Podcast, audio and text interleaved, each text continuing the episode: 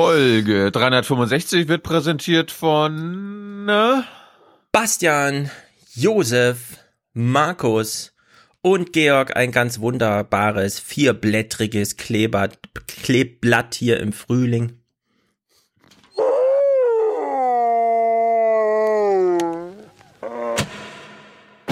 Ja, ich bin erleichtert, weil natürlich so eine Entscheidung, erstmal fällt es nicht leicht, sie überhaupt zu treffen. Mein erstes Gefühl war Überraschung und ähm, dann auch eine gewisse Unsicherheit, oh je, was kommt jetzt auf uns zu? Für wen stehst du jetzt? Bist du jetzt eher Katja-Freundin oder bist du jetzt eher Sarah-Freundin? Da wird mir ganz schlecht. Ich möchte mich überhaupt gar nicht zwischen den zwei Frauen entscheiden wollen. Ich glaube, ähm, dass das eine also erstens eine linke Partei muss Widerspruch und inhaltliche Kontroversen ähm, aushalten. Das belebt ja auch das Geschäft und das belebt auch unser eigenes Denken. So würde ich auch meine Rolle sehen. Also schon als jemand, der Anstöße gibt, Debattenanstöße, Ideen entwickelt und sich dann freut, wenn es Widerspruch oder auch Zustimmung gibt. Wir müssen auch mit unserer Kraft haushalten. Und deswegen sage ich, es steht zuerst die Entscheidung für das eigene Leben und damit auch die Ressourceneinteilung. Denn ich wünsche mir, dass eine Sarah Wagenknecht unserer Gesellschaft und auch dem linken Diskurs in unserer Gesellschaft kraftvoll erhalten bleibt. Ich denke, das ist ein so starker Schlag ins Kontor, nicht so sehr für die Parteifunktionäre, aber für die Anhänger der Linken und für ihre Wähler. Wir werden gemeinsam Hallen füllen. So jemand wie Kipping, dem will doch niemand zuhören. Ne? Und dem Rixinger, der ist froh, wenn er zehn Leute in den Saal kriegt. Morgen. Guten Morgen. Morgen. Morgen.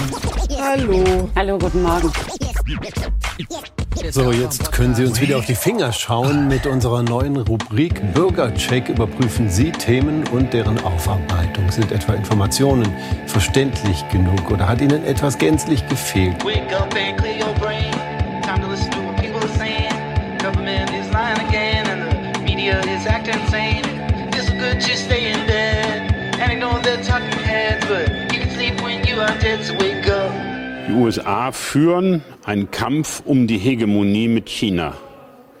Das ist ein handfester Wirtschaftskrieg, der da stattfindet. Und sie versuchen, die Europäer zu zwingen, gegen ihre eigenen Interesse für sie, für die Amerikaner in dieser Frage Partei zu nehmen. Das geht nur, wenn Europa bereit ist, massive Schädigungen in ihrer eigenen Volkswirtschaft in Kauf zu nehmen. Mhm. Guten Morgen. Moin, moin, Landwirtinnen und Landwirte. Hat er recht oder nicht recht oder sollte man es lieber lassen? ja. Trittin, naja, ich hätte ihn ja nicht abgespielt, wenn ich jetzt nicht gut fände, was er gesagt hat. Ja, war das jetzt eigentlich eine Beerdigung der Linken, die du uns da fabriziert hast, oder? Hm, nee, der, der Beach Boys Song geht ja so God only knows, also ich, ich weiß noch nicht zu Recht, was ich an dir hatte oder habe. Das weiß nur Gott und mal schauen, wie es wird. Mhm. Also ja, ich, ich, für, ich fürchte es. Das könnte passieren. Ja, ich ja. fürchte auch. Auf der anderen Seite haben wir jede Menge Hörer und Hörerinnen, die sich bei uns gemeldet haben, die gesagt haben, die Linke, die wird immer jünger. Und wo die Jugend ist, da ist ja, Zukunft. Genau wie 5G. Aber die Linke erleidet da das Schicksal wie die SPD hier in, auf, auf kommunaler Ebene ohne drüber nachzudenken, SPD gewählt, zack, Oberbürgermeister Frankfurt am Main, größte Nicht-Millionenstadt mit 75 Prozent in der Stichwahl gewählt. Völlige Entkopplung allerdings von Bundespolitik. Genauso ist das natürlich auch, wenn ich jetzt in, in Thüringen denke, ne? Wenn ich in Thüringen leben würde, Ramelow wählen, also wirklich, da, das, das würde ich im Blindflug noch schlafend, ja, irgendwie machen.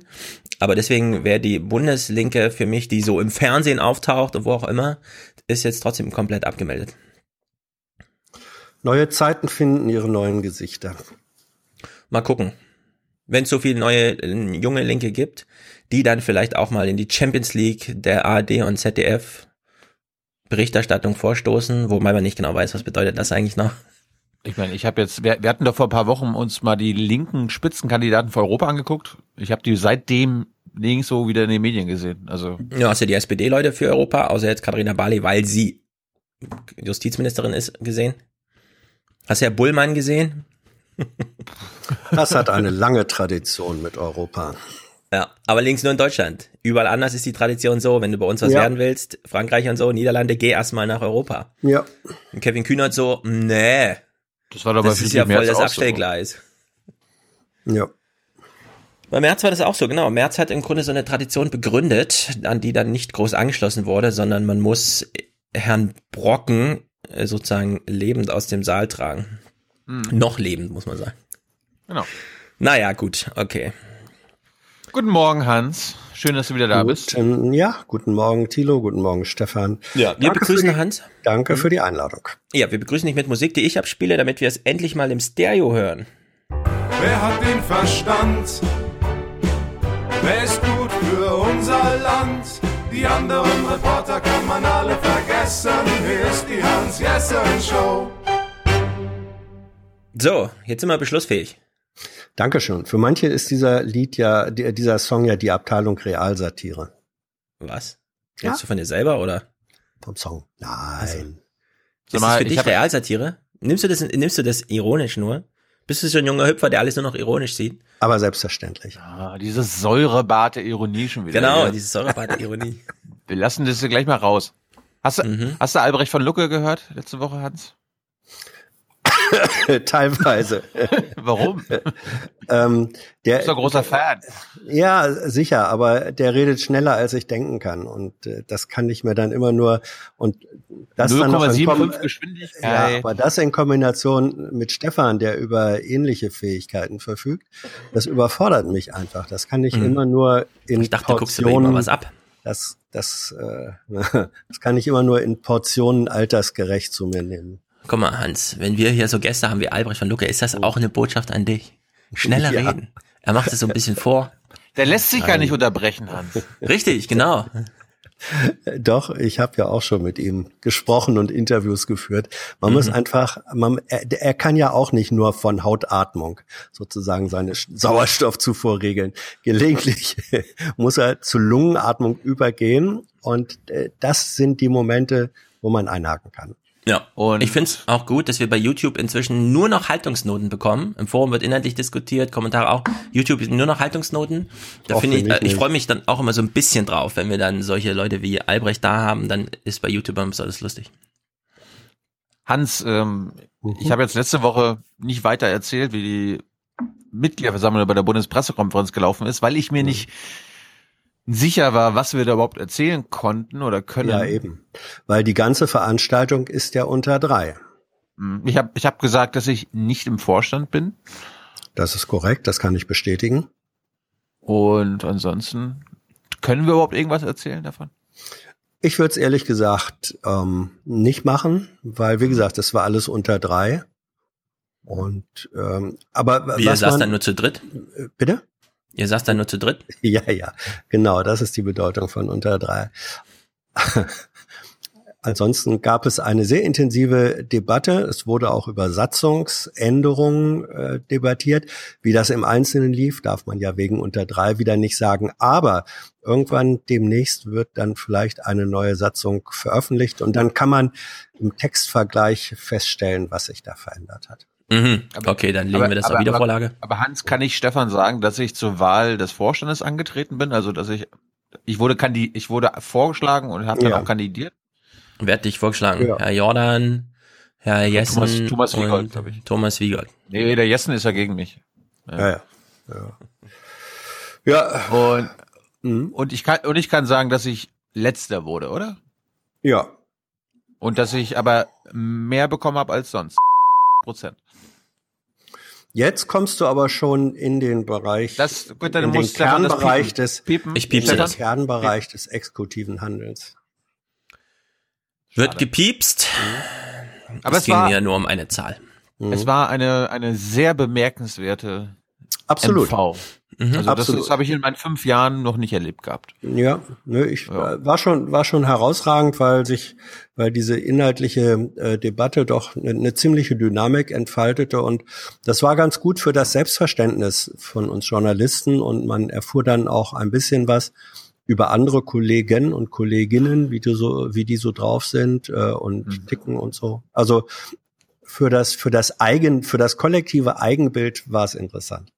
Mhm. Ja, Also ich habe von Janusz Varoufakis oder wie er heißt gehört bei Gabor Steingart, da wurde gefragt, was würdest du machen, wenn du deine 0,6 Prozent erreichst und ins Europaparlament kommst? Ich sage, das allererste wäre 500 Milliarden fürs Klima investieren. Zweitens, Livestream-Kamera an die EU-Kommission stellen. Das ist ziemlich, ich muss da gerade dran, dran denken, wenn wir hier nicht Video- mal darüber reden Videoüberwachung, dürfen, ja. wie Journalisten über sich, wie Journalisten unter sich sprechen.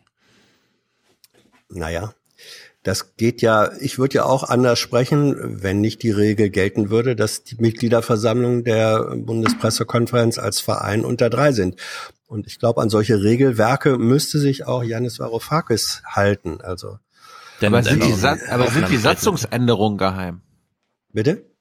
Sind die Nee, deswegen, Satzungsänderungen? nein, nein, des, deswegen, deswegen sage ich ja, ähm, wenn die, wenn die Satzungsänderungen dann in die Satzung eingearbeitet sind, dann sieht man ja, was sich verändert hat. Da können wir nochmal drüber sprechen. Da können wir das anmerken. Ja. Mhm. Andere News aus dem Journalismus. Jörg Brase darf jetzt doch in die Türkei. Bravo. Wahrscheinlich, weil die Botschaft, er würde sonst aus dem Iran berichten, so ein bisschen für alle zu albern war. Oh ja. Das ist Hat sich. Erdogan gedacht, ach shit, ey. Immer wird hier Schachmatt gesetzt. Gleich im ersten Zug. Hm. Dann habe ich gelesen, will ich nur kurz vortragen, Hinweis von Lucian, Welt.de, finde ich auch gut, dass er Lucian heißt, denn tierische Tragödie in den Pyrenäen, wir haben ja gelernt, Pyrenäen, was könnten das also für Tiere sein, die da aufeinanderstoßen in den Pyrenäen? Bär und Wolf? Bär und Wolf. Ist nicht Nein, ganz Bär echt? und Wolf, sondern, ich lese mal vor, auf der Flucht vor einem Bären stürzten 200 Schafe eine hunderte Meter hohe Felswand hinab. Der, die französischen Bauern, jetzt kommt der Trick, ja, der, die französischen Bauern machen die Regierung für den Vorfall verantwortlich. Selbstverständlich. Apropos, wir haben einen neuen Okay. JU-Vorsitzenden, ne? Habt ihr mitgekriegt? Ja. Tillmann Kuban. Oder der heißt er so? Ja. Aus Niedersachsen. Ja. Wollen wir uns gleich mal die Stimmung verderben lassen von Tillmann Kuban, oder wie er heißt? Äh, Meinst du, da Ja. reicht das Bild schon? Das neue Das junge Gesicht der jungen Union, Mensch. ja. Ich wollte gerade sagen, ist das junge Union oder die Seniorenunion? Ich weiß nicht genau. Es ist die junge Union beider Seniorenunion. Er kriegt ja, also tatsächlich ist eine Veranstaltung von, man kann ja nicht ganz unterscheiden. Ist es die, ist es noch die CDU, das ist schon die Seniorenunion. Jedenfalls ist er vor Ort, hat ein bisschen Rede gehalten. Jetzt gibt er Frage und Antwort. Er steht also vor einem Handy, spricht frontal in ein Handy rein, deswegen sieht sein Gesicht auch so ein bisschen verzogen aus, Fischauge oder so. so. Ah, Und er bekommt Fragen, wir hören uns das mal kurz an, weil wir, wir wollen ja auch wissen. Mensch, Tillmann, jetzt bist du neu, bist jung, willst vielleicht auch die Natur schützen und so weiter. Hierher haben Sie sicher auch im Radio die Meldung gehört, dass zum ersten Mal, und zwar in Niedersachsen, ein Wolf äh, einen Menschen attackiert hat auf einem Friedhof. Ja, in der Tat, das habe ich gehört. Das hat mich sehr, sehr. Was? Ein Wolf hat ja einen Menschen attackiert auf dem Friedhof. Wir kennen die Szene noch, das war dann später, wo rauskam, es war ein Reh oder sowas, ja? Nee, der nee das, so, war, das, war, war Tanz, kein Wolf. das war das war Tanz der Vampire. richtig, ja. Ja, wo rauskam, es, es war nicht der Wolf. Ja, da gab es eine ewig genetische Überprüfung und am Ende war es irgendwie so ein Pudel oder so. Keine Ahnung. Er redet jetzt jedenfalls über diesen Vorwurf. Er weiß noch nicht, wie er damals, ne, aber wir hören uns mal an. bedrückt, ähm, dass äh, die Wölfe jetzt schon so weit sind. Wir haben hier in vielen Regionen beispielsweise auch Waldkindergärten, viele Spaziergänger, die mit ihren Hunden unterwegs sind. Und wenn Wölfe sich äh, nähern, dann müssen wir die rechtlichen Rahmenbedingungen sowohl in Europa als auch hier im Land schaffen, dass der Wolf ins Jagdrecht überführt wird. Es geht nicht darum, alle Wölfe zu schießen, sondern es geht darum, Besser fände ich gesagt, wir müssen den Wolf ins Jagdrecht deportieren, statt überführen. Aber gut. die auffälligen Wölfe, die sich unserer Bevölkerung nähern. Und ich möchte mir nicht ausmalen, was passiert, wenn demnächst nicht nur eine Hand ähm, von einem Wolf gebissen wird, sondern vielleicht darüber hinaus auch ähm, mehr passiert. Das wäre wirklich äh, eine, ein tragischer Unfall, den ich so nicht verantworten möchte. Deswegen glaube ich, dass die Politik da die richtigen Weichenstellungen setzen muss. Ist die Gefahr unterschätzt worden, die von Wölfen potenziell ausgeht? Na, wir Ja. als CDU haben schon in der Vergangenheit häufig darauf hingewiesen, dass es eben nicht ein Lebewesen wie manch anderes in der Wildbahn ist, sondern dass es ein Raubtier ist äh, und dass dort die natürlichen Feinde eben ähm, nicht vorhanden bzw. sehr gering sind und man deswegen sich Gedanken machen muss, ob in einem so eng besiedelten Gebiet wie in Deutschland der Wolf ein, äh, in so großem Ausmaß, in so einem großen, in so vielen Rudeln eine Zuhause haben kann. Ich glaube, äh, dass wir eine Artenvielfalt brauchen in Deutschland, in Europa super, aber es muss eben auch im Einklang mit den Menschen sein, die hier leben und da geht für mich Menschenleben definitiv immer vor. So hart wie Ja. es klingt, so niedlich wie der Wolf aussieht, so schön wie der ist, aber müssen getötet werden. Ja, also in den jungen CDU-Lern stecken immer so unendlich alte Menschen drin. Das ist unglaublich. Ah, Mann. Wie, wie ging der Satz? Äh, Homo homini lupus est oder so ähnlich? Ja. Der Mensch ist des Menschen Wolf. Was Mhm. bedeutet dieser Satz denn eigentlich dann? Für Ja. den Umgang mit diesem gefährlichen Raubtier. Weißt du, was mir gerade in den Sinn kommt? Die CDU, C, C steht ja immer noch für christlich, ne? Vielleicht werden die wirklich alle wiedergeboren. Immer wenn so ein ganz alter CDUler stirbt, wird er in so einem jungen Körper wiedergeboren. Dann In heißt es bei Springer das neue frische Gesicht der Jungen Union, aber tatsächlich ist er so ein wiedergeborener, weißt du? Ja, aber wenn du, wenn du stirbst und im selben Land wiedergeboren bist, dann hast du auch irgendwas falsch gemacht. Also, wenn ich schon an Wiedergeburt glaube, dann irgendwo, wo ich noch nicht war. Hm, Weil du auch mal die Welt sehen willst, ohne dass es als Tourismus durchgeht, weil du dann immer Ärger kriegst von den Klimaschützern oder was. Richtig. Ja, wieder, wieder erreisen per Wiedergeburt ist klimaneutral. Ja, hat doch hier dein Nico gesagt. Ja, was willst denn du in pf, was weiß ich wo? Fahr doch einfach Völker- nicht dahin, guck's dir doch im Fernsehen an. Völkerverständigung geht vor. Ja. Außerdem, ja, Mhm. ich wurde darauf hingewiesen, dass ich äh, nach Sri Lanka mit dem Fahrrad fahren kann. Ja, machst ein paar Paddeln dran und dann pumpst du die Reifen besonders dicht auf und dann geht's los. Du wolltest du noch vor der vor den Ja, bevor wir jetzt Unterstützerdank machen, weil der ist heute sehr uplifting, holen wir uns das Downer-Thema gleich am Anfang rein. Christchurch. Üblicherweise, Thilo hat vorhin Christ- schon mich Christchurch, gefragt. du hast es- du hast es erst richtig Christchurch. Christchurch, Christchurch, Christchurch. Laut, laut Wikipedia Christchurch. Christ Christenkirche. Äh, Thilo hat mich vorhin schon auf den, wie du, wir machen jetzt Terrorberichterstattung. Ne, nicht ganz. Also wir gucken jetzt kein, äh, wir haben es natürlich alle so ein bisschen, ich habe es nicht im Fernsehen mitbekommen, wie es, ich habe nur gezielt nochmal bei Medias Res oder so im Deutschlandfunk nachgehört, wie reden die darüber, weil es waren ja doch große Medienthemen auch. Also nicht Medienthemen im Sinne von für die Medien interessant, sondern Medien spielten eine immanente Rolle in diesem Thema. Und mir ist nur aufgefallen, äh, dass die, also es gab ja jetzt wieder in Utrecht eine Schießerei gestern, ne? Und die hat natürlich Christchurch jetzt schon wieder so verdrängt, weil gut ist Terror, kann man auch abhaken, ist schon wieder nächster Terror und dann ist das halt, weil es näher ist, interessanter. Aber ist Neuseeland, ist dieses Christchurch, ja, ist das eigentlich so weit weg? Also ist da was, das, das, was da passiert, ist eigentlich so weit weg. Weil wir haben ja zum Beispiel 2011 mit Fukushima, heißt es Fukushima? Also hier die, äh, ihr wisst schon, Atomwaffe, Wellen, äh, hier Welle, Atomkraftwerke und so weiter. Da ist ja Deutschland dann recht schnell ausgestiegen. Ne? Merkel ist ja vom Bundestag gesagt, ja, im Sinne von, wir haben uns geirrt, steigen jetzt aus. Und Jörg Bergmann zum Beispiel, ein von mir sehr geschätzter Soziologe, habe ich damals in Bielefeld dann noch gesehen, der saß dann da und meinte, so vom Plenum, und ist eigentlich eine Frage, die ist, man muss sie echt nochmal so richtig stellen, ja, damit das auch mit einem bewusst wird, was das bedeutet. Warum schalten wir eigentlich unsere Atomkraftwerke aus, die auf dem Land stehen, irgendwo hier in Hessen auf Bergen und so? Weil auf der anderen Seite der Welt, bei einem Wetter, das wir niemals haben, an einem Küstenstreifen, den wir auch nicht haben, ein Atomkraftwerk kaputt gegangen ist. Also wo ist eigentlich die Connection? Außer, dass man jetzt sagt, okay, ist halt Atomkraft, irgendwas passiert immer oder so, ja, es gibt ein Restrisiko, aber wo ist die Connection? Die Connection hat Merkel geliefert. Genau, Merkel musste sie politisch konstruieren sozusagen. Sie lag jetzt erstmal nicht so auf der Hand, ist ja bis heute umstritten, es gab Gerichtsprozesse, wer muss wie entschädigt werden und so weiter. Aber es gab offenbar eine Connection. Merkel hat sie einfach hergestellt. Ja, sie war in einem Satz gesagt äh, und damit relativ plausibel. Was hat sie gesagt? Sie hat gesagt, Fukushima habe ihr als Naturwissenschaftlerin klar gemacht, dass diese Technologie offenbar nicht so beherrschbar ist, wie das ansonsten die Kernphysiker und Techniker immer behauptet hätten. Da ging es also nicht darum, da ging es jetzt nicht darum, ähm, äh, gibt es bei uns auch Tsunamis äh, oder sonst was, sondern da ging es generell um die Frage der Sicherheitsannahme oder Unterstellung dieser komplizierten Technologie. Und da sagt sie, da habe ihr Fukushima klar gemacht, das, was da immer behauptet und unterstellt wurde, und das war ja kein Schrottreaktor in irgendeinem äh, Karpatenland oder so, sondern Japan Hochtechnologie, dass diese Annahmen nicht stimmen und da sagt sie, und da ziehe ich dann innerlich den Stecker. Das hatte schon Genau. Und da sie nicht nur Kolumnistin ist, sondern Regierungschefin, konnte ja. sie da auch gleich Taten folgen lassen und Deutschland ja. ist halt ausgestiegen erstmal. Ja. So, und jetzt ja die Frage, ähm, ist nicht eigentlich, also wenn da Merkel über ihr naturwissenschaftliches Weltbild so ein globales Argument rausstrickt, mhm. ja, es ist im Grunde egal, wo es passiert ist, es betrifft uns auch, wir müssen jetzt hier politisch handeln. Das ist im Grunde bei diesem Terror, den wir da jetzt gesehen haben in Christchurch, äh, auch so. Absolut. Das wurde irgendwie nicht so beobachtet. Es war so, ja, in Neuseeland ja. ist ja komisch, da gibt's doch gar ja. nicht so viele Muslime. Ja, ja man hat so auf diese.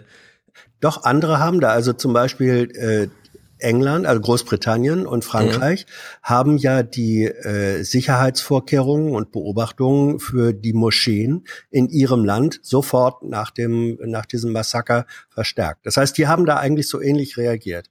Haben gesagt, mhm. wenn dieses System ähm, in Neuseeland, egal wie weit das geografisch weg ist, wenn, wenn das, wenn dieses System da so außer Kraft äh, gesetzt werden kann, kann das bei uns letztlich auch passieren. Das ist eine ganz ähnliche ähm, Argumentation. Das Interessante ist, dass Deutschland das nicht gemacht hat.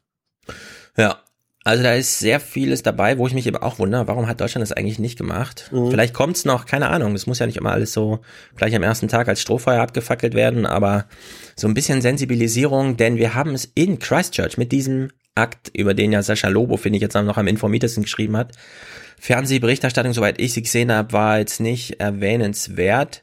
Wir haben es ja wirklich mit so einer einem lokalen Ereignis, das durch Zufall in dieser Stadt stand, äh, also stattfand.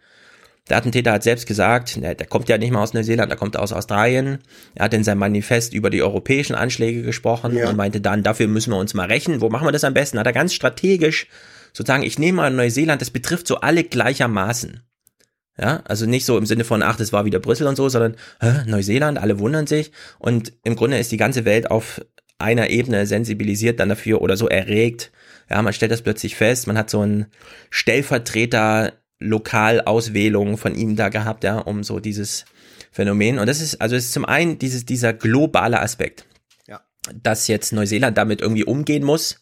Ja, Waffengesetze werden jetzt plötzlich in Neuseeland diskutiert, aber es, es ginge im Grunde, müsste man jetzt so wie Merkel damals bei Fukushima, müsste sich jetzt in jedem Land, müssen sich die Leute hinstellen fragen, haben wir dieses Problem eigentlich auch? Haben wir dieses Internet, in dem er sich radikalisiert hat, eigentlich auch?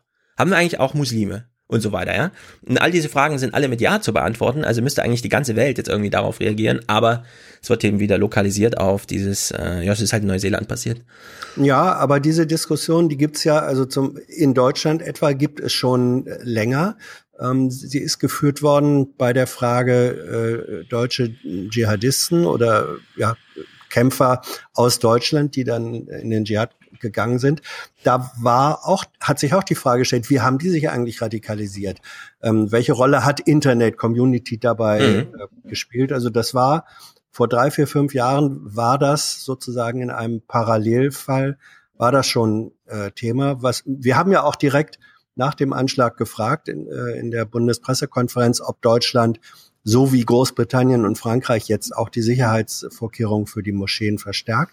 Da war die Antwort nein, also der Bundesregierung mhm. nein. Dafür äh, sehe man im Moment keinen Anlass. Das fand ich verwunderlich, aber du hast recht, das muss ja nicht am ersten Tag passieren. Ich glaube, das ist ja auch, Debatte ist ja auch Ländersache, Herr Jessen. Ja, ich, ich, ja. ich, weiß noch, ich weiß noch, das war ja früher auch schon mal Thema. Mhm. Äh, es gab ja auch schon öfter Anschläge, wo also rechter rechter Terror und da hab ich, ich weiß du und ich habe auch mal gefragt, ja. ja.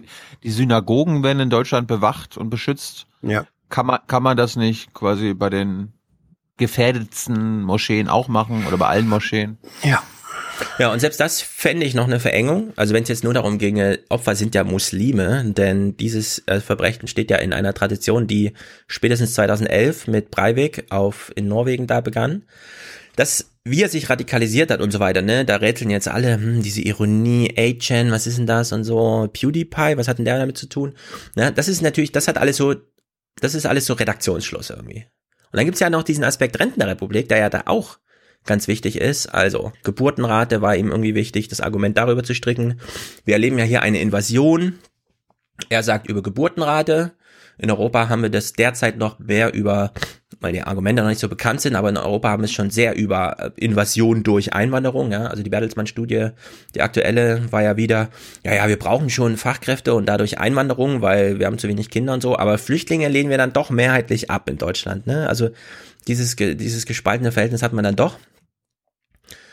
So, und jetzt hat in, im Deutschlandfunk äh, bei der Tag, also in diesem Podcast, haben sie auch nochmal so eine historische Dimension reingebracht, in welchen Zeithorizonten denken eigentlich solche Leute, die sich so die ganze Zeit bei Achan vor äh, ja, rumtreiben und da irgendwie ihre Verschwörungstheorien durchpeitschen. Und das ist doch irgendwie auch schon so ein bisschen erschreckend. Und äh, dieser Täter, dieser mutmaßliche, der nennt auch den Massenmörder Anders Breivik als Vorbild, der ja 2011 aus ähnlichen Motiven in Norwegen 77 Menschen getötet hatte. Zitat, er wolle den Invasoren zeigen, dass unser Land niemals ihr Land werde und sie nie unser Volk ersetzen werden. Also, die Verschwörungstheorie ist da, diese Austauschtheorie ist da, das Topos der Invasoren ist da.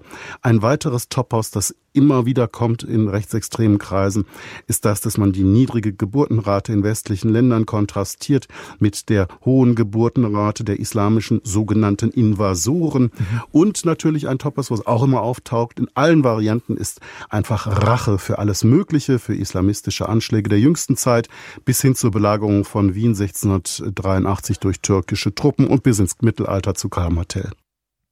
Ja, bis ins Mittelalter. Ich meine, können sich die rechten Nazis mal aussuchen, ob sie jetzt äh, Wien ausschlachten oder als als Vorzeigekrieg äh, sehen? Also bei den Rechten ja. kommt ja auch immer wieder, wir haben die Türken nicht zu Unrecht äh, vor Wien geschlagen und so weiter und so fort. Hm. Was auf jeden Fall auffällt, auch so in der Medienlogik, wenn jetzt Nachrichten sich immer diese Frage stellen, wer da sich radikalisiert und was sind das für Internetforen und so weiter. Nachrichten sind automatisch, wissen wir ja, so tagesaktuelle Dinge. Ja, wenn nur ein Ereignis ein Monat alt ist, ja, muss das schon ewig gerechtfertigt werden, warum man das jetzt nochmal aufgreift und so weiter. Diese Leute da im Internet, die haben sich komplett davon entkoppelt. Die machen hier ewig lange Zeitlinien, die nehmen sich diese UN-Studien zur, zum Bevölkerungswachstum oder entsprechend auch Schrumpfungen, die gehen dann, die reichen bis 2100, die kontrastieren das mit dem 15., 16. Jahrhundert, mit irgendwelchen Schlachten im 18. Jahrhundert und so weiter. Also da ist mit so einer tagesaktuellen Nachrichtenproduktion gar nicht mehr herzukommen, sondern die die sehen aktuelle Nachrichten, denken, ja, ja, habt ihr das mal wieder übersehen, dass es da so eine ewig lange Linie gibt und es radikalisiert dann die nur noch viel mehr, ja. Also man kommt mit so einem redaktionellen Nachrichtenbetrieb da gar nicht hinterher, sondern man unterstützt die im Grunde nur noch. Ja, der, der redaktionelle Nachrichtenbetrieb wendet sich ja auch nicht an diese Menschen in der Hoffnung, sie irgendwie äh, umzupolen oder so. Das, das wissen Nachrichtenleute schon, dass das nicht funktioniert, sondern der Nachrichtenbetrieb wendet sich eigentlich als Informationsangebot ähm, an die Mehrheitsgesellschaft, bestenfalls vielleicht noch an Menschen, wo man sagt, die könnten anfällig sein für solche Informationen. Und wir versuchen dann eben nicht nur die vier Nachrichten Ws, äh, wer, was, wann, wie, wo, zu bedienen, sondern dann auch, und dann verlässt die Nachricht ihre Aktualität, ein fünftes W, nämlich das Warum ähm, damit zuzufügen. Und das geht über die, über die tagesaktuelle Berichterstattung raus. Und da landet man dann bei Formaten wie eben dem Deutschlandfunk, äh, wo man immerhin versuchen kann zu diskutieren, was bringt Menschen dahin und wie du sagst, auf welchen Zeitschienen bewegen sie, bewegen die sich. Die Hoffnung dahinter ist, dass man andere, die vielleicht sonst anfällig wären, ein Stück weit ähm, auf äh, eine andere Plausibilität bringen kann. Ob das gelingt, weiß ich auch nicht. Aber soll man es lassen? Mm, soll man es lassen, ist eine sehr gute Frage, weil meine Antwort ist dann einfach ja. Oder die Rezeptionsgeschichte oder die Rezeptionsmöglichkeiten wirklich einbauen, denn wir wissen ja, wie es läuft. Leute sitzen im Internet und man, sagen wir mal, das englische Wort Research, ja, wo man nicht ganz unterscheiden kann, ist das jetzt so eine Pseudo-Recherche oder ist es echte Forschung? Und dann baut man sich sein Weltbild zusammen, indem man immer da und da und da nochmal äh, sich die Sachen und dann irgendwann ist so ein Manifest fertig, ja? So zusammenkopiert wie bei Breivik oder durchgeschrieben wie jetzt mhm. da halt bei dem Neuseeländer Typ. Mhm. Und das ist natürlich, äh, was soll man dagegen machen, ja? Ich meine, so ein Typ wie Nico Perch oder so, der, der alles, was der nachrichtlich sieht, klopft er ab zwischen, ist das noch Wachstumslogik oder hat man da schon Postwachstum verstanden? Ja, wenn ich Nachrichten gucke, hat das was mit Rentenrepublik zu tun oder hat man da noch nicht ganz verstanden, dass wir Rentenrepublik sind? Wenn, egal was, ja. Mhm. Also man, man, man kennt dieses Szenario von sich selber und gut, das ist jetzt ein Argument, das kommt ein bisschen blöd daher, aber wir haben das auch in dieser Bertelsmann-Studie gelesen, umso höher die Bildung, umso ein bisschen offener ist man dafür, ah ja, könnte auch anders sein, aber wenn man dann, äh, was weiß ich, so ein Dropout ist oder sonst irgendwie, ja, dann sitzt man halt im Internet da, acht Stunden am Tag, sowas kommt ja auch dazu, die pure Masse. Und mhm. dann radikalisiert man sich. Und da ist auch ein extremer Aspekt des, die eigene Dummheit einfach, dass man sich da so verläuft in seinen eigenen Gedanken. Völlig klar. Nur die würden das, äh, diese Prozesse würden da ja auch laufen, wenn man tatsächlich sagt, ja, wir lassen das einfach, wir machen das gar nicht mehr, dann würde das unvermindert ganz genauso laufen. Ja, aber das was heißt, genau nicht machen? Das hast du gerade so salopp gesagt. Was mit genau meinst du jetzt mit Na, nicht machen, lässt lassen? Unser Dialog eben war doch, mhm. äh, als du sagtest, ja, man erreicht die ja nicht mehr über das Nachrichtlichen so, habe ich gesagt, was ist, was ist dann die Konsequenz? Soll man es lassen? Und da hast du gesagt, ja, genau. Ähm, und damit meine ich, soll man Formen von tagesaktueller Berichterstattung, die dann auch noch versucht, über das äh, rein nachrichtliche hinaus nach Ursachen ähm, zu gucken und zu diskutieren, soll man das lassen? Da hatte ich dich eben so verstanden, dass du meintest, eigentlich. Ja, aber ich frage ja, welche, welche konkret meinst du jetzt? Meinst du jetzt heute Journal oder? Ich, hm? da, darf ich, darf ich vorschlagen, welchen Aspekten man sein lassen sollte in der Berichterstattung? Mhm. Ich glaube nämlich nicht, dass sich potenzielle Terroristen oder solche äh, Männer wie mhm. der in Christchurch, äh, dass die sich nicht mit Nachrichten befassen, weil ich würde ja behaupten, und das haben wir ja, glaube ich, auch schon bei irgendwelchen Forschungen mitbekommen, mhm. äh, dadurch, dass der Täter zu einem zu einer Prominenz erlangt, äh, also gelangt, durch seine Tat und Bild und die Boulevardmedien mhm. und so weiter seinen Namen äh, weltweit ver verteilen, haben die natürlich ein Interesse daran, dass sie Nachrichten darüber berichten und auch sie berühmt machen. Auch entweder, weil sie eh tot sind oder weil sie danach nie wieder in Freiheit gekommen, aber sie wären dadurch quasi zu Märtyrern ihrer äh, Nazi-Bewegung weltweit. Ja, das stimmt. Und das hat mich, also ich, ich habe mich mit Christchurch fast, also medial jetzt überhaupt nicht befasst. Ich habe natürlich geguckt, wie viel gestorben sind und das war auch nochmal Thema in der BBK und so weiter, aber ansonsten ich habe Terror ausgeschaltet, aber ich weiß, dass ich mit Hans am, am Freitag bei der beim Bistro gesessen hatte mhm. und habe dann sofort bei bei Welt gesehen, dass im Fernsehen schon der der volle Name da steht, wer das wer das ist und so weiter und so fort und ich meinte zu Hans, ach so eine Scheiße, wir haben wieder nichts gelernt und da war Hans dann so, hm, was spricht denn dagegen? Und das hat mich so ein bisschen äh, also dass es quasi bei uns in der Journalie immer noch nicht äh, so ist, dass wir zumindestens den Namen nur so Vorname und dann H-Punkt hm. ja, oder sowas machen. Ja, also ich habe jetzt. Ich, ich wäre ich wär dafür, wenn wir ihn gar nicht mehr zeigen. Also ja, ich, mein, ich habe morgen auch. Klar hm. muss er charakterisiert werden und dass er, was er ist und äh, die Motive seiner Tat, aber nicht mehr sein Namen und auch nicht mehr sein Bild. Und das machen ja. wir immer noch. Ich habe heute Morgen Deutschlandfunk gehört, außer Konserve, also Medias Res der letzten Tage und mein Eindruck war auch, diesen Sendern, also die sich auch so reflexiv mit Medienberichterstattung befassen, denen war auch nochmal ganz wichtig, Leute zu Wort kommen zu lassen, die explizit sagen, das, was vor allem Bild gemacht hat, Julian Reichelt, das ist kein Journalismus, sondern es ist Mittäterschaft. Das ist kein Journalismus, das ist Mittäterschaft. Als hätte der Täter direkt angerufen bei Julian Reichelt gesagt, ich habe hier was vor, könntest du mir bitte mal eine Bühne dafür bieten? Klar, hier hast du. Mit Julian, Video, wir blenden noch den kleinen Werbelink mit ein. Julian, ich bin Terrorist und als Terrorist brauche ich die Verbreitung des Terrors. Kannst du mir ja. dabei helfen? Also das, äh, was da passiert, äh, das ist Voyeurismus ähm, und damit ein Stück weit werden äh, wird objektiv etwas Mittäterhaftes produziert, weil man die Propagandastrategie, die dieser Mensch verfolgt mit seinen Taten oder vergleichbare, mit bedient. Das ist objektiv so. Von daher finde ich das Wichtigere, die wichtigere Reaktion auf Christchurch ist, dass die Bilder, die er ja perverserweise mit seiner Helmkamera aufgenommen und ins Netz äh, gestellt hat, diese Bilder wurden eben nicht verbreitet, zumindest von den Medien, äh, den öffentlich-rechtlichen, die ich da gesehen habe. Und sie haben es auch alle äh, seriös begründet, äh, indem sie gesagt haben, ähm, das gehört zu dessen Propaganda- äh, und Werbestrategie und Verbreitungsstrategie. Das machen wir nicht mit. Das war wenigstens an dem Punkt die richtige Reaktionsweise. Wie das bei dem Namen ist und so, ja, können wir auch nochmal gesondert drüber. Mhm. Aber, äh, aber Hans, das kann man, das aber kann man sogar, das kann man verallgemeinern. Das war mhm. nicht das Ziel dieses Terroristen, das ist das ja. Ziel jedes Terroristen. Ja, völlig klar, völlig klar. Und deswegen, und deswegen, deswegen ist es auch, ist es auch richtig, die Entscheidung, wir zeigen so etwas nicht. Die Entscheidung ja. ist generell richtig. Und ja. sie wurde hier, Gott sei Dank, äh, soweit ich das gesehen habe, überwiegend äh, eingehalten. Genau. Was natürlich, war, was mhm. natürlich auf der anderen Seite, die Bilder sind da, sie sind im Netz, sie werden auch da ja geteilt und, und weiter verbreitet.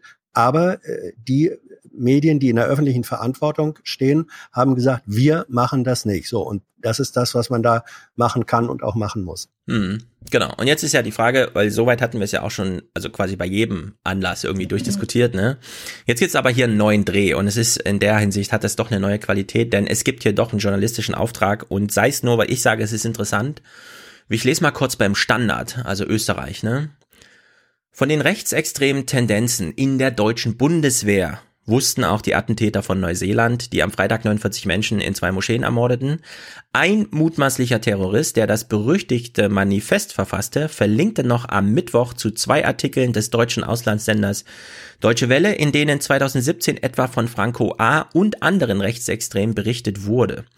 Damals war zwar bekannt, dass die deutsche Bundeswehr ein großes Problem mit Rechtsextremismus in den eigenen Reihen hat, dass Franco A. und andere sich über geheime Chatgruppen austauschen, wurde jedoch erst später enthüllt. Noch ist unklar, ob die neuseeländische äh, neuseeländischen mutmaßlichen Attentäter diese Information auch wahrgenommen haben. In seinem Manifest schreibt der mutmaßliche Terrorist jedenfalls davon, dass es in Europas Armee hunderttausende nationalistische Soldaten gäbe.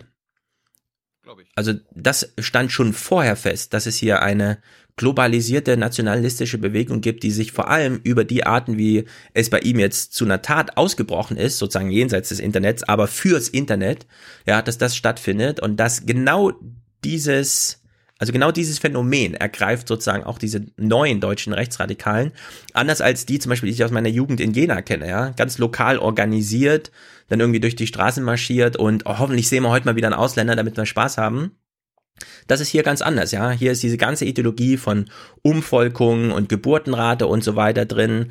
Und man kann so richtig nachvollziehen, wie die sich so langsam radikalisieren, wenn die erstens diesen Korpsgeist haben, den man halt in so manchen Berufen hat und dann halt auch sehr viel Freizeit und sehr viel Internet und sehr viel und da verwandelt sich jetzt das ganze Facebook zu so einem Dark Web, ja, zu so Chatgruppen, in die man von außen nicht reingucken kann und da muss wirklich nur einer mal dieses Buch von Stephen Miller oder so, ja, Ansturm auf Europa oder nur mal den Fakt nennen, ja, also jedes dritte in Deutschland geborene Kind hat mittlerweile keine deutschen Eltern mehr. Was? Jedes dritte Kind?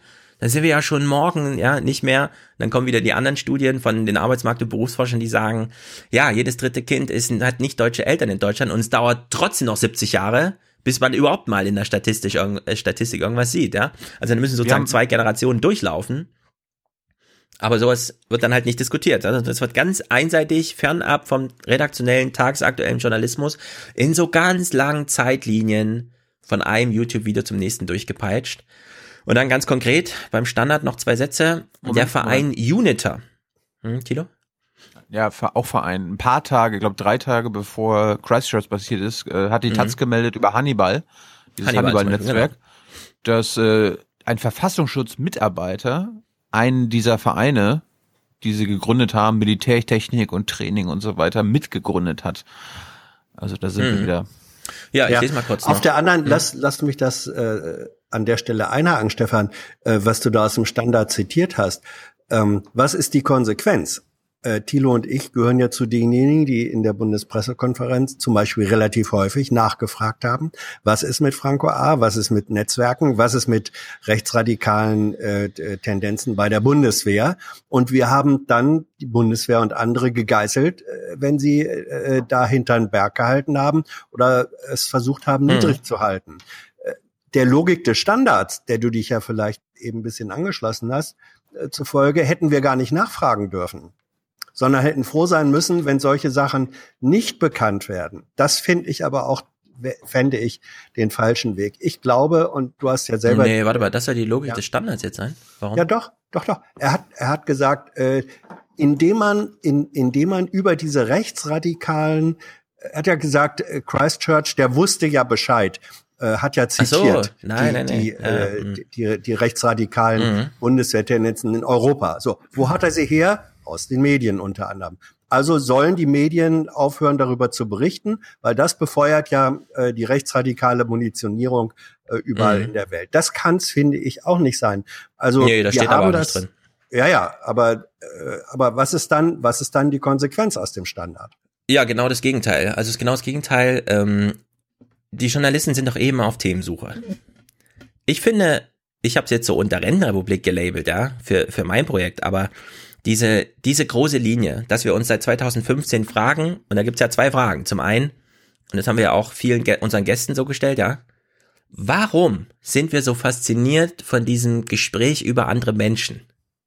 Also warum, was fasziniert uns so an, oh, Flüchtlinge, ja? Also warum ist das so ein mega Thema? Es gibt doch, wenn man jetzt alleine, also wenn man jetzt so eine Folgenabsch Themenfolgenabschätzung macht, ja, dann sind Flüchtlinge wirklich also ein ganz reduziertes Thema. Da müssten wir über Cum-Ex und Milliarden und die Deutsche Bank und so weiter reden. Ne?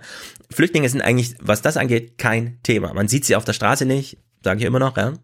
Bin ich überzeugt und ich wohne hier in einer Stadt mit 30 Prozent Ausländeranteil nicht mal die sehe ich so richtig, ja. Also ich kann mir nicht vorstellen, dass es jetzt irgendwo in ostdeutschen Städten, wo man sich so viel Gedanken im Internet darum macht, dass da so viel Ausländer über die Straße rennen, dass man sich das irgendwie die ganze Zeit fragt.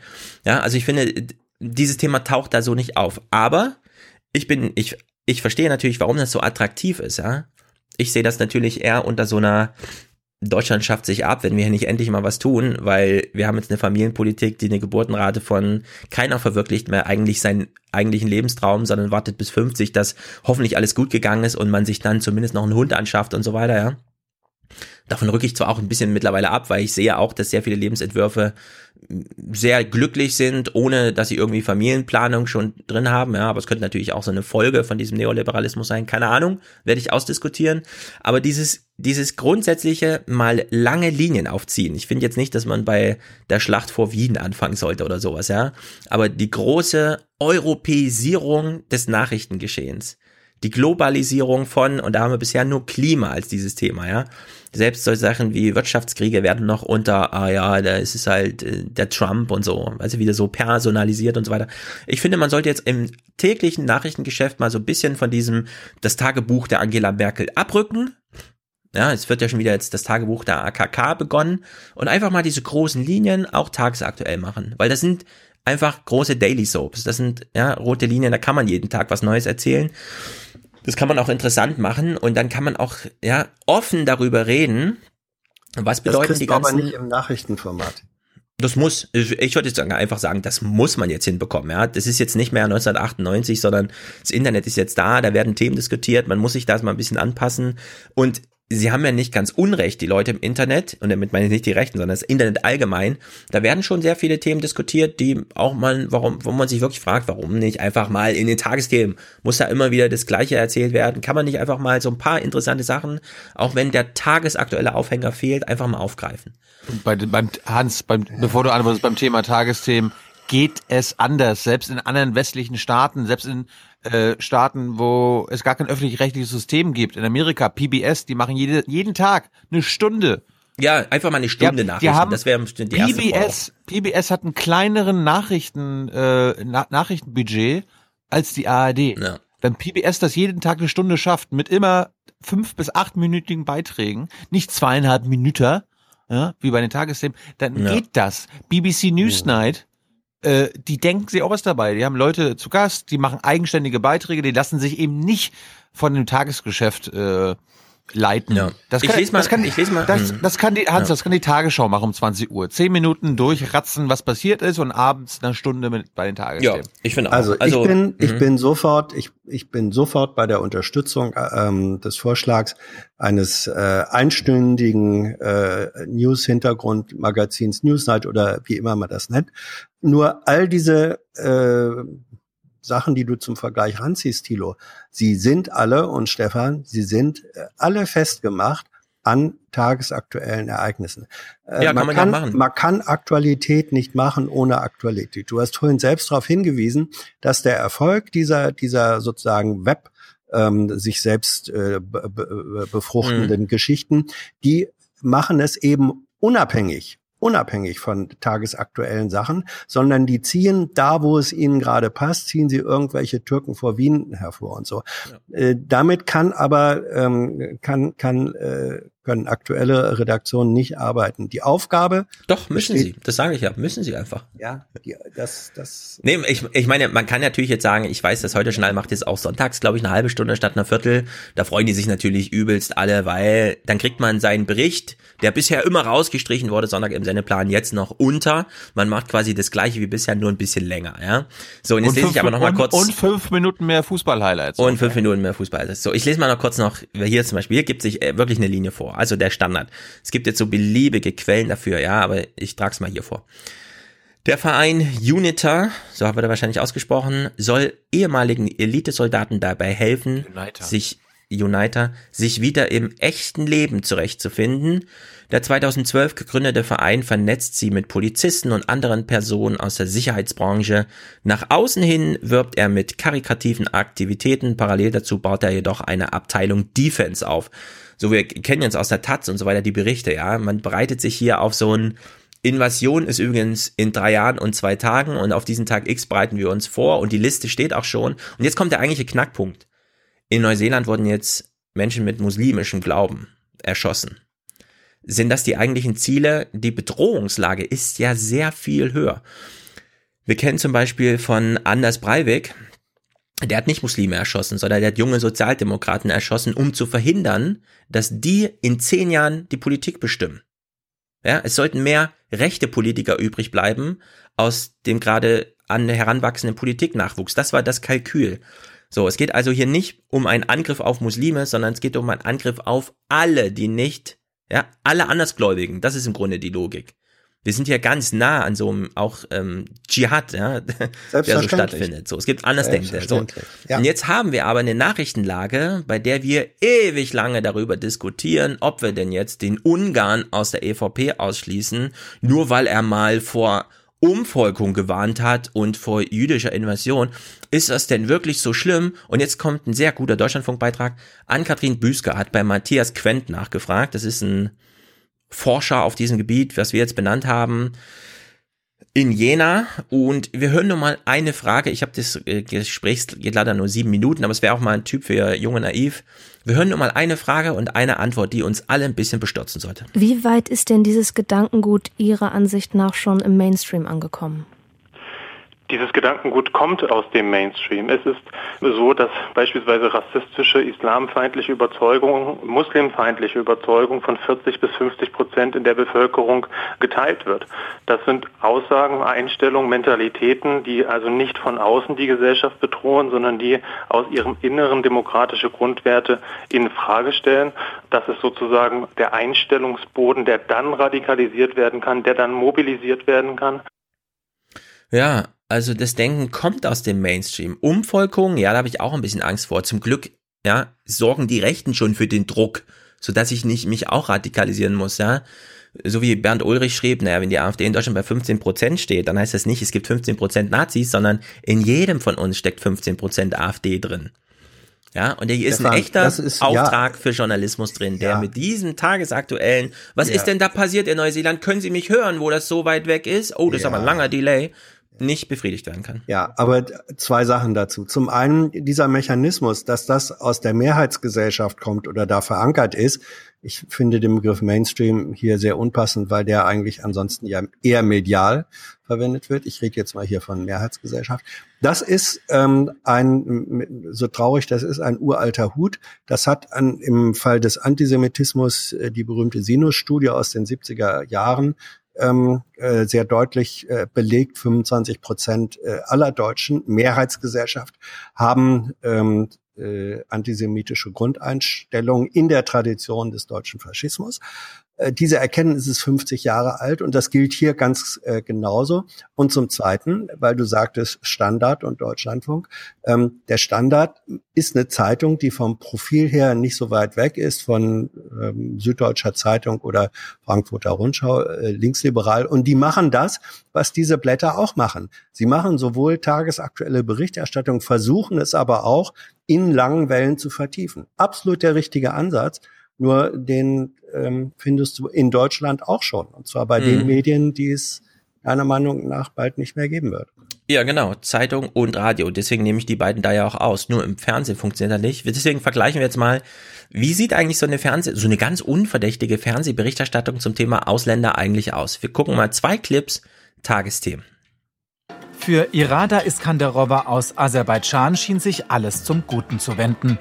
Zwar bekamen sie und ihre Familie kein politisches Asyl, aber sie fand vor rund einem halben Jahr eine Ausbildungsstelle in einem IT-Unternehmen in Düsseldorf. Dann die richterliche Entscheidung. Ich bin äh, während Ausbildungszeit geduldet. Trotzdem äh, sollen mein Mann mit meinen Kindern äh, ausreisen, obwohl er seit langer Zeit äh, in einer Bäckerei arbeitet und, ähm, und die äh, für die Lebensunterhalt äh, verdient und unsere Tochter äh, hier in Deutschland äh, eingeschult ist. Unverständnis auch beim Chef. Sechs seiner Mitarbeiter haben den Status einer Duldung. Immer wieder die Sorge, sie müssten in ein paar Jahren vielleicht das Land verlassen. Dabei braucht er sie dringend. Also hilft er ihnen, wo er kann, vor allem bei der Bürokratie. Es ist natürlich sehr schwierig in der Bürokratie die richtigen Anlaufstellen zu finden. Es sind dann auch nicht eine zentrale Stelle, ist es, sondern sind viele verschiedene. Und dann gibt es auch viele Regularien, die hier zutreffen. So, also warum, also wir haben eine junge Frau, die hat einen jungen Mann, der arbeitet hier, verdient auch, zahlt Steuern und so weiter. Das Kind ist eingeschult. Diese Leute nehmen niemanden etwas weg. Sie bringen dem Wirtschaftswachstum in Deutschland was bei, ja, also beide arbeiten. Sie ist sogar in Ausbildung, sie ist besonders billig, was Personalkosten angeht. Warum wird überhaupt darüber nachgedacht, dass sie gehen muss? Naja, da ist in den Gesetzen einfach noch latenter Ethnopluralismus drin. Sie spricht nicht so wie wir, also muss sie weg. Das ist, das ist der einzige Grund. Jetzt könnte man natürlich überlegen, äh, Tagesthemen könnt ihr das mal durchreflektieren, so wie ihr mittlerweile auch bei allen Gender-Fragen und so weiter das immer drin habt, ja. Da hat sich in der Sprache und in Gesetzestexten ganz altes Denken das muss jetzt langsam mal zurückgedrängt werden. Nö, das wird hier gar nicht reflektiert, sondern es ist ganz normal, dass dann der Wirtschaftstyp, ihr Chef nochmal sagt, ja, es ist halt kompliziert, keine Ahnung, Gesetze ist halt kompliziert, ja. Also hier, hier schlägt sich Ethnopluralismus, so wie Quent das eben sagt, 50 Prozent der Gesellschaft sind, für die ist das normal. Das sehen wir hier bei den Tagesthemen auch. Wie geht der Bericht eigentlich weiter? Ja, man macht halt nochmal kurz, was verlangt eigentlich die Politik? Und auch das völlig unreflektiert. Wir hören mal, was die CDU gerade will. Ich meine, ist das nicht schon wieder so eine Berichterstattung, wo quasi nicht die Gesetze hinterfragt werden, sondern quasi. Gar nichts wird hier hinterfragt. Was die Gesetze, doch, doch, also das nehme ich jetzt schon wahr, dass Stempfele quasi mit seinem Bericht hinterfragt, was die Gesetze mit den Menschen machen, also was die Folgen der Gesetze sind. nee, wünschst, nee, das läuft hier eher über die Schiene. Also äh, das Interessante ist doch, ähm, die, das Interessante ist die Frage, was passiert, wenn ein normaler Mensch ähm, der nicht Soziologie oder was anderes studiert hat, ein normaler Fernsehzuschauer diesen Bericht sieht. Was passiert bei dem im Kopf? Meine Mutmaßung ist, dass sich da so eine Einstellung äh, bildet, die heißt, was ist das für ein Unsinn mit, mit Vorschriften, die so jemand hier rausschmeißen wollen? Oder Mitleid. So, das ist ähm, Mitleid, aber, aber schon gekoppelt damit, das Mitleid baut ja darauf aus mhm. und sagt, was für ein Quatsch, die rauszuschmeißen. Und zwar auf, auf mehreren Ebenen. Dazu gehört äh, die, die, diese, dieser bürokratische Dschungel, die Na Nicht-Ansprechbarkeit äh, mit der sozialen Ebene, mit der Arbeitsplatzebene, das wird hier miteinander verbunden. Und von daher sage ich, finde ich, das ist ein guter Bericht ähm, der an dieser Stelle sozusagen da, wo im, äh, im zwischen 0 und 1 im Kopf des Zuschauers wird eher ähm, etwas aktiviert, was heißt, was für ein Quatsch mit diesen Regelungen dass das nicht ausreichen kann, dass das da nicht stehen bleiben kann, dass man da die Dimension, die du angesprochen hast, ähm, Stefan, was verbirgt sich eigentlich noch an Denken und Vorurteilen und Ideologie, auch in Gesetzen und vor allem in ihrer Umsetzung. Das schaffst du aber jetzt wiederum nicht in einem zweieinhalb Minuten in Tagesthemen, sondern dafür ist die Möglichkeit, und das ist sozusagen wirklich seit auch ziemlich lang mein Plädoyer, es sollen verdammt nochmal die öffentlich-rechtlichen diese unendlichen Zeitmargen, die ihnen das Internet einräumt, nutzen, ja. um das ja. dort zu vertiefen. Nicht nur so ein dover Podcast, Entschuldigung, also nicht nur so ein äh, Podcast, nicht nur so ein Podcast, äh, wie wir das äh, hier, hier machen, sondern das ist öffentlich-rechtliche Auf, das ist öffentlich-rechtliche Aufgabe. Da stehen da stehen sozusagen Zeitbergwerke ohne Ende zur Verfügung. Sie sollen sie gefälligst nutzen. Ja, ich will jetzt trotzdem nochmal, und danach reagiere ich nicht nochmal darauf, aber ich will jetzt nochmal kontrovers dir gegenüber sagen, ja, der Michael Stempfle sagt hier schon, das ist ja irgendwie Quatsch und er weckt auch so ein bisschen Mitleid und sie da nochmal erzählen und so. Aber für mich, und zwar nicht auf so eine emotional, sondern nachdem ich das kurz auch analysiert habe in meinem Kopf, ja, also ich gucke mir das so an und denke mir so, hm, ich gucke ja den Clip auch gerade nicht zum ersten Mal. Das ist hier so ein, also ich gebe jetzt wieder, wie ich das empfinde. Und zwar, Ethnopluralismus, also diese Frau gehört hier eigentlich nicht her, wird absolut gesetzt, wird nicht hinterfragt. Dann wird aber dran gebunden zur Abmilderung. Wir könnten aber den Ethnopluralismus, den wir hier schon so absolut stellen, also nicht weiter hinterfragen, abmildern durch, sie bringt uns ja wirtschaftlich was. Und das halte ich für ein falsches Argument. Sie sollte natürlich nicht hier bleiben, weil sie uns wirtschaftlich irgendwas bringt oder sowas, ja, sondern weil es eine absolut überholte Ideologie ist, zu sagen, die redet aber mit so einem russischen Akzent, die muss irgendwo mal so in diesen Osten zurück, wo sie herkommt. Völlig Banane, ja. Das, das meine ich so dieses, Ja. da wird Der- einfach nicht Ja, widersprochen. der, pass auf, der Gedanke ist richtig, nur das, was du richtigerweise beabsichtigst, erreichst du in den Kopf, Köpfen von Zuschauern, die nicht sowieso schon der Meinung sind, bestimmt nicht dadurch, dass du sagst, die hat ein Recht, natürlich hier zu sein, weil sie ein Recht hat, hier zu sein, und da spricht der russische Akzent überhaupt gar nicht dagegen. Das funktioniert einfach so nicht, Stefan. Ich glaube, Ja, ich weiß, ich weiß, Hans, das können wir abkürzen, denn ich sage einfach, ich habe ja jetzt keine Lösung präsentiert. Ich habe Mhm. nur gesagt, welches Problem stört mich, dass die super durchfinanzierten Leute beim ZDF und bei der AD jetzt sich mal hinsetzen müssten, überlegen müssten, wie können wir es trotzdem so berichten, dass Stefan Schulz nicht sagt, wie Hans eben auch sagte, das kann man durchaus so denken, der Einwand ist schon berechtigt. Ja, dass die Lösung noch erarbeitet werden muss, das ist mir schon klar. Da kann man sich jetzt auch Jahre nehmen. Ich will einfach 2023, wenn dann die Rentenrepublik so richtig drückt, nicht noch, ja, wenn wir da immer noch so verharren, haben wir halt Zeit verschwendet. Nur Und was ich mich glaube, wirklich stört, ja. Hans, was mich wirklich stört, ist das, was wir jetzt sozusagen im Nachgang, weil es ist ja eine politische Nachrichtensendung, man will ja wissen, was ist das politische Denken und so weiter, ja, dass das, was jetzt kommt, einfach so gesendet wird, das stört mich. Ja, und ich finde gut, Hans, du da weißt noch gar nicht, was jetzt kommt. Ich wollte es ja jetzt spielen. Okay, ich wollte, lass mich das sagen. Ich finde einfach gut, dass hier ein, eine Tür in einer für mich richtigen Richtung äh, ein Spalt weit geöffnet wird und fände es noch besser, wenn das äh, vertieft würde.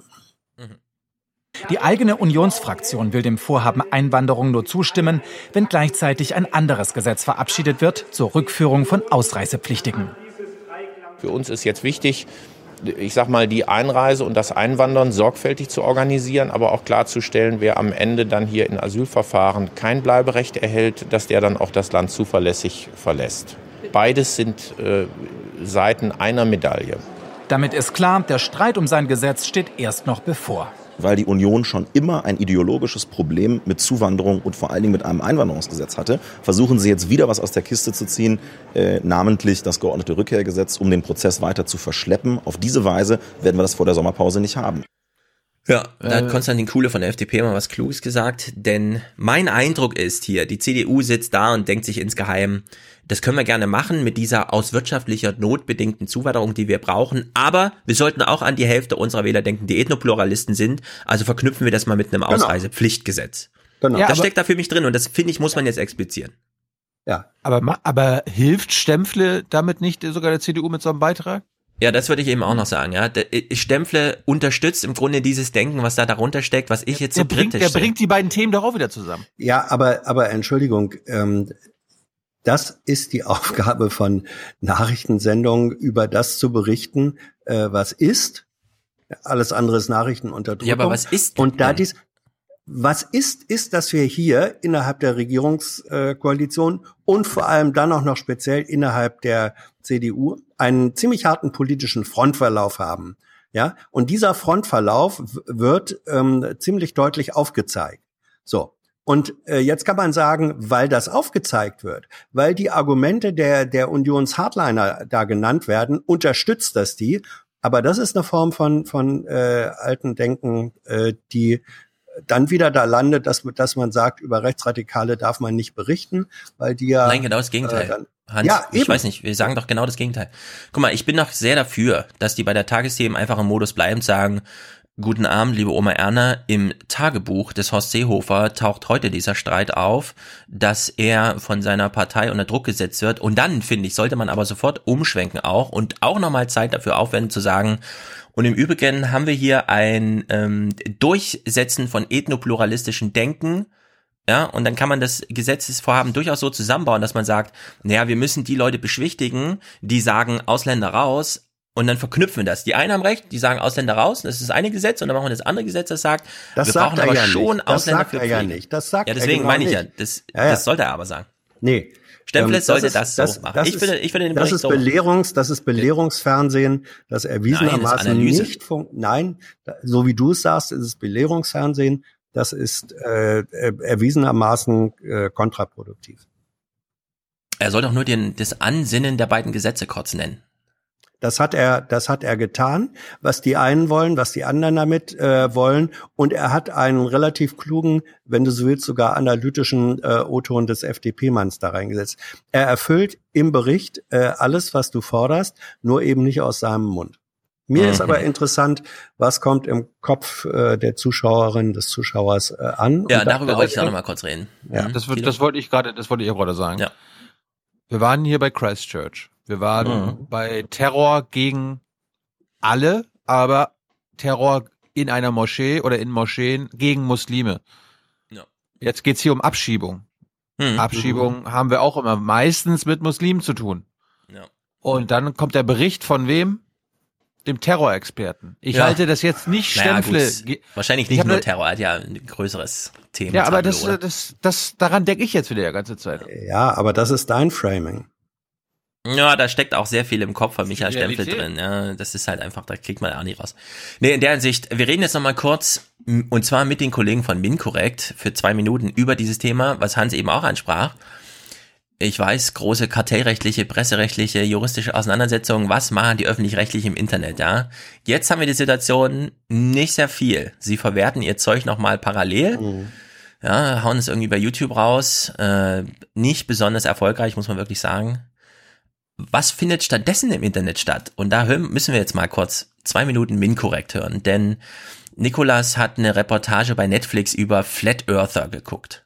Das könnte man wieder denken, aber es geht doch hier gerade gar nicht um Flat Earth, sondern um Ethnopluralismus und so weiter. Aber zwischen diesen einzelnen Verschwörungstheorien und diesem superhistorischen Denken, dass man sich so selbst hinbaut, gibt's so Verstrickungen. Ja, die infizieren sich so gegenseitig. Ein Flat Earther, wo informiert er sich? Naja, da, wo er sehr schnell infiziert wird mit anderen Verschwörungstheorien. Und damit meine ich, er guckt eben nicht AD und ZDF, sondern er guckt YouTube. Und in dieser Aber- Reportage, hm? Aber das mit der flachen Erde stimmt doch. Ja, genau, das stimmt doch. genau, da, es gibt Leute, die sagen, aber das stimmt doch. Und die fahren dann zu Konferenzen, bei denen Nikolas bei Netflix guckt und denkt, hä? So ein großes Venue haben die gebucht, da haben wir doch auch schon mal eine Physikertagung gemacht und so weiter in Amerika, ja. Also die sind sozusagen High Level sind wir irgendwie. So, und Nikolas referiert hier mal ein Wissenschaftler, der auch vor Ort war bei dieser, was machen die Flat Earther da, worüber reden die? Der die dann fragt, wie seid ihr zu diesem Denken gekommen? Wo habt ihr das her? Ja, und das müssen wir uns wirklich vergegenwärtigen. Der Clip ist ganz wichtig. Es geht hier wirklich um die Substanz von, wenn dann jetzt auch erstmal Facebook anfängt und alles in ein großes Dark Web umwandelt und man gar nicht mehr sieht, was findet da eigentlich statt und so weiter, ja. Wie gefährlich ist das eigentlich? Aber was ich eigentlich erzählen wollte, ähm, es gibt zu diesem ähm, zu dieser Konferenz, also die waren ja auf so einer Konferenz oder die haben eine Konferenz gemacht da in Raleigh, ähm, äh, North Carolina. Ähm, da äh, gibt's ein Paper zu, weil da ein Forscher war, der hat sich ähm, genau mit diesen Flat Earthern an äh, oder beschäftigt und der hat ein ähm, äh, eine wissenschaftliche Arbeit dazu geschrieben und die hat er präsentiert irgendwo kürzlich äh, bei irgendeiner anderen Konferenz. Jedenfalls hieß dieser Beitrag YouTube as a Primary Propagator of Flat Earth Philosophy. Ähm, er war nämlich bei dieser Konferenz, ähm, die auch in der Dokumentation vorkommt, und hat 30 Teilnehmer interviewt oder zumindest diesen, den Leuten Fragen gestellt. Und zwar äh, die Frage gestellt, wie sie auf diese Flacherde-Theorie gekommen sind. Und bei 29 von diesen 30 Teilnehmern äh, kam die Antwort, ähm, dass sie vor zwei Internet? Jahren genau, dass sie vor zwei Jahren noch nicht geglaubt haben, dass die Erde flach ist, äh, aber dass sie ihre Meinung nach dem Anschauen von YouTube-Videos geändert haben. Die einzige, die einzige Person, die das nicht angegeben hat, war ein Vater, der mit seiner Tochter und dem Schwiegersohn da war und diese Tochter und der Schwiegersohn, äh, die haben wiederum gesagt, sie haben ihr Wissen von YouTube-Videos. Also auch die 30. Person war eigentlich indirekt über YouTube-Videos äh, auf diese Idee gekommen. Das hat sich dann wohl gezeigt, dass diese Interviewten alle über andere Verschwörungstheorien auf diese Flacherde-Theorie gekommen sind. Also die haben dann irgendwie Theorien zur, zum 11. September gesehen oder Sandy Hook oder ähm, Mondlandungsfake und so. All dieses Zeug gesehen und dann wurde von YouTube eben äh, immer weitere Verschwörungstheorien, Videos wurden ihnen vorgeschlagen. Und dann halt irgendwann auch Flacherde-Videos. Und das führte dann halt dazu, dass immer mehr Leute oder diese 30 Leute jetzt offensichtlich dann irgendwie da drauf hängen geblieben sind. Und ja, YouTube ist, das darf man einfach nicht unterschätzen, die zweitgrößte Suchmaschine der Welt nach der Google-Suche. Nur mit dem Unterschied, dass die Leute nicht einfach nur, ach, klicke ich mal kurz an, erster Suchbegriff, keine Ahnung, sondern sie suchen und dann gucken sie das erste Video und dann kommt ja automatisch das zweite und so weiter. Ja? Also die, die, das ist ein hochinfiziöses äh, System, das uns absolut ins Mittelalter zurück donnern. Ja, Ja, absolut. Man kann sich das das nicht ist, vorstellen. Ähm, das, das ist Anfixen äh, nach dem Modell äh, Drogendealer. Ähm, die erste Droge kriegst du umsonst und wenn du auf den Geschmack gekommen bist, dann ähm, wird dir weiteres vorgeschlagen und du kannst gar nicht anders. So funktioniert das. Und ähm, es ist äh, von daher ist, ist YouTube vor allem dann in Verbindung mit den Such- und Vorschlagsalgorithmen äh, ist ein Stück äh, Technologie gewordene Anti-Aufklärung mit mittelalterlicher äh, Tendenz. Nur, du kriegst das nicht weg. Das ist da und deswegen kann man, äh, man, man kann und muss die Hände über dem Kopf zusammenschlagen und ganz. sagen, Nicht ganz. und, und muss sagen, und dann ist das Einzige, was dagegen hilft, ähm, wenn überhaupt was hilft, ist der Versuch von Gegenaufklärung. Nee, das ist jetzt Äh, sehr fatalistisch. Wir haben in Amerika einen Was? Wahlkampf. Was? Wir haben Fatalistisch? Naja, wir haben in Amerika einen Wahlkampf mit ähm, inzwischen schon elf Rep äh, demokratischen Kandidaten, von 15. denen äh, inzwischen schon 15, von denen wirklich mittlerweile so eine Handvoll sagt, äh, wir müssen hier grob eingreifen, denn, und das muss man auch wirklich mal ausdrücklich sagen, Urheberrechtsverletzungen, Gewaltdarstellung, Pornografie, das kriegt man auf YouTube ganz wunderbar Ja. aussortiert, dass es zugelassen wurde, dass ein Verschwörungsvideo zum nächsten führt. Das ist alleine dem wirtschaftlichen Ansehen zu mehr Engagement geschuldet. Wir hatten jetzt schon Fälle in Amerika, dass sich Prominente beschweren darüber, wie sie ähm, weiterempfohlen werden auf YouTube. Da hat sich aber ganz schön viel getan. Da werden auf einmal nur noch Vivo-Videos gezeigt und so weiter, statt irgendwelcher Verschwörungstheorien. Also das ist nun, dass dieser Algorithmus irgendwie Gott gegeben wäre und dass man da gar nichts tun kann, ist genau falsch. Stefan, Gott gegeben ist wahrhaftig nicht meine Wortwahl, sondern Mhm. ich sage, ich habe ich hab eben kritisiert, dass es so ist. Das große Mhm. Problem ist, wie sanktionierst du das? Du kannst bei Persönlichkeitsrechten, äh, bei Verstoß gegen äh, äh, gegen gegen äh, Kriminalrechte äh, und so weiter, kannst du kannst du es sanktionieren. Bei Verschwörungstheorien ähm, da mach mir mal eine, eine äh, juristisch handhabbare Begründung, wie man das äh, ausschließen will. Deswegen, deswegen, und wenn du heute etwas findest, dann wird morgen der Scheiß an anderer Stelle kommuniziert. Das Problem ist, dass es ein Bedarf, ein Bedürfnis in Teilen der Gesellschaft gibt nach solchen Formen von Welterklärung. Ja, es ist ja, eigentlich ein, ein, äh, es ist ein Indiz dafür, dass Menschen, äh, die ein Bedürfnis nach Welterklärung haben, ähm, mit den Mitteln, die ihnen normal zur Verfügung stellen, sie ihre Welt nicht erklärt bekommen und dann weichst du aus äh, auf, auf diese Geschichten. Und solange, solange dieses Bedürfnis nicht anders erfüllt wird, wirst du immer über YouTube äh, oder es gibt dann Ersatzsysteme äh, etwas finden, wo sich dieses, diese Droge, ähm, diese mittelalterliche Lüge weiter verbreitet. Ja, dazu will ich Das aber nur ich. sagen, Hans, du unterschätzt, wie weit YouTube, auch Twitter zum Beispiel, ohnehin schon eingreift in das, was da passiert. Also die könnten das von heute auf morgen, die haben dann halt das Problem, damit sinkt das Engagement um 40 Prozent. Das heißt, ein Minus von 13 Milliarden Dollar in der Jahresabrechnung bei YouTube, das will man auch nicht. Das ist der einzige Grund. Ja, Bisher natürlich. wollte man das Engagement völlig hochhalten. Klar, völlig klar. Das ist, das ist ein pures wirtschaftliches Interesse. Das, das ist, das ist Technologie gewordener Kapitalismus. Da äh, streiten wir uns überhaupt nicht drüber. Die Frage ist, wie begegnet man dem? Ja. Man ich finde kann nicht interessant. an die Mildtätigkeit von, Ja. von YouTube-Eigentümern appellieren und Ja, sagen, ich mein- sa- mach das doch mal. Äh, Wir reden ja über. Google, ne? Wie ist Google Ja. nochmal angetreten vor 20 Jahren? Wir wollen das Wissen der Welt äh, sortieren und auffindbar machen. Und.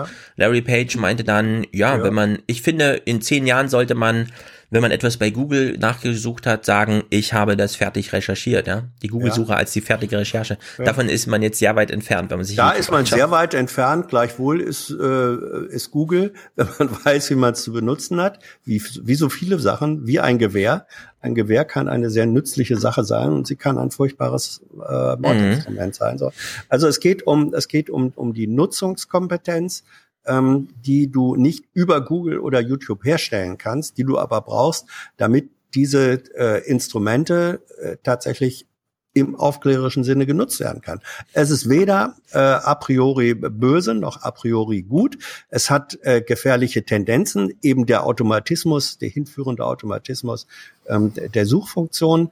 Und ähm, da, wo man das, wo man das äh, sanktionieren kann und verbieten kann, bin ich immer sehr dafür. Ich glaube allerdings, dass die, dass die wirkliche äh, Gegenbewegung äh, auf einer anderen Ebene kommen muss. Und da sind Hans wir ja wieder bei der Aufklärung. Ja, sogar Gegenaufklärung hast du gerade gefordert. Und du sagst Bitte? wahrscheinlich, Nein, nein, Ja, nein, nein, sag- also ge gegen, gegen Aufklärung, gegen die Verdummung. Also äh, doppelte Verneinung, nicht? Äh, also im Aufklärung. hieße ja im tatsächlichen Abklärung. Sinne.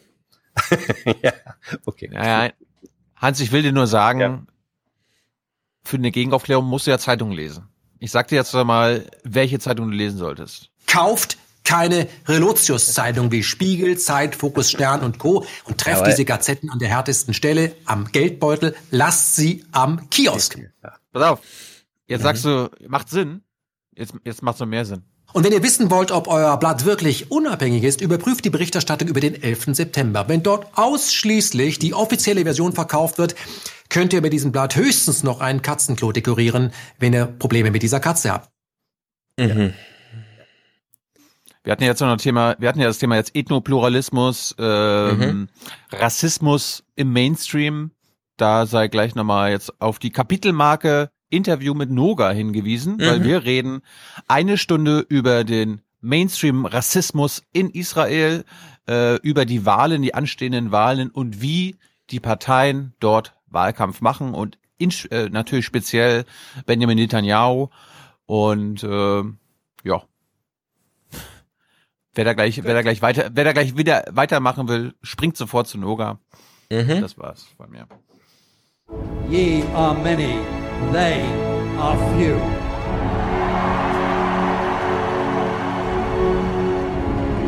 Willkommen im 1% Club.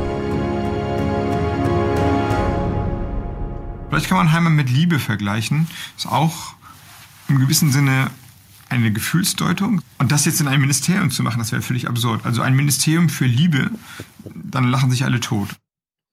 Warum? Vielleicht brauchen wir ein Ministerium für Liebe. Die Briten haben schon ein Ministerium gegen Einsamkeit. Das ist sozusagen auf der gleichen Dimension Die schon. hatten, die hatten Aber auch ein Silly Ministry Walks Love. Ministry. Die hatten auch ein Silly Walks Ministerium. Richtig. Was haben wir für ein Glück? Bei uns geht's immer nur ums Geld. Und das Ja. schickt uns heute Bastian, Hashtag Scientists for Future. Er schließt sich an, schickt uns 500 Euro. Damit führt er hier die Liste an. Sehr gut. Wow! For what? Like for what? Like forward. Für unsere Arbeit hier oder was? Kein weiterer Kommentar von ihm. Ich denke, wir verstehen es auch so. Herzlichen Dank, Bastian. Vielleicht sehen wir uns mal beim Hörertreffen oder so. Josef schickt 400. Josef hat uns schon häufiger unterstützt. Sehr, sehr, sehr gut. Wo sind die gut für Österreich Sounds? Tja, ich habe nur einen. Der Wahlkampf wird geil werden. Schwarz macht geile Politik. Schwarz macht geil. Oder ist eigentlich eingelöst, das Versprechen? Schwarz macht geile Politik. Ja, doch, klar. Ich spiele uns auch noch mal einen schwarzen Kamm, einen Österreicher. Äh, Ich habe ja nicht so viel. Ah ja, hier 400 Euro. Mehr Geld, alle wollen mehr Geld, mehr Geld. Wir lösen es mit mehr Geld. Überall mehr Geld. Aber, aber se, bitte seien Sie mir nicht böse. Ja, er schreibt Aufwachen 365, das ganze Jahr über Aufwachen. Sehr gut. Man muss nicht jede Folge hören, aber gestern habe ich wieder den Tipp bekommen, ne, hier aus meiner Bekanntschaft so. Wenn du mehr Hörer haben willst, mach doch so 20 Minuten, weil dann kann man das morgens hören, auf dem Weg zur Arbeit und so. Haha. Ja, habe ich auch gesagt. Ha, ha, ha, sehr gut. Ich meine, Gabor Steingart macht schon ganz gut. Bei dem ganzen Rest frage ich mich, kann man nicht einfach Tagesschau gucken, also hören? Gibt's auch als Audio-Podcast. Ich habe in 364 angekündigt, dass ich äh, nächsten Tag bei Steingart Ja, sein würde. Das wird jetzt denn? irgendwann gesendet, offenbar. Wie war's denn? Unbefriedigend. Wie, der hat sich das auf Halde gelegt, oder was? Der hat dich auf Halde gelegt? Offenbar. Also mir wurde gesagt, sie melden sich, wenn es online geht. Mhm. Ja, aber warum ich es unbefriedigend finde, kann man dann sich anhören. Wenn wir es dann noch hören. Sehr gut. Ja, das das Markus. glaube ich schon. Das glaube ich schon. Markus schickt 365 Euro und sagt, Jetzt reicht's. wer Also jetzt schafft reicht's. die Arbeit? Ach so. Österreich. Wer schafft die Arbeit? Schafft, wer schafft die Arbeit? Wer schafft die Arbeit? Na, sorry, wer schafft die Arbeit? Die Wirtschaft schafft die Arbeit. Bitte merkt euch das einmal. Bitte tun wir nicht so, als wäre das alles furchtbar kompliziert. Es ist sehr einfach. Ja, grandios, Markus. Also, äh, wir haben jetzt den Monatsanfang so ein bisschen ausgeglichen, das ist auch ganz gut. Es Ja. ist wahrscheinlich hier immer Rezension Dingsterbums oder wie das heißt. Wir sind im normalen Zyklusgeschäft, der Medienzyklus. Georg schließt die Präsentationsschaften ab mit 250 Euro und er weist uns auch inhaltlich darauf hin. 295 Franken und 33 Gucken, ob Hans Rappen. es weiß. Rappen, richtig. Rappen. Beim letzten, letzten Mal haben wir noch gerätselt, aber jetzt wissen wir, es heißt Ja, Rappen. Rappen, Ja. Hans, Hans, du bist ja hier unser äh, Linguist. Kommt das Berappen von den Rappen? Ich glaube ja. Aber es ist ein Ich dachte von den ich weiß es nicht. schwarzen Pferden, auf denen das transportiert wurde, was man für die Rappen gekauft hat. Ja. Wenn du kein Geld hast, dann zahl mit Rappen, weißt du? Ja, ja, ja, har, har. Ähm, und wenn die aus sind, nimmst du Schimmel. Genau. Nee, ich, also spontan würde ich sagen, ich glaube, das kommt daher, aber das weiß ich nicht. Wer weiß. Danke, Angela Merkel. Irgendjemand, irgendjemand wird's wissen. Ja, jedenfalls schickt er sein Geld äh, für den Familienpodcast aus der Schweiz. Das heißt, wir haben vier Präsentatoren. Ein Österreich, einer aus der Schweiz, zwei, zwei aus Deutschland. Wir sind also ein Richard Dach-Podcast. Ein Richard Deutsch, Deutsch, Austriach, Schweiz oder wie das auch immer heißt, mit dem es ja, keine Ahnung, wo das herkommt. Wo kommt denn das eigentlich her? Ich verstehe die Schweizer nicht. Felix, Präsentator der Herzen zumindest, 200 Euro, je 100 für Quartal 4, 18 und Quartal 1, 19. Gut. Wir sind also eine richtige Dachaufwachen-Podcast AG sogar, wir machen hier Quartalsrechnung. Keep up the good work and fun. Ach so, good work and fun work. Und ja, ich würde sagen, wir kramen die gute Laune aus dem Boden aus, andere lassen sie drin. Ich musste dran denken, als er keep up, muss ich keep it down. Ich sing doch mal, Tilo. Ja,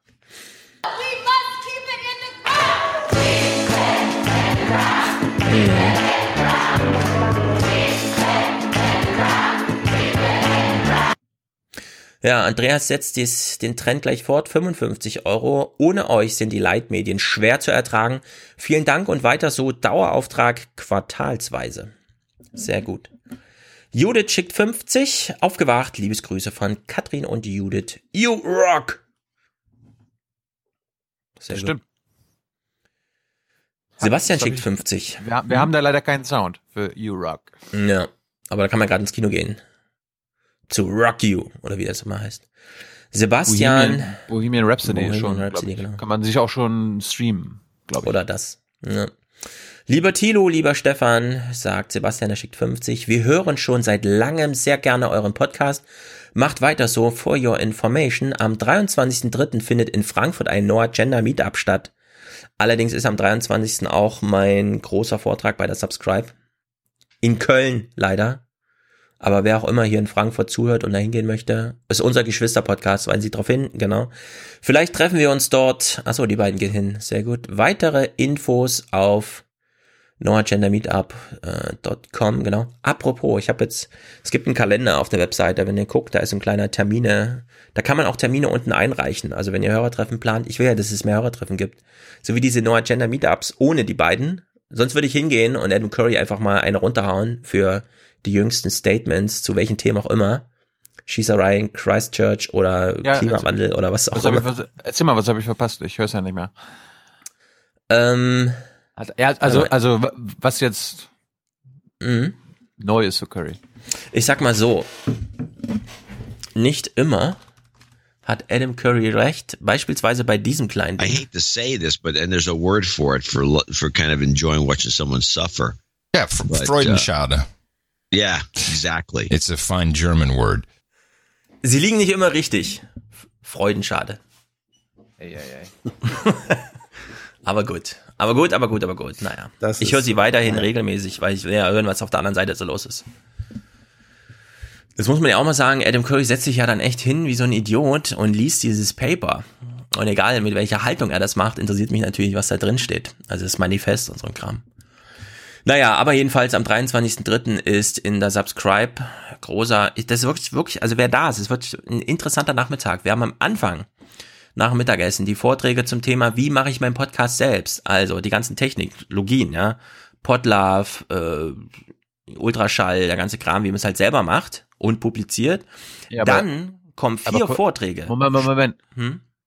Ihr macht quasi ein Tutorial für Leute, die noch nicht wissen, wie man podcastet, aber es kommen doch wahrscheinlich nur Leute, die entweder podcasten Ja, oder genau anders, wissen genau anders. könnten, Es ist- dass, äh, wie man Podcast Nee, es sind natürlich keine Tutorials, sondern diejenigen, die den Podcast schon vollständig selber machen. Es wird am Samstag auch ganz relevant in meiner, in meinem kleinen Talk. Es gibt eine Podcast-Definition, der ich ein bisschen jetzt anhänge, in der man sagt, ein Podcast ist dann ein guter Podcast, wenn du ihn alleine machst. Wenn du niemanden für irgendeine Aufgabe brauchst, sondern wenn es wirklich aus einer Hand gemacht werden kann. Ja, so, Jung und Naiv, Aufwärm-Podcast, die funktionieren alle so. Das sind einfach ein, Autark. zweier Teams, alle sind zehn, völlig autark, genau. Man unterschreibt kurz ein Webhosting-Ding und dann kann man das machen. Und da werden natürlich diese Technologien fortentwickelt, ja, die werden ja nicht vorgestellt im Sinne von übrigens, das ist Ultraschall, sondern es werden die neuesten Feinheiten gemeinsam mit der Community vom Macher entwickelt. Deswegen, sitzen die Leute, die das benutzen, im Publikum, hören sich an, was er zu sagen hat, und danach zieht man sich zurück in die vielen Räumlichkeiten des Deutschlandfunk und ja, geht, seine Feature-Wunschliste durch. So, das haben wir also anderthalb Stunden lang. Danach folgt Spiegel Online, Süddeutsche Zeitung, Zeit, Deutschlandfunk. Wie machen wir Podcast in Medienhäusern? Und da wird natürlich genau nicht so Podcast gemacht, ja, sondern da kommen einfach, was weiß ich, vom Deutschlandfunk Politik Podcast ist auch jemand dann dabei. Die gehen natürlich einfach in ihr Hauptstadtstudio, sagen dem Techniker, wir wollen jetzt mal kurz hier und so, und dann gehen sie rein, sprechen die Mikrofone, verlassen das Ding, ja, und der Podcast wird publiziert, ohne dass sie noch irgendwas damit zu tun haben. Und dann komme ich und schließe diesen Tag ab, indem ich beides nochmal kontrastiere und eben eine Anleitung für mit kopffrei Podcast, ne? Und Wir sind kopffrei gespannt. heißt ganz viel Technik rein und ganz viel Organisation raus. Das kann ich schon mal Verrat nicht teasern, so viel, ja? verrat nicht so viel. Ich will nächste Woche in diesem, in meinem Aufwachen-Podcast über diesen Stefan Schulz-Vortrag äh, reden. Okay. Den will ich zerlegen mit Hans Jessen. Pass mal auf. Ah, sehr gut, macht das mal. Ist nur eine halbe Stunde, könnt ihr euch gut angucken. Hans, kennst du, kennst du eigentlich das Motto von der Subscribe dieses Jahr? Ähm, erst der Podcast, dann das Land, Genau. dann die Partei und dann Richtig. man selbst. Ja. Tobias schickt uns 50 nach viel zu langer Zeit beende ich meine Schwarzhörerschaft und rufe alle auf, es mir gleich zu tun, damit der Podcast nicht von uns Trittbrettfahrern kaputt gerammelt wird. Das ist genau so. Die Merkel, die hat das Deutsche, Ra- Deutschland und Europa zunichte gerammelt, hat die das mit ihrer Politik. Und er schreibt, ich war am Freitag gemeinsam mit meinen Schülern bei Friday for Future. Unser Ausflug war bei der Schule ganz offiziell als Exkursion angemeldet und eingebettet in eine Unterrichtsreihe zur Umweltethik. So einfach kann es sein. Nimm das Schulpflicht. Teachers for Future, keep it in the ground. Jawohl. until you start focusing on what needs to be done rather than what is politically possible, there is no hope. Ja, also hat ein erheblich didaktisches äh, Potenzial, mal zu mal zu so einer Demo zu gehen. Ich bin ja, ich Finde bin ich ja auch. nach der Demo noch bei der BBK vorbeigegangen, weil die, die hat sich ja bewegt vom Invalidenplatz, also zwischen Verkehrs- und Wirtschaftsministerium in Berlin zum Mhm. Kanzleramt. Mhm. Dann habe ich Hans angetroffen. Äh, jetzt habe ich gerade vergessen, was, worauf Hans wollte ich hat hinaus? nicht mit demonstriert, sondern stand Nee. da mit. Nee, er hat's Ah, ist boykottiert. unglaublich. Unglaublich. Der, Hans hat wieder präferiert, Steffen Seibert irgendwelche Fragen zu stellen, ja. Also seinem Job Unglaublich. nachzukommen. Unglaublich. Ist, Also diese Arbeitsteilung ist einfach scheiße. Ja. Ja. Sehr, sehr, sehr. Mensch, Freitag ist mal für Zukunft. Ein bisschen länger als tagesaktuell Hast du- denken. Hast du, hast du gesehen? Hast du die Massen gesehen? Äh, Stefan, Mhm. ich habe ja Videos gepostet. Äh, ja, ich habe mich ein bisschen informiert. Ich habe jetzt deins, glaube ich, noch nicht geguckt, aber ich weiß, es war halt einiges los in vielen deutschen Städten, auch in auf der ganzen Welt. Wie war's denn in Frankfurt? Von Frankfurt habe ich nichts gehört. Ich habe auch nichts gehört aus Frankfurt. Das war bestimmt gut. Ja, ich, Innenstadt. Ich, ich, bin leider schon seit Monaten die 20 Minuten nicht mehr in die Innenstadt gefahren. Ich müsste mal wieder gucken, wie so, wie es den neuen Banken geht. Ich habe gehört, 40 neue Banken sind durch den Brexit hergekommen. Ah, wir, kommen, wir kommen gleich Wir zum werden- Brexit. wir werden- das werden weniger. Ja, apropos, wir haben schon anderthalb Stunden und wir haben noch so viele Themen. Ich wollte vorhin eigentlich nur kurz und so. Na gut, also Matthias, 50. Schluss mit den 99 Prozent. Ab jetzt gibt's Fünfe im Monat per Dauerauftrag. Sehr gut, gute Anmeldung. I mean, who are we? We're the 1%. We're the 1%. We're the 1%. We're the 1%. We're the 1%. Nur wir alle zusammen. Ja, Patrick schickt 50 und schreibt, wow, wenn ich gewusst hätte, wie toll es hier im 1% Club ist. Ich hätte schon viel eher mit dem Schwarzhörer, meine, Schwarz, meine Schwarzhörerschaft beendet. Ja. Das ist sensationell. Genau.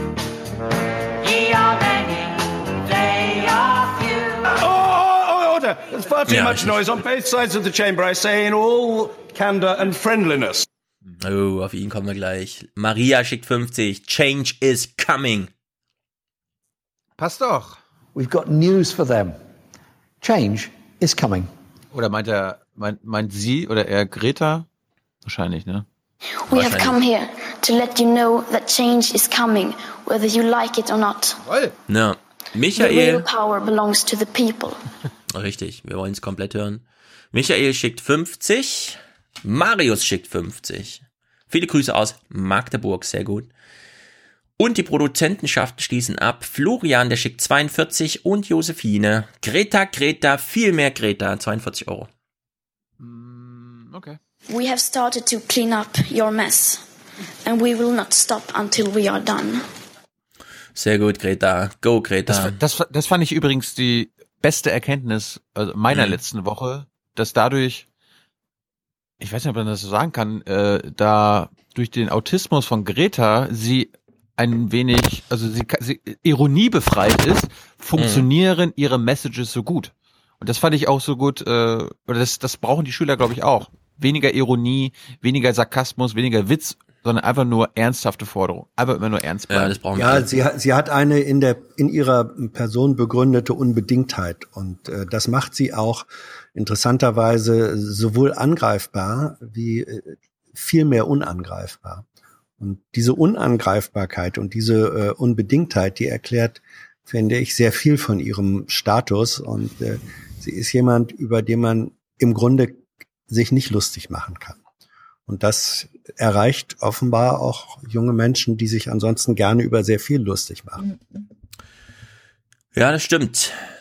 Mm, Ruwan schickt uns 40, habe ich ja schon genannt. Weiß ich nicht. Sehr gut. Ist sehr regelmäßig. Danke, Simon Ruwan. schickt. Ja.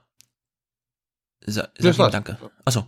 Simon schickt 35,99 Aufwachen statt Kirchenquatsch. Auch schon sehr regelmäßig. Monatliche Spende vom 1.3. des Trärchens, unser liebes Trärchen. Wollen Das ist beten? gut fürs deutsche Reich. Übrigens, ihn meinte ich, ne, als ich so abrückte von, ja, ein unerfüllter, sagen wir mal, keine Kinder zu haben, da steckt irgendwo so ein Verarbeiten von Neoliberalismus drin. Ich glaube, die drei sind wirklich glücklich zu dritt. Das ist ein ganz neues Familienmodell. Ich glaube, es ist Familie. Ich nenne es Familie. Ja, aber wie, wie, wie hat dein alter Gedanke auf mein Leben gepasst? Wie? Ja, ich habe ja auch keine Kinder. Ach so, ja, ja, ich glaube auch, dass, dass man im Grunde, also ich sag mal so, es gibt diese Shell-Jugendstudie, in der drin steht, also da kann man die Tendenz ablesen, wie der Kinderwunsch sinkt. Und zwar an der Frage, gehören Kinder zum Glücklichsein dazu? Und diese Frage wird immer häufiger verneint woraus sich ja so ein Gemütszustandswandel drinsteckt. Ne? So, jetzt lebt man natürlich urban, ja, man genießt sein Leben, man bindet sich nicht so schnell. Gerade Berlin ist da ein echtes Problem. Ja, man kriegt ja nicht mehr hin, gemeinsam abends essen zu gehen, weil immer gleich, oh nee, war es echt so so Ding fest vereinbart. Ich hatte jetzt eigentlich doch was anderes vor. Ciao. Ja, das kennt man so in Berlin. Also da ist Berlin schon Vorreiter. Ich glaube, da steckt auch eine Tendenz drinnen.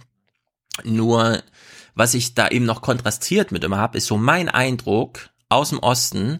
Im Osten gibt es sehr viele Frauen, die sehr früh ihre Männer verlieren aufgrund von Tod, die dann also sehr lange als Witwen leben. Also ich meine so 15 Jahre plus und so weiter. Die leben so lange als Witwen, man konnte sich schon gar nicht mehr erinnern, dass die nochmal einen Mann hatten.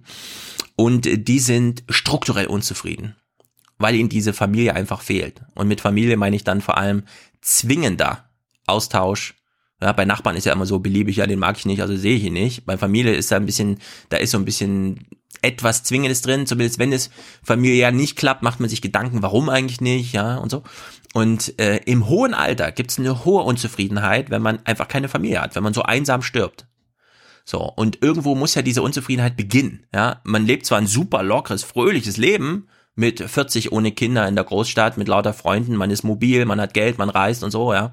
Man hat wenig Zeit, weil man arbeitet ja viel und dann verplant man die knappe Freizeit, die man hat, ordentlich, also ist immer Zug drin im Leben. Irgendwann schwenkt das dann um auf, äh, nee, jetzt bin ich doch ziemlich unzufrieden, meine Freunde sind alle weg, keine Ahnung und so. Da muss man im Grunde nur mal mit 55 die Stadt wechseln, wegen Beruf oder so, ja, und schon ist man völlig raus aus dem sozialen Leben und also irgendwo beginnt so eine Unzufriedenheit. Aber ich, ich, aber ich, ich entscheide mich ja jetzt nicht aktiv gegen Kinder äh, oder äh, weil genau ich genau das ist der Punkt, aber, genau das ist der aber, Punkt. Ja, oder genau. oder mhm. ich wollte ja ich wollte ja gar nicht widersprechen. Mhm. Ich wollte nur sagen, äh, ich denk gar nicht ans Kinderkriegen, ja. weil die Grundvoraussetzung fürs Kinderkriegen gar nicht da ist. Wenn die da ja. wäre, würde ich drüber reden. Und ja, das ist ein sehr häufiges weibliches Argument vor allem. Weil bei Männern wird ja immer so, ja, du kannst auch mit 50 noch zeugen, bei Frauen tickt ja diese biologische Uhr sozusagen. Und da, da deswegen sind Frauen da sehr viel interessanter, was diese, irgendwo kommt die Unzufriedenheit dann doch. Und man hat zum Beispiel, es gibt so ein Buch von einem, den Namen fällt mir, das, da geht es um Bindungsstörung. Sehr viele Menschen wissen jetzt, wovon ich rede, und ich weiß es selber nicht genau, deswegen lachen die jetzt über mich, aber es gibt so einen Typ, der hat ein Buch über Bindungsstörung geschrieben. Und der tourt damit auch. Und der füllt damit Hallen, das ist unglaublich. Und da sitzen lauter Frauen, und zwar nicht im hohen Alter, wo man weiß, dann spätestens kommt die Unzufriedenheit über den eigenen Lebenswandel, sondern die das schon so antizipieren irgendwie. Ja, also die schon mit ihrer Freundin zusammen schon so vorfühlen, in 30 Jahren bin ich super unzufrieden, aber ich krieg's einfach nicht hin, eine Familie zu gründen. Beruflich steht's dazwischen, ich finde niemanden in der Großstadt, ja, alles ist nur noch so Tinder, hop on, hop off und so weiter. Also irgendwie so in dieser Gemengelage, ja. Dass das nicht bewusst gewählt so ist, das ist schon klar. Wobei da jetzt eben dieses Drärchen zum Beispiel kommt, also Simon, die entscheiden sich ganz bewusst zu dritt zu leben. Das macht Kinderplanung automatisch komplizierter. Also es liegt dann näher, einfach zu sagen, jetzt erstmal nicht in dieser Lebensphase. Ich bin aber fest davon überzeugt, dass die drei da in Köln einfach super glücklich miteinander sind und das jetzt auch, auch unter so einer Pionier- äh, Sache da einfach durchgehen. Ja, die haben ja auch entsprechende Aufmerksamkeit über die Medien, die dann immer mal nachfragen hier und so. Also es ist wollte, alles in Bewegung, deswegen ist es so wichtig, das Buch jetzt zu schreiben. Ich wollte nur anmerken, also weil du gerade von Witwer und Witwen geredet hast in Ostdeutschland. Mhm. Also ich kenne ein Paar, habe über die mhm. Jahre mhm. einige kennengelernt, in der Familie selbst, in der erweiterten Familie, im Dorf, in der Stadt. Mhm. Alle Witwer und Witwen sind nach ein oder zwei Jahren auf die Idee gekommen, ja, ich fühle mich einsam. Und dann haben sie mhm. was dagegen getan, Stefan. Sie nämlich andere Witwer oder Witwen gesucht äh, und dann ein, ein neues Leben begonnen was vielleicht ja. nur noch ein paar Jahre gedauert hat, aber das ist auf alle zugetroffen. Ich kenne keinen einzigen und ich rede jetzt von zwei Dutzend Witwer und Witwen, die das nicht gemacht haben. Also die ja, aber wir haben die Studie gemeinsam geguckt, ne? Also 75 Prozent der über 70-jährigen Frauen leben einfach alleine in Deutschland. Einsamkeit ist das größte Problem überhaupt. Also da würde ich jetzt diese empirischen Empirie, die du bringst, ja, ich, ich, weiß. Das war ja, das war ja keine Empirie, das war, das ist aber nur meine Erfahrung. Empirie ja, ich meine ja deine, deine private Empirie.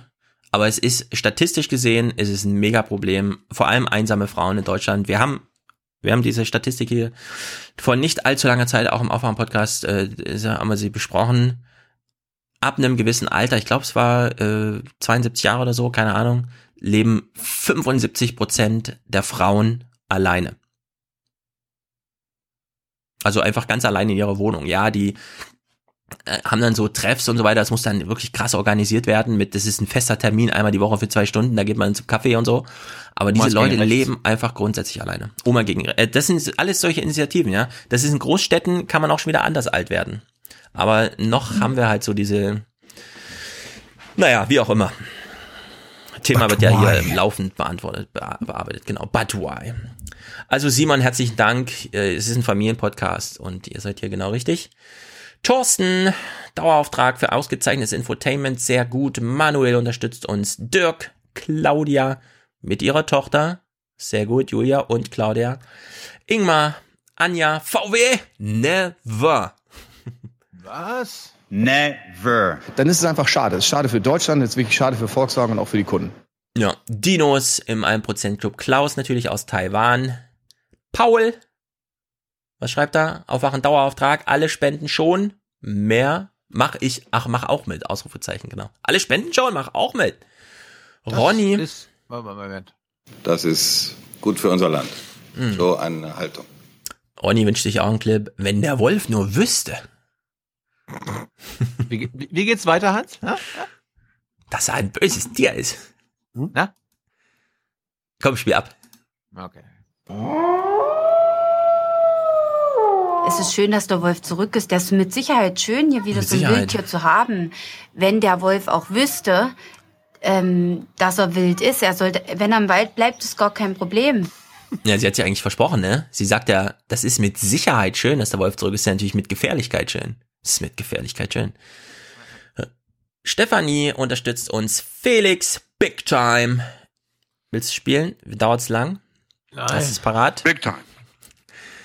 Inga, Maxim, Daniel, Annette, Stefan, herzlichen Dank. Und die beiden Stefans, genau genommen. Vitali, sehr gut. Er hat, was steht hier? Danke euch an, ach, er hat den Steingart gemacht, sagt er. Und 43 Tonnen CO2 kompensiert. Mhm, sehr gut. Er hört uns in 1,5-facher Geschwindigkeit, das finde ich auch sehr gut. Leute, macht's schneller. Wir klingen auch klüger, der Podcast klingt klüger, wenn er in 1,4-facher Geschwindigkeit klingt. Nein. Man kann ja punktuell, wenn Albrecht da ist oder so, runtergehen, aber 1,4 sollte das, sonst publiziere ich eine 1,4-fache Geschwindigkeit, ihr könnt es euch überlegen. Heiko, Robert, Da- da Miriam, pervers. Genau, Jan, Ralf, Robert, Bastian, Steffen, Kerstin, Nicole, äh, Nicole, Nora und Marcel. Dauer mit Month Support nach längerer Schwarzhörerschaft möchte ich euch jetzt monatlich einen kleinen Beitrag zukommen lassen. Sehr gut. Jonas schickt zwei Euro und schreibt zur Finanzierung des Radarschirms. Grüße gehen raus an Anna Maria, äh, Anna Mira, sorry, und Triton. Schwacher, Schwarzhörerschaft endlich beendet. Wir versuchen die Leute im Blick zu behalten. Diese Person haben wir auch auf dem Radarschirm, aber wir hoffen, dass wir alle diese Personen auf dem Radarschirm haben und keiner unter dem Radarschirm an uns vorbeigeht. Er ist nach wie vor im Internet präsent. Ja. Robert schickt uns 20, sehr gut. Stefan schickt uns 13 und schreibt, nachdem Thilo so prominent Promo gemacht hat, heute übrigens auch wieder, gehen 13 für Aufwachen, 13 für KenFM. Mehr als entweder oder ist möglich. Ich habe nichts dagegen, ich finde es sehr gut. Shame. Shame. Shame. Zum Glück hat Stefan Also, immer- Hm? ich, ich hätte erwartet 13 für Jung und Naiv. Ja, wir sind jetzt hier ein größeres Mhm. Team geworden. Tyler ist Papa. Wir brauchen tatsächlich eure Unterstützung. Ich bin dreifacher Papa, was meinst du, was Ja, ich für ein Team und dann erst die recht Kinder noch mit hier. reinnehmen. Anna unterstützt uns mit 20. Wunsch nach einer Schweiz-Folge. Grüße aus Basel von einer Wirtschaftsgeflüchteten. Wir werden uns die Schweiz auf jeden Fall vornehmen, denn wenn eine Republik größer ist als Deutschland, dann ist es die Schweiz. Zumindest was Gemütszustände und so angeht.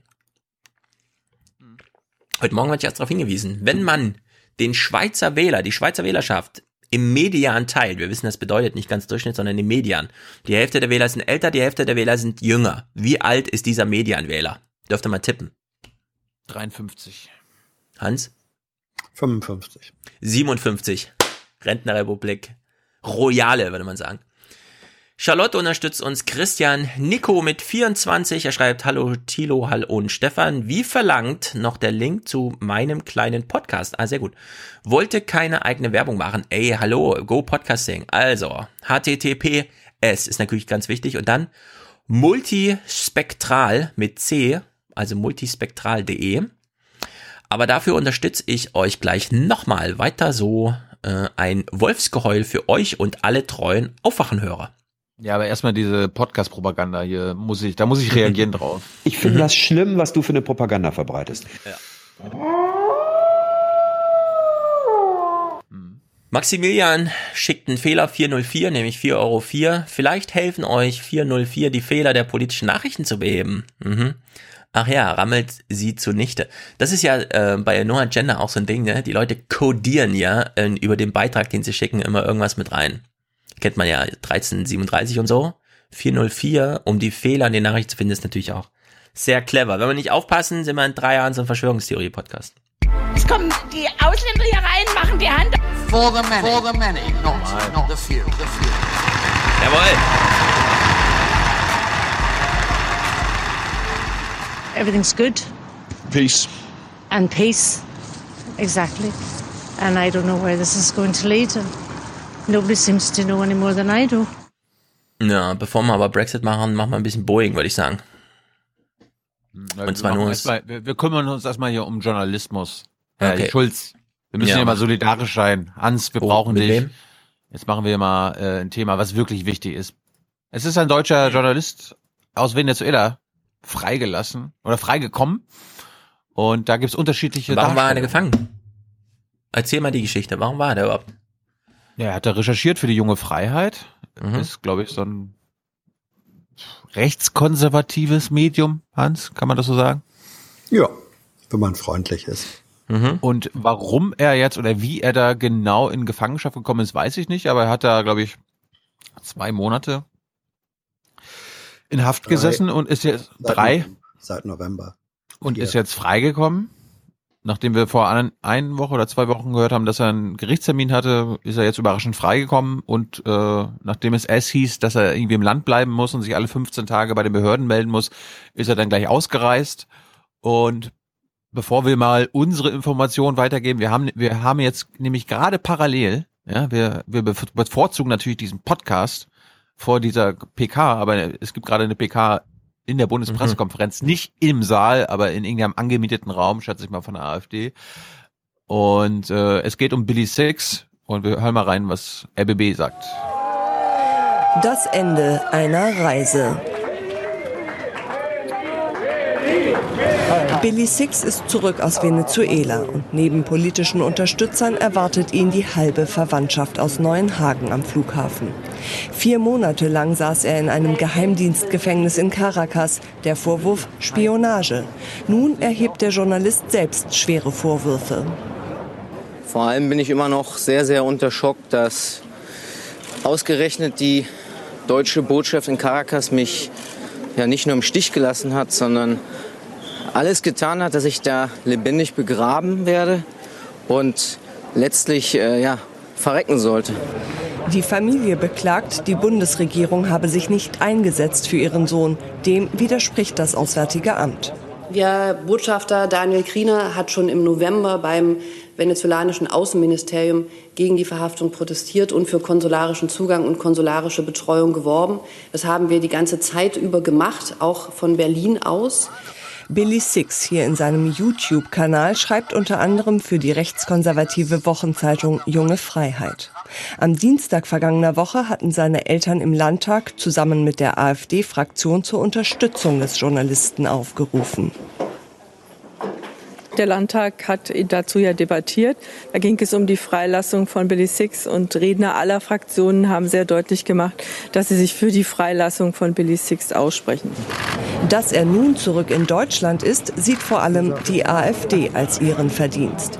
Die Familie hat angekündigt, die Bundesregierung verklagen zu wollen. Ich, finde ja interessant, dass jetzt gar nicht äh, das Thema Lavrov auch noch genannt wurde, weil Billy Six beziehungsweise seine Eltern haben noch behauptet, ja, nicht die Bundesregierung oder Venezuela hat mich frei, freigelassen, sondern Lavrov hat sich für mich eingesetzt. Mhm. Und, die, und dann haben die sich im, im, in der ersten Reaktion bei der AfD bedankt und bei Lavrov. So, und dann war natürlich gestern das Thema, das haben, haben Hans und ich dann aufgeworfen in der BBK, also äh, Auswärtige Amt, war das denn so? Und im Grunde hat das Auswärtige Amt, ich will nicht sagen genau das Gegenteil gesagt von dem, was Billy Six behauptet, aber dass er behauptet, dass die äh, Bundesregierung ihn im Stich gelassen hätte, ist falsch. Also das glaube ich dem Auswärtigen Amt, dass es viermal konsularischen Besuch gab, dass sie sich für die Freiheit, äh, für die Freilassung eingesetzt haben. Also dieser Fall wird jetzt sofort wieder von den Rechten po politisiert, ausgenutzt und äh, weitergesponnen. Oder Hans, wie siehst du das? Ja, genau so. Also äh, das ist ja jetzt nicht das erste Mal gewesen, dass in der Bundespressekonferenz danach gefragt wird. Das haben verschiedene Kollegen und auch wir beide seit äh, November gemacht. Und seit November haben wir vom Auswärtigen Amt ähm, gehört, äh, wir haben protestiert äh, gegen die äh, Inhaftierung. Wir haben konsularischen Zugang äh, beantragt. Wir haben eine äh, Besuchserlaubnis erwirkt. Wir waren da und dann gab es eine zweite, eine dritte und dann jetzt eine vierte. Ähm, ich glaube an dieser Stelle schlicht und einfach nicht, dass das Auswärtige Amt uns über vier Monate lang mit Faktenbehauptungen äh, belogen hat. Wenn jetzt äh, Billy Six sagt, die wollten, dass ich da verrecke, die haben sich nicht gekümmert, dann, wir sind ja jetzt nicht bei der Pressekonferenz, äh, aber was würde er sagen äh, auf die Frage, sind Sie jemals in der Haft von Vertretern der deutschen Botschaft in Caracas besucht worden oder nicht? Wenn er dann sagt, das ist nicht passiert, dann ähm, fallen mir andere Kategorien ein. Wenn er sagt, da war zwar jemand, aber das war kein Kümmern, dann sind wir im Feld der politischen äh, Propaganda.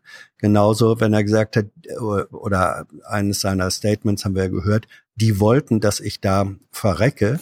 Ja. Wenn, wenn eine diplomatische Vertretung will, dass man da verreckt, warum beantragen die dann äh, Besuchserlaubnis?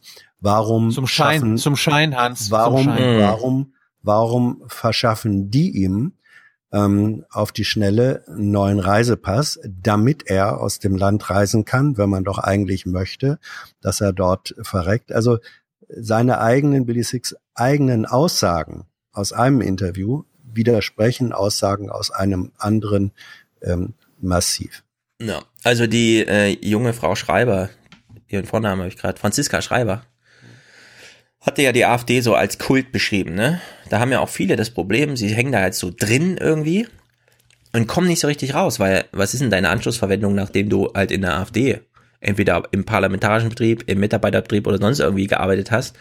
Dich nimmt ja sonst keiner mehr, also musst du irgendwie deinem Kult weiter gefallen warum nicht, wenn man hier so ein Autor ist, ja, einfach mal die Gelegenheit nutzen und Märtyrer werden, sei es mit welcher Lüge auch immer, weil das ist ja auch so ein Phänomen für die AfD, ist ja immer nur das real, also real, was in den Medien passiert. Ja, wenn, wenn sich drei Beamte mit mehreren hin und her flügen oder wie auch immer dafür einsetzen, dass es ja, das Schicksal des Deutschen da, äh, dass es eben nicht so kommt, wie er meint, man soll da für sein Leben lang verrecken und so weiter. Aber es nicht an die große Glocke hängen, weil das ja auch einen kleinen diplomatischen Vorteil vielleicht bringt, ja. Ja, ich möchte da noch, etwas erhöht. Ja, lass mich da noch, banal. lass mich da noch, noch zwei Fakten äh, ansprechen. Das eine, das kam ja vor allem von den Eltern, die machen ja heftige Vorwürfe gegen den Außenminister und die äh, Staatsminister, weil die sich mit ihnen nicht getroffen haben. So, und deswegen sagen die, ja, die haben ja den Kontakt verweigert. Was sie dabei verschweigen, ist, dass sie, die Eltern, ähm, ein längeres Gespräch hatten mit zwei äh, Beamten aus dem Auswärtigen Amt und zwar genau mit denjenigen, die den Fall Billy Six bearbeiten.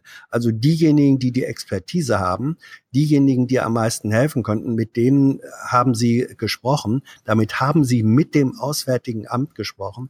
Und mhm. zu sagen, weil der Minister nicht mit uns mhm. gesprochen hat, haben die nicht mit uns gesprochen, ist sozusagen neben der, neben der Wahrheit. Und Ein letzter Punkt, da ja gesagt wird, das wird jetzt in den letzten Tagen behauptet, Deutschland habe sich ja oder das Auswärtige Amt immer so sehr für Yücel und andere Journalisten mhm. in der Türkei eingesetzt und das eben vergleichsweise bei Billy Six nicht gemacht.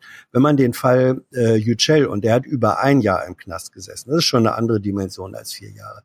Wenn man den aber mal außen vor lässt, Thilo und ich haben äh, über die Jahre weg ziemlich häufig gefragt äh, und Auskunft begehrt zu deutschen Journalisten, die in der Türkei äh, einsitzen oder äh, eingesessen haben.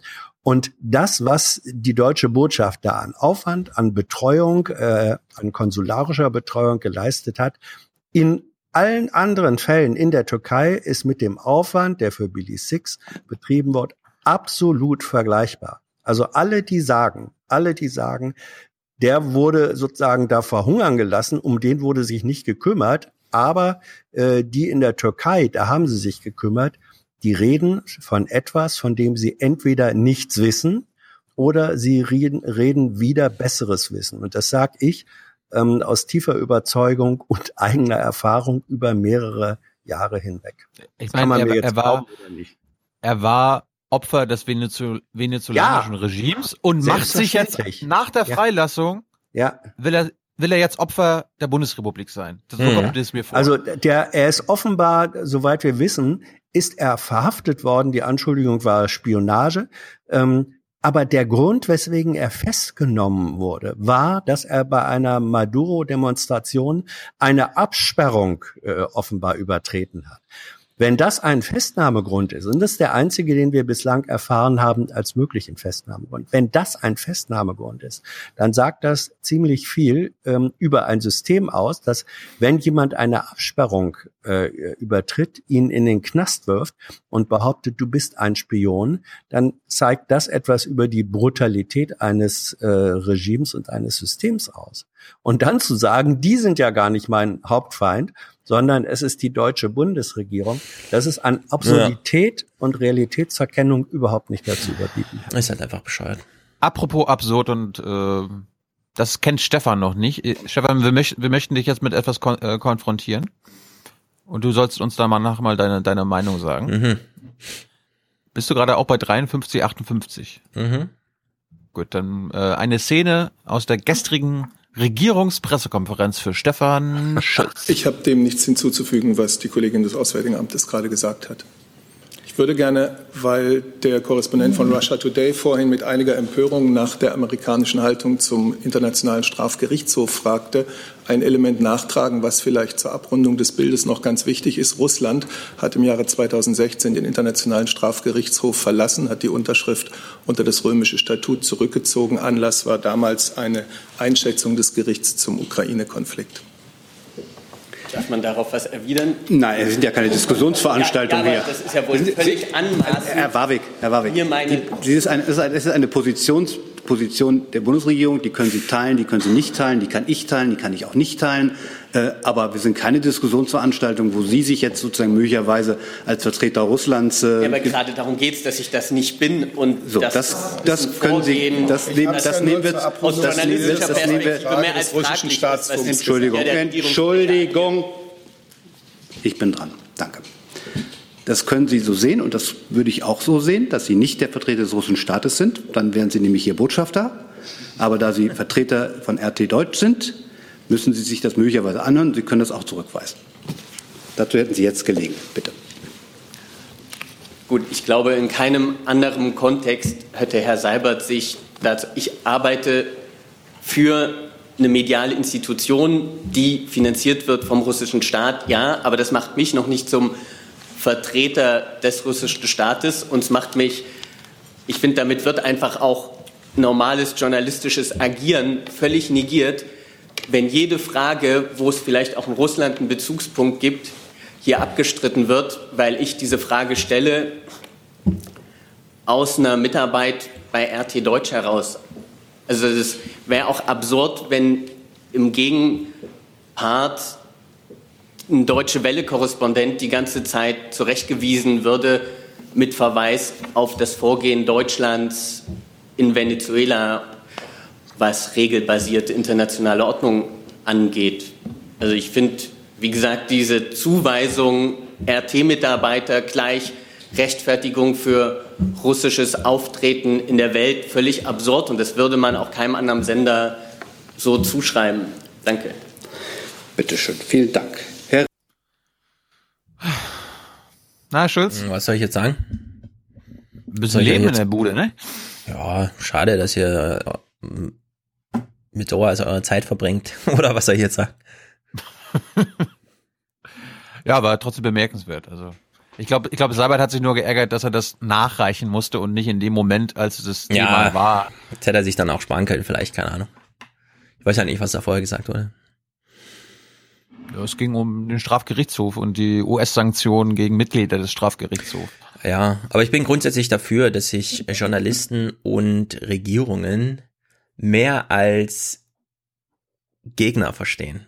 Ich will jetzt nicht großes Fass aufmachen, ja. ich weiß und so, aber. Nee, aber da, da bin ich, ich finde, auch bei dir. Wir, wir diese Art und Weise, ja, diese Art und Weise, wie gerade mit Trump umgegangen wird in Amerika, finde ich, ist jetzt nicht außergewöhnlich scharf oder so, sondern ich finde, das ist ein sehr gesunder, ist auch ein bisschen Gesundungsprozess nach dieser ganzen Obama war nie, die da stattfand und jetzt hat sich das Blatt halt gewendet Jetzt ist plötzlich Fox News der Trump Center und nicht mehr CNBC. Damit können alle CNBC-Zuschauer mal sehen, wie das so ist, ja, wenn man eben immer nur den eigenen Präsidenten so verherrlicht. Wenn man daraus jetzt Schlüsse zieht, was man nicht lernt, äh, also was man nicht machen wird, weil jetzt kommt ja der tolle Beto und der ganze Kram. Ja, aber ich finde, wenn da so ein bisschen mehr Kontroverse drin ist und Seibert wurde jetzt auch wieder gefragt, vom Deutschlandfunk angerufen oder so, keine Ahnung, wie ist es denn so bei der BBK und alles und das ist so sinnlos, ja. Das ist für ihn so, ist zu leicht einfach. Zu leicht würde ich nicht sagen. Er, er macht es sich leicht, indem er einfach ja, nur ich, es wird ihm leicht ständig gemacht. abblockt. Wird ihm leicht gemacht. Also er weist ja auch seine seine anderen Sprecher hin, geht nicht unter drei. Also das wäre hm. ist ja auch immer ist ja auch immer ein Punkt, warum man zum Beispiel vor Ort bei der Regierungspressekonferenz ist, um, falls es mal unter drei Informationen oder unter zwei Informationen gibt, man dabei ist und nicht mhm. hoffen muss, dass da jemand einem die Info, äh, Infos dann im Nachhinein gibt. Wie zum Beispiel gestern auch beim Thema Billy Six. Da gab es dann auch noch unter drei Info, die eigentlich nur mhm. die bekommen haben, die dann vor Ort da gesessen haben. Ja, finde ich auch sinnlos. Also da hat sich, Wie gesagt, äh, hat sich, hat sich Frau Adebar offenbar nicht an Herrn Seibert gehalten. Ich finde, Seibert macht es weiterhin ganz gut. Ich finde, es gab ja diesen kurzen Moment, als du angefangen hast, ne, als Lipperding auch so diese Texte schrieb, eigentlich war es mit der Bundespressekonferenz schon vorbei, aber jetzt ist plötzlich wieder Leben im Bude. Ich finde, jetzt ist wieder Zeit für Texte, wo drin steht, ah, eigentlich ist es wieder so ein bisschen, ich weiß auch nicht. AT mischt es jetzt jedenfalls nicht auf, ja, also das interessiert mich nicht besonders wie, also wenn das jetzt ein Beispiel für, oh, in der BBK ist mal wieder was passiert, dass wir es auch im Aufwärm-Podcast spielen sollten, weil nee, RT wir, irgendwas gesagt hat. Nein, wir hatten ja Venezuela als Thema, wir hatten äh, rechte Propaganda als Thema und hm. da, da dachte ich, ist ein guter Übergang. Gut. Hm. Übergang in die Lüfte, Boeing. Boeing. Es ist natürlich ein trauriges Thema, weil es gab zwei Flugzeugabstürze. Allerdings, der Umgang damit ist ähm, bemerkenswert, denn wir haben, na gut, wir lassen uns mal von Pina Atalaya einführen ins Thema. Es ist ja mal eine allgemeine Moderation. Es geht natürlich viel um Vertrauen und so weiter und zusammen. Wer sich in ein Flugzeug setzt, muss Vertrauen haben. Darin, dass schon alles gut gehen wird. Dass die Piloten fit, das Flugzeug technisch einwandfrei ist. Das, was nun innerhalb kurzer Zeit gleich zweimal mit einer solchen Maschine passierte, kratzt dieses Vertrauen an. Eine Boeing des Typs 737 MAX 8 stürzte gestern in Äthiopien ab. 157 Menschen waren an Bord, keiner überlebte. Fünf Deutsche saßen in dem Flugzeug, außerdem viele internationale Mitarbeiter der Vereinten Nationen.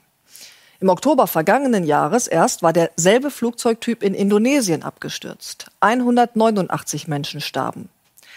Nun wird untersucht, ob es einen Zusammenhang gibt. Ja, den es offenbar gibt, soweit ich das gelesen habe, weil man wollte die Triebwerke ein bisschen höher am Flugzeug anbringen, um damit weiter fliegen zu können. Dadurch musste man gegensteuern, weil das Flugzeug dadurch eher nach unten gedrückt, äh, nach, noch mehr nach oben gezogen wird, weshalb man jetzt automatisiert das Flugzeug wieder nach unten drückt und zwar zu weit, so dass zwei abgestürzt sind. Jetzt redet sie vom Vertrauen. Hans, ich könnte mir vorstellen, es gibt wenig Branchen, die Bank vielleicht, bei der man sagen würde, also es geht im Grunde nur um Vertrauen. Leute stehen in einer Schlange, steigen in so eine schmale Röhre und wenn die dem Ding nicht vertrauen, ist egal wie teuer das Ticket war, dann drehen die um und sagen, ich fliege lieber morgen. Ja, sicher. Wobei das ist jetzt nicht äh, ein Vertrauen, das sozusagen bewusst demonstrativ äh, auf der Schirmkappe getragen wird, sondern ähm, es ist es ist eine, äh, sagen wir mal, ein inneres Nicht-Misstrauen. Und dann die innere Ja, Haltung, das ist schon Mhm. in Ordnung so. So, das Mhm. kann man Vertrauen äh, nennen, aber aber eher fast auf der Ebene ähm, des des äh, des, ich will nicht sagen Unterbewussten, aber des Vorbewussten eher. Also Mhm. nicht ein explizites Vertrauen. Dass es weg ist, merkt man dann, wenn man merkt, dass es weg ist. Genau, und da ist ja eine echte Gefahr, weil diese Unternehmen leben ja nur davon, dass man da vertraut, ja. Und Ja. alle eingeschlossenen Industrien auch, also Fluggesellschaften und so weiter. Ich könnte mir vorstellen, wenn man diesen Bericht begonnen hätte mit O-Tönen von so einer Schlange, ja, sie fliegen jetzt zum Shopping nach Barcelona in einer 737 MAX, wie fühlen sie sich denn? Und dann hätte man sich drei so Omas angehört, die sich dazu äußern, dann hätte man schon verstanden, ach so, hier geht's nicht nur um Vertrauen, sondern hier geht's um die Existenz von Boeing im Grunde. Das haben die bei PBS gemacht. So, so, so Ja. hat der Beitrag angefangen. Also man kann Boeing jetzt wirklich in Grund und Boden schreiben über Journalismus, ja. Da fehlt jetzt nicht viel. Das ist, Vox-Pops, die man ja immer nicht machen soll. ja, es ist, es ist ein ganz gefährliches Spiel eigentlich, wenn man so, also wenn man sich überlegt, wie sicher Flugfahrt, äh, Flugreisen eigentlich sind und dann halt das nimmt. Was ich dann wieder, also das habe ich schon nicht verstanden, warum man so einsteigt, ja. Aber was ich äh, besonders witzig finde, ist, was macht man in so einem Bericht, wenn man unbedingt Bilder braucht? Man bedient sich in den Werbematerialien von Boeing. Nein. Spektakuläre Flugmanöver. So präsentiert Boeing die 737 MAX 8 im Netz. Für den US-Flugzeugbauer ist die 737 das wichtigste Modell. Seit Indienststellung vor rund 50 Jahren wurden mehr als 10.000 Maschinen produziert. Ja, zeigt nochmal, wie geil sie starten. Das ist so, als würde man, wenn der Tesla einen Mann zu Tode fährt, nochmal zeigen, wie geil der Launch ist, weil es so viele Angebote von Tesla selbst in den Pressemappen gibt. Den Also- Einstieg fand ich gut, aber äh, dann ab dieser Einstellung wurde es mir zu viel, weil mit dem Einstieg, mit dem Boeing Werbematerial kann man nämlich relativ gut illustrieren, wo, wie du ja auch schon darauf hingewiesen hast, Stefan, ähm, äh, wo da die Krux liegt, dass sie ein Flugzeug verändert äh, haben, äh, da, damit es sozusagen sich besser oder effizienter Mhm. fliegt. Das wird durch die Bilder äh, dokumentiert und damit sind sie ein Risiko äh, eingegangen, dass sie möglicherweise auch fahrlässig nicht mehr beherrschen. Das hätte man ausgehend von diesen Bildern gut illustrieren können, aber durchgehend Werbematerial zu nehmen, da kippt der gute Ansatz und wird schlecht. Ja, also der Journalismus dazu war ganz schlecht, denn schon an dem Tag, an dem das hier gesendet wurde, ich glaube es war Montag, konnte man im Internet nachlesen und auch nachhören in einigen Podcasts. Ja, die, das wird jetzt immer gesagt, 737 Max. Ja, das ist so, als es ist im Grunde die, der gleiche Trick, der auch ähm, so bei Autos gemacht wird. Ja, der Porsche Cayenne ist eigentlich ein VW irgendwas, ja, weil man hat einfach die Typenzulassung genommen, aber dann dieses geile Modell draufgebaut. Eigentlich hätte diese 737 Max eine ganz neue Typenzulassung gebraucht, sagen so einige Experten, anstatt Das ist ein einfach ganz nur so anderer Flieger. Es ist ein Genau. anderer Flieger, ja. anstatt einfach nur so zu sagen, ja, es ist halt eine Dr- 737, wie ihr sie kennt und wie sie beliebt ist und wie sie zugelassen ist, nur eben Max, ja, die Düsen sind jetzt doppelt so stark oder so. Dadurch ziehen sie ein bisschen mehr nach oben und müssen halt wieder nach unten. Das war jetzt, es ist nicht doppelt so stark, aber da ist sehr viel mehr Zug drin, so dass sie weiter und äh, besser fliegt und auch mehr Leute mitnehmen kann. Sie ist halt Max und dadurch muss aber gegengesteuert werden, weshalb so ein automatisiertes ja, ja, wir steuern dann immer mal ein bisschen nach unten, ja, damit der Zug nach oben nicht so stark ist. Also soweit habe ich es verstanden. Und dieser Kontrollmechanismus, der sagt, wie weit das Flugzeug nach unten gegendrücken soll, um das auszugleichen, der war halt kaputt, weil es auch nicht an allen äh, Dingern, wo man das hätte installieren müssen, installiert wurde und so weiter. Also man hätte das im Grunde nochmal durch einen ganz neuen Zulassungsprozess bringen müssen, hat man aber nicht gemacht. Kennt man aus der Automobilindustrie, ja, im Sinne von, ja, wenn man das jetzt nochmal neu Typen zulassen, dann müssten wir für die Kühlung nochmal neues Zeug erfinden, weil das alte, was wir vor drei Jahren zugelassen haben, ist jetzt verboten, aber wenn wir die Typenzulassung mitnehmen, ja, dann können wir noch das alte Kühlungszeug, was aber die Ozonschicht zerstört und so weiter, dann können wir das jetzt noch mitnehmen, weil es wurde ja vor drei Jahren zugelassen, als die Bestimmungen noch nicht so hart waren, ja. Also genau dieses organisatorische, sagen wir mal, Verwaltungsproblem zwischen Verwaltung und Unternehmen lag hier im Grunde irgendwie so vor. Wird aber alles nicht thematisiert, hier wurden halt Werbematerialien abgespielt und der Luftfahrtexperte hat halt auch nichts beizutragen. Im Grunde genommen verrät das recht wenig über die eigentliche Unglücksursache. Und es macht auch im Moment keinen Sinn, darüber zu spekulieren, denn jetzt wissen wir sehr wenig, was da genau passiert ist. Und wir haben zum Beispiel ja auch bei dem vorherigen Fall gesehen in Indonesien, es war am Ende nicht eine Ursache, die für den Absturz verantwortlich war. Es gibt mittlerweile ja einen vorläufigen Unfallbericht und aus diesem geht hervor, diese Maschine von Lion Air, die hätte damals gar nicht starten dürfen. Ja, sie hatte auch noch andere Probleme, aber sie hatte vor allem, vor allem dieses eine Software-Update-Problem, was halt so gab. Ja. So, und jetzt kriegt's halt eine politische Dimension, das ganze Ding, weil wer waren die ersten, die ihren Luftraum gesperrt haben für eine 737 MAX? Hm? Ja, ich, ich war auf dem Stand, die Europäer mhm. und im Mittleren Osten, die waren zuerst dran nee. und die Amis haben dann erst ein paar Tage später reagiert. Ja, als allererstes, und deswegen ist es politisch interessant, waren es die Chinesen. Also ich persönlich halte es noch für zu verfrüht zu sagen, ich lasse das Flugzeug jetzt am Boden stehen, weil wir haben noch gar keine Erkenntnisse, warum das Flugzeug jetzt leider abgestürzt ist mit den ganzen Insassen. Äh, das wird dann die Unfalluntersuchung zeigen und erst danach kann man sagen, ob es jetzt sinnvoll ist, äh, Modifikationen zu machen, beziehungsweise das Flugzeug erstmal nicht weiterfliegen zu lassen. Zu diesem Zeitpunkt, ich dachte, es wäre im Clip mit drin. Also die Chinesen hatten ihren Luftraum schon gesperrt, als Janis Georg Schmidt von der Cockpit-Vereinigung noch meinte, ja, das ist jetzt ein bisschen verfrüht. Mhm. Wir wissen jetzt Tage später, es war nicht verfrüht, sondern. Moment, also war, kam dieses Statement, nachdem klar war, dass ein zweiter 737 ja, ja, genau, nach den beiden. ist? Und ja. dann sagt er, er sieht da noch keinen Grund? Ja. Ja, die Chinesen sind da schon vorgeeilt. Jetzt den Dienstag, ein Tag später. Heute nun sperrte die EU ihren gesamten Luftraum für diese Boeing. Außerdem untersagten viele andere Länder wie Indien sowie zuvor schon China und Australien Starts und Landungen der 737 MAX 8.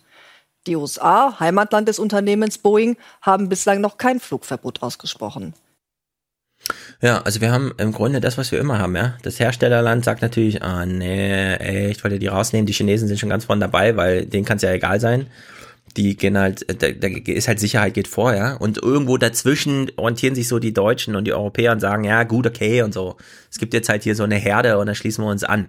Und am besten finde ich dann noch Andi Scheuer, ja. Wir hören jetzt mal einen O-Ton von Andi Scheuer, Verkehrsminister, großer ähm, Anti, äh, wie, wie nochmal, Antifaschist, dem ja Sicherheit vorgeht, ne? Also wir wissen ja, Luftverschmutzung und so, da geht's ja auch um Sicherheit, Gesundheit und so weiter. Da ist er ganz schnell dabei und sagt, Sicherheit geht Sicherheit, vor. Sicherheit für die Autoindustrie. Genau, wir müssen hier erstmal und so. Also Andi Scheuer zum, zum Thema Luftraum sperren. Sicherheit geht absolut vor. Solange Zweifel da sind, äh, muss äh, gehandelt werden, entschieden werden. Und deswegen habe ich heute veranlasst, dass der äh, deutsche Flugraum für diesen Flugzeugtyp äh, gesperrt ist und äh, bis auf weiteres gesperrt bleibt. Ja, ein bisschen bizarr ist jetzt, wenn man die amerikanische Haltung dagegen, weil Andy Scheuer ist ja Airbus. Ja, Boeing ist ja ein amerikanisches Ding. Jetzt haben die Amerikaner das gemacht, was ansonsten Andy Scheuer immer macht. In den USA dürfen die Maschinen noch fliegen. Also ich habe den Eindruck, die amerikanischen Luftfahrtbehörden, die machen jetzt auch bei Boeing mächtig Druck. Dort gab es jetzt noch einmal den Hinweis, es gibt ja ein Software-Update, das soll nachgerüstet werden und jetzt ist auch eine Frist gesetzt worden. Bis spätestens Ende April soll diese Software überall erneuert sein. Ja, ein Software-Update, ja. Also Geil. diese ganzen Mobilitätssachen sind mittlerweile alles eine Schiene wir haben ein Problem und wollen es aber aus ökonomischen Gründen nicht so ganz anpacken. Äh, wir versprechen mal ein Software-Update. Aber Luftfahrt, wie eingestiegen von Pinatalei, da geht es ums Vertrauen und an Vertrauen ist direkt die Existenz des Herstellerunternehmens geknüpft und auch sehr viele, ähm, die das Flugzeug brauchen. Deswegen dann am Mittwoch schon, ja, also wir haben es hier im Schnelldurchlauf Montag, Dienstag und jetzt ist Mittwoch. Der Druck war wohl zu groß geworden, erst recht nachdem Nachbar Kanada, wie zahlreiche andere Länder zuvor, der Boeing 737 MAX Startslandungen und Überflüge verboten hatte. US-Präsident Trump zieht nun nach. Alle Flugzeuge des Typs 737 MAX, die derzeit noch in der Luft unterwegs sind, werden am Boden bleiben müssen, wenn sie ihr Ziel erreicht haben. Denn Sicherheit der Passagiere ist unser oberstes Anliegen. Ja, also hat sich dann Amerika auch noch durchgerungen. Hm. Ich finde, an das, was wir vorhin gesagt haben, angeschlossen, das ist wieder so ein, das Tagebuch der Politiker. Wer sagt wann was und dann wird es halt gemeldet, obwohl man von Anfang an hätte erstens mal das technische Problem so beschreiben können, dass es alle verstehen, um beispielsweise auch eine Einschätzung darüber zu geben, ist es jetzt wirklich gefährlich oder nicht, reicht ein Software-Update ja oder nein, weil man muss ja auch sagen, so ein Autopilot ist reine Software, ja, die Mechanik könnte man auch vom Menschen steuern lassen, jetzt lässt man es halt den Computer machen, die greift dann hier schon beim Start, bisschen mehr Software, ein bisschen weniger Software wenn es Softwarequalität ist, kann man ja 2019 einfach mal beschreiben, was Sachlage ist, ja. Anstatt einfach so, ja gut, okay, das Problem ist halt da. Gucken wir mal auf der Metaebene, wie die Politik damit umgeht. Naja, also zum einen, das, was du da anmahnst, habe ich gehört und gesehen und gelesen, und zwar durchaus ungefähr vom zweiten Tag an, ähm, als bekannt wurde, dass eben der Flieger tatsächlich durch konstruktive Veränderungen ein komplett anderer ist und äh, das sozusagen eine Fehlerquelle eingebaut. Das hast du in heute Journal oder Tagesthemen, dass du es gehört und gelesen hast, weiß ich, ich habe es auch gehört ja. und gelesen, weil irgendwo muss ich ja mein Wissen herhaben. Richtig. Es geht aber konkret um diesen inneren Mainstream ja. AD Tagesthemen, ja, heute Journal, 3,5 ja, Millionen Zuschauer, Oma Erna und so. Ja, ja, ja. So und äh, da da sage ich in den äh, in in den in heute Journal und Tagesthemen ähm, kann man, glaube ich, erst dann in diese Thematik einsteigen, wenn man es mit einer gewissen äh, Sicherheit sagen kann. So und ähm, wenn es dann am dritten Tag nicht nicht erfolgt ist, wenn dann es nur beim Begriff Software bleibt und wenn da dann nicht mehr äh, der Hinweis kommt, der der einordnende Hinweis, dass man sagt, durch konstruktive Veränderungen ähm, äh, ist eine Schadensquelle über Software eingebaut worden, dann ist da eine Unterlassung. Ansonsten aber haben diese äh, vertiefenden und analysierenden äh, Sachen, da unterscheiden wir uns fundamental, die kriegst du im Nachrichtenmagazin, in den Magazinlängen nicht hin. Dafür sind andere Magazine da und da gehört's ähm, auch hin. Und da gehört dann im Übrigen, und ich hoffe, ich glaube, das habe ich dann aber auch noch gesehen, auch da, dass inzwischen Vorwürfe gegen die Zulassungsbehörde äh, in den USA erhoben werden, dass die nämlich ihren Job bei der Zulassung äh, sozusagen nicht gemacht haben. Ja. Also das kommt in der verkürzten Form dann schon vor. Ähm, ich sehe nicht, wie man das äh, in einem zweieinhalb, drei Minuten Stück in der Tiefe, die nötig wäre, da machen könnte. Und da ist dann schon das Sicherheitsinteresse von äh, Passagieren und potenziellen Passagieren, ähm, das ist dann schon wichtig, dass gesagt wird, die Politik soll uns gefällig schützen. Ähm, ja. Und das wird dann in dem, was du Tagebuch äh, nennst, ähm, schon getan. Und ein letzter Punkt noch, was ich mir gewünscht hätte, was hier nur sehr kurz ähm, vorkam, ähm, dass natürlich die Europäer die Boeing gerne am Boden äh, früher lassen, weil es ein Konkurrenzprodukt zu Airbus ist. Und das gilt im Übrigen auch für China.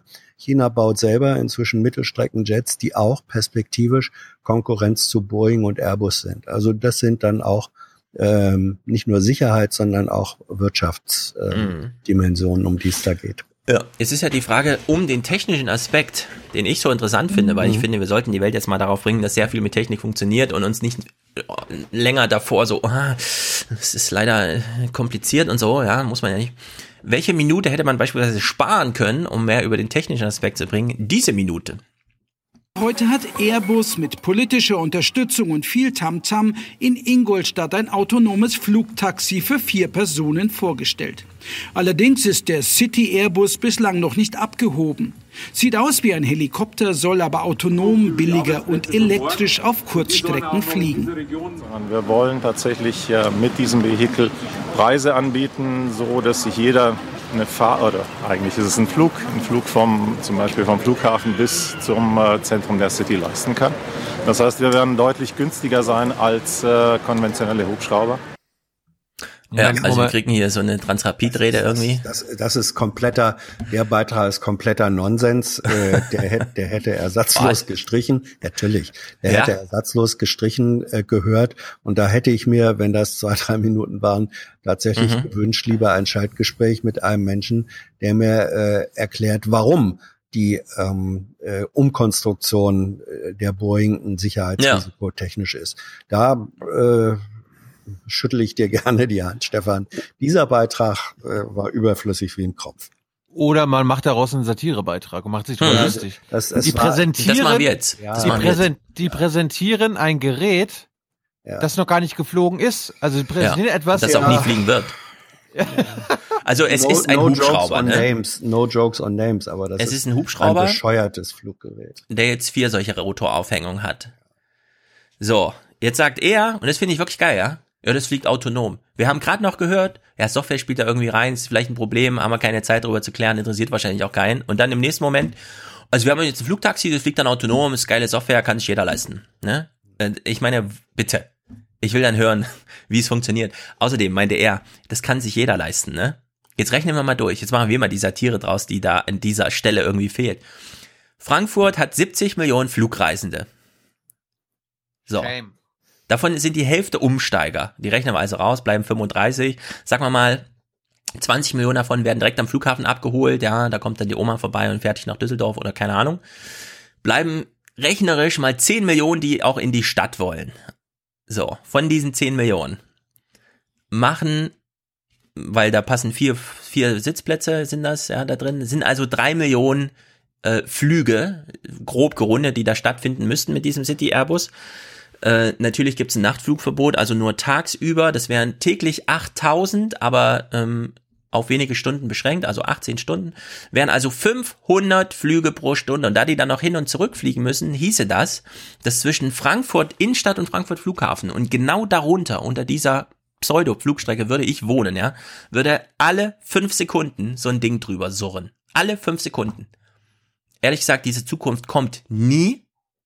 Dieses Ding wird auch niemals fliegen. Und der beste Witz, der dazu gemacht wurde, ist, dass ja, die Mobilität der Zukunft zeigt das kleine Fahrrad, was in der Ecke neben der Bühne stand, auf dem das Ding stand. Das war der eigentliche Joke. Das ist, Ja. ist völlig Banane hier. Die, die etwas älteren äh, von, oder die sehr viel älteren von uns erinnern sich ähm, an die Hobbyhefte der 50er und 60er Jahre. Das waren so Technikmagazine für äh, Jugendliche, die auch so ein bisschen futuristische Anmutung hatten. Und in den 50er Jahren einer der großen Renner in den Hobbyheften äh, Mhm. waren, Achtung, Hubschrauber, die jeder einzelne für sich persönlich hat und mit Ja. denen der dann auf der Kurzstrecke da dahin. Also das hier, das ist Hobby Reloaded. Das ist eine, eine, eine 70 Jahre alte oder 60 Jahre alte ähm, äh, äh, Future-Fantasie, die damals äh, Gaga war und heute noch viel mehr Gaga ist. Hans, jeder wird bald seinen eigenen. Atomreaktor im Garten Ja, na, haben. ja, ja. völlig Ja, entkoppelt vom Stromnetz, ganz autark. Ja. Ja, ist einfach absurd. Hab, ich habe schon die, die Grube, die Baugrube ausgehoben dafür. Ja, wenigstens, auch wenn ich im direkten Widerspruch zu dem City Airbus Sprecher hier, ja, der schon so grinst mit, ja gut, okay, gebe ich heute mal ein Ja. Statement. Der Titel, den ich gestern bekommen habe, ist ganz gut, ne? Gibt's hier noch eine Einschätzung? Trotz aller Euphorie. Verkehrsminister Scheuer und andere Experten können sich nicht einfach wegducken vor den Problemen auf der Schiene und der Straße. Flugtaxen werden wohl, wenn sie Realität werden, bei hohen Anschaffungskosten vor allem ein Verkehrsmittel für einige sehr wohlhabende Kunden werden, aber kein Massentransportmittel. Ja, also Ja, aber- die sehr aber- wohlhabenden Kunden gibt's hier auch. Die fliegen mit dem Hubschrauber vom Taunus zum Flughafen, kostet 3000 Euro. Buchen die heute schon. Ja. Ja, eben. Das ist das, das ist das äh, Transportmodell in New York, also von von Manhattan zu den Flughäfen. Einige der der äh, Wolkenkratzer in New York oder relativ viele haben Mhm. Helidecks äh, um, wo dann, wenn du genug Kohle hast, Du nicht, lässt was? du dich ähm, bitte. Du nicht? Hier in Berlin? Ja, äh, ja, erst dann, erst Zu dann. welchem wenn ich- Flughafen in Berlin, ne? Zu der Schrottmühle da oben oder zu den Nein, nicht existenten Das da unten? ist, äh, bei mir kann das ja erst dann passieren, wenn ich hier in den Spendenstrom bei euch eingebunden bin. Da das nicht passiert, Genau. bin ich da aus der Lösung leider draus. Nein, also ich, es ist, es ist noch nicht mal Du Karneval. hast doch eine AD-Pension. Reicht es Hm? nicht? Reicht deine AD-Pension nicht, um mit dem Hubschrauber zum Flughafen zu fliegen? Auf den Gedanken bin ich noch gar nicht gekommen. Ich muss mal gucken, ob das nicht, ob nicht sowieso Freiflüge, Ja, Hubschrauber Freiflüge da auf dem Eben. mit drauf sind. Hat die AD nicht eigene Danke. Hubschrauber? Ja, stimmt. Diese blauen. Das, Hm? es ist jedenfalls alles absurd. Aber weil sich gerade so viel bewegt in der, in der Mobilitätswelt. In der Luft. Wir sollten mal ADAC Motorwelt oder so lesen, um zu gucken, was da so ankommt, ja, von dem ganzen Stress, der hier so. VW hat ja jetzt einen Plan, ne? Technik rein, Personal raus, also wie so Autopilot, nur eben mit E-Motoren rein und Dieselingenieure raus. Man verspricht sich jetzt doch das ein oder andere davon und, was wir schon gesagt haben, wir können es nochmal wiederholen, die Aktionäre werden sagen, ja, warum nicht heute? Der Volkswagen-Konzern will in den kommenden fünf Jahren bis zu 7000 Stellen abbauen. Betroffen ist vor allem die Verwaltung. VW benötigt finanzielle Mittel für Investitionen in E-Mobilität und Digitalisierung. Der Konzern erhofft sich durch das Sparprogramm ab 2023 einen um fast 6 Milliarden Euro höheren Gewinn. Mhm. Sehr gut. Ja, also es ist diese Chance, ja. Wir steigen jetzt in E-Mobilität ein, geil, dann machen wir gleich mal so eine Verwaltungsänderung, weil es ist ja E-Mobilität, wer hat denn was dagegen, dass es uns noch 6 Milliarden bringt, ja. Und man kann ja mal die Personalkosten ausrechnen. 600.000 Mitarbeiter, rechnet, bricht man mal runter auf Monatsgehälter, multipliziert das mal schnell hoch und rechnet dann 6 Milliarden raus und rechnet zurück, wie viele Mitarbeiter dadurch ausge also nicht mehr in die Rechnung auftauchen dürfen. Da kommt man schon in realistische äh, Ebenen, würde ich sagen. Es ist jetzt nicht so abgehoben. Um Dann ist es einfach Mobili schade. Es ist schade für Deutschland, es ist wirklich schade genau. für Volkswagen und auch für die Kunden. Wir schließen das Mobilitätsthema mal ab. Ähm, ich habe ich hab noch einiges. Achso, gut, dann bauen wir gleich eine Brücke. Irgendwer hat uns im Forum auf Twitter, keine Ahnung, ich habe es irgendwo gelesen, es war ein sehr, sehr, sehr guter Hinweis. Ulf Porschardt und so weiter. Warum sind die so gekränkt? Warum überreagieren die so? Warum ist jetzt immer gleich jeder ein Antifaschist, nur weil er sagt, die Autobauer müssen in Lohn und Brot bleiben, ansonsten ist die deutsche demokratische, äh, wie heißt ja die Grundordnung, die friedlich, freiheitlich, demokratische, freiheitlich, richtig, genau. Die ist ja dann in Gefahr und so weiter und so fort, ne? Wo kommt dieser Gemütszustand her? Ich weiß nicht, ob euch das jetzt auch bekannt vorkommt. Ich, vielleicht stand es im Forum, aber Ulf Porschardt, Porschardt, macht gerade die Erfahrung, die sehr viele DDR-Bürger nach der Wende gemacht haben, als es für sie hieß, dein Lebensstil mh, hm, ist leider nicht ganz kompatibel zu dem, was wir in Zukunft vorhaben. Wir müssen dich mal so ein bisschen, ja, du hast bisher ein falsches Leben geführt, ist ja im Grunde diese Botschaft. Und Ulf Borschert führt jetzt, fühlt jetzt diese Gekränktheit, wie sie sehr vielen Wendeverlierern zuteil wurde, als ihnen gesagt wurde, wir wissen, du warst jeden Tag arbeiten und der Wecker klingelte um sechs und um sieben muss es schon im Kindergarten sein und um halb acht auf Arbeit und dann ging es durch bis 18 Uhr, aber diese Produktivität ist jetzt nicht, das können wir nicht so behalten, ja. Und wenn Ulf Porsche hat mit 300, mit dem Porsche über die Straße fährt und jetzt sagen ihm alle, mm, also Ulf, mh, mm, das passt jetzt wirklich nicht so ganz in unser Gesellschaftsmodell, können wir dich mal aussortieren oder sowas, ja, dann erlebt er im Grunde so, so eine ähnliche Art von Gekränktheit. Wie als würde man ihm sagen, mh, mm, also deine Produktivität ist irgendwie so ein bisschen, du bist uns zu destruktiv, Ulf. Wollen wir nicht also so einen Aufruf starten hier unter unseren Hörern Hörerinnen? Wir machen, wir schenken Ulf Borschardt ein Wochenende, mhm. ein Tag auf der Nür Nürburgring-Strecke. Oh, ich bin, soll ich dir meine neue Sucht erklären? Formel 1. Gib mal ein, gib mal ein, Nordschleife Crash. Und dann kriegst du immer so 10 Minuten Videos, kenn wie ich, irgendwelche ich, Honks ich, mit ihren VWs und so da in die Leitplanken knallen. Alle steigen immer außen und verletzt, deswegen kann man es gut gucken, aber es ist, das macht mich süchtig. Gucke ich stundenlang. Kennst du die, die Crash, wenn 24 Stunden Rennen sind und Mercedes nee, das sind ja die fliegen Rennen. und so? Ja, nee, das, das, das gucke ich nicht, weil ich weiß, die sterben dann dabei auch und so. Aber wenn du diese Hobbyfahrer, die so mit ihrem, ah, Papa, krieg ich dein, krieg ich dein Passat heute, ich, ich fahre auch nur zur Eisdiele und dann crashen sie ihn auf der Nordschleife und steigen auch aus und alle sehen das so, ja, dass er gerade, dass sein Vater noch gar nicht weiß, wo sein Passat halt wieder rumgekauft ist. Das ist wirklich eine Sensation, ja. Also es macht einen süchtig. Das, da muss man aufpassen, da kriegt man sehr viele ähm, empfohlene Videos, die man auch mal gucken könnte. Und äh, ich will es euch nicht empfehlen, aber es ist ziemlich gut. Na gut, wir bauen mal eine kleine Brücke, denn nicht nur Ulf Porschardt wird hier gemütsgekränkt, will aber nicht umdenken, sondern wir haben zwei große Umdenker, über die wir noch kurz reden müssen. Herbert Dies und unseren großen Antifaschisten Andi Scheuer und Mandy trägt es uns vor. Hallo Aufwachenrudel. Heute geht es bei mir wieder um Autos. Aber keine Sorge, es wird besser. Volkswagen hat nämlich gedroht, aus dem Verband der deutschen Automobilindustrie auszutreten. Was? Die Welt schrieb dazu Folgendes. Ich lese. In der deutschen Autobranche droht ein Grundsatzstreit zu eskalieren. Nach Informationen von Welt am Sonntag droht Volkswagen aus dem Verband der deutschen Automobilindustrie, in Klammern VDA, auszutreten. Im Konzern gäbe es entsprechende Überlegungen, heißt es in Unternehmenskreisen. Die Wolfsburger fühlen sich von VDA nicht richtig vertreten. Die Liste an Kritikpunkten, die man bei Volkswagen erstellt hat, ist lang. Vor allem müsse der Verband von der Strategie der Technologieoffenheit abrücken und dafür sorgen, dass alle Kräfte ausschließlich auf die Durchsetzung des Batterieautos konzentriert würden. Entwicklung und Förderung von Fahrzeugen mit Brennstoffzellen, Gasantrieben oder anderen umweltfreundlicheren Varianten müssten eingestellt werden. Das Genau. überfordere die Branche, sagt VW-Chef Herbert Dies. Damit beende ich die Lesung dieses ersten Teils. Und was soll ich anderes dazu sagen als richtig so? Wenn nicht der größte Hersteller auf dem Feld seine Position dafür nutzt, Druck auszuüben, wer soll es dann tun? Tja, und während Herbert Dies zum Umweltschützer wird, wird der große deutsche Antifaschist Andi Scheuer zum Verbraucherschützer. Naja, jedenfalls solange die Bahn dafür bezahlt. Denn wie die Welt berichtet, fordert Andi Scheuer, bei Verspätungen von Flügen und Bahnfahrten eine automatische Entschädigung einzuführen. Dazu schreibt die Welt, ich lese, Bundesverkehrsminister Andreas Scheuer hat sich für automatische Entschädigungen von Fahrgästen bei Verspätungen am Bahn- und Luftverkehr ausgesprochen.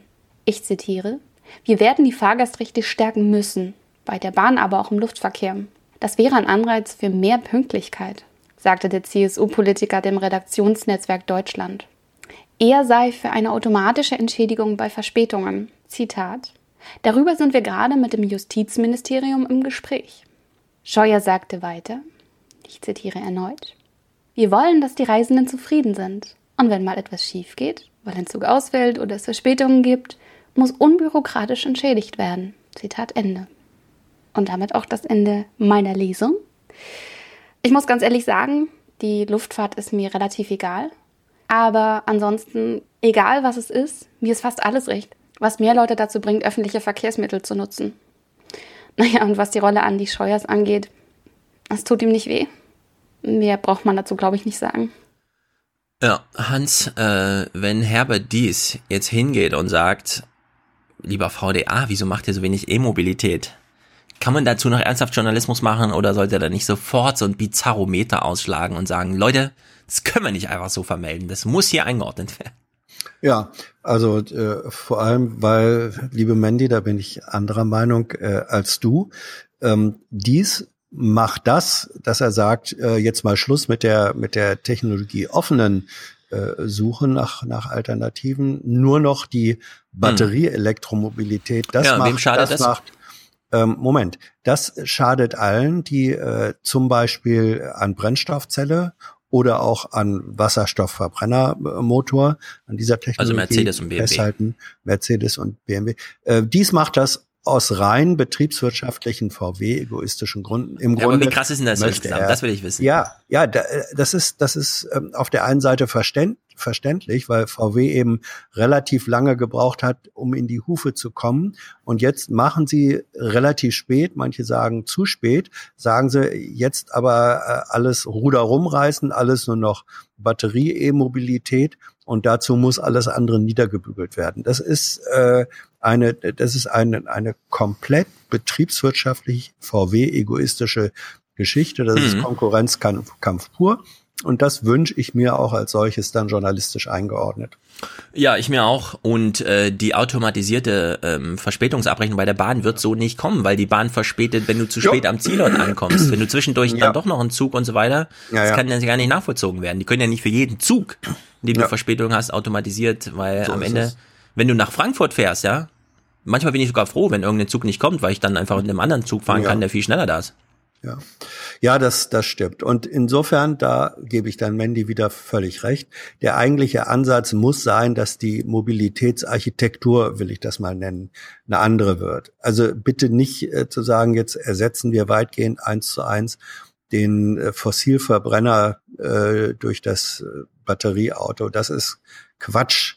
Das ist derselbe Quatsch wie amerikanische Vorstädte das Modell des Einfamilienhauses flächendeckend eingesetzt haben, zum Teil Deutsche aus. Es gibt eine grauenhafte Vers Zersiedlung, eine Entmenschlichung von Wohnformen, auch wenn du da deinen 150 Quadratmeter Garten drumherum hast, sondern die Alternative, das ist dann auch Wohnarchitektur-Alternative, steht drin, äh, besteht darin, dass man sagt, Menschen müssen ihr Wohnen anders organisieren. Wenn dann einige noch im Einfamilienhaus leben wollen und können und so ist das okay, aber es ist nicht das Modell für alle und das gilt hier für die individuelle Mobilität erst recht. Das ist der falsche, es ist der falsche Ansatz. Das, das macht mir jetzt aber Sorgen. Also, wenn, wenn, wenn Hans sagt, das Elektroauto kann jetzt nicht eins zu eins den Benziner ersetzen, also Ja. quasi 100.000 verkaufte Benziner werden ersetzt durch 100.000 äh, Elektroautos. Hans, dann musst du uns aber, aber mal einordnen, was Porsche jetzt in Dresden macht. Okay?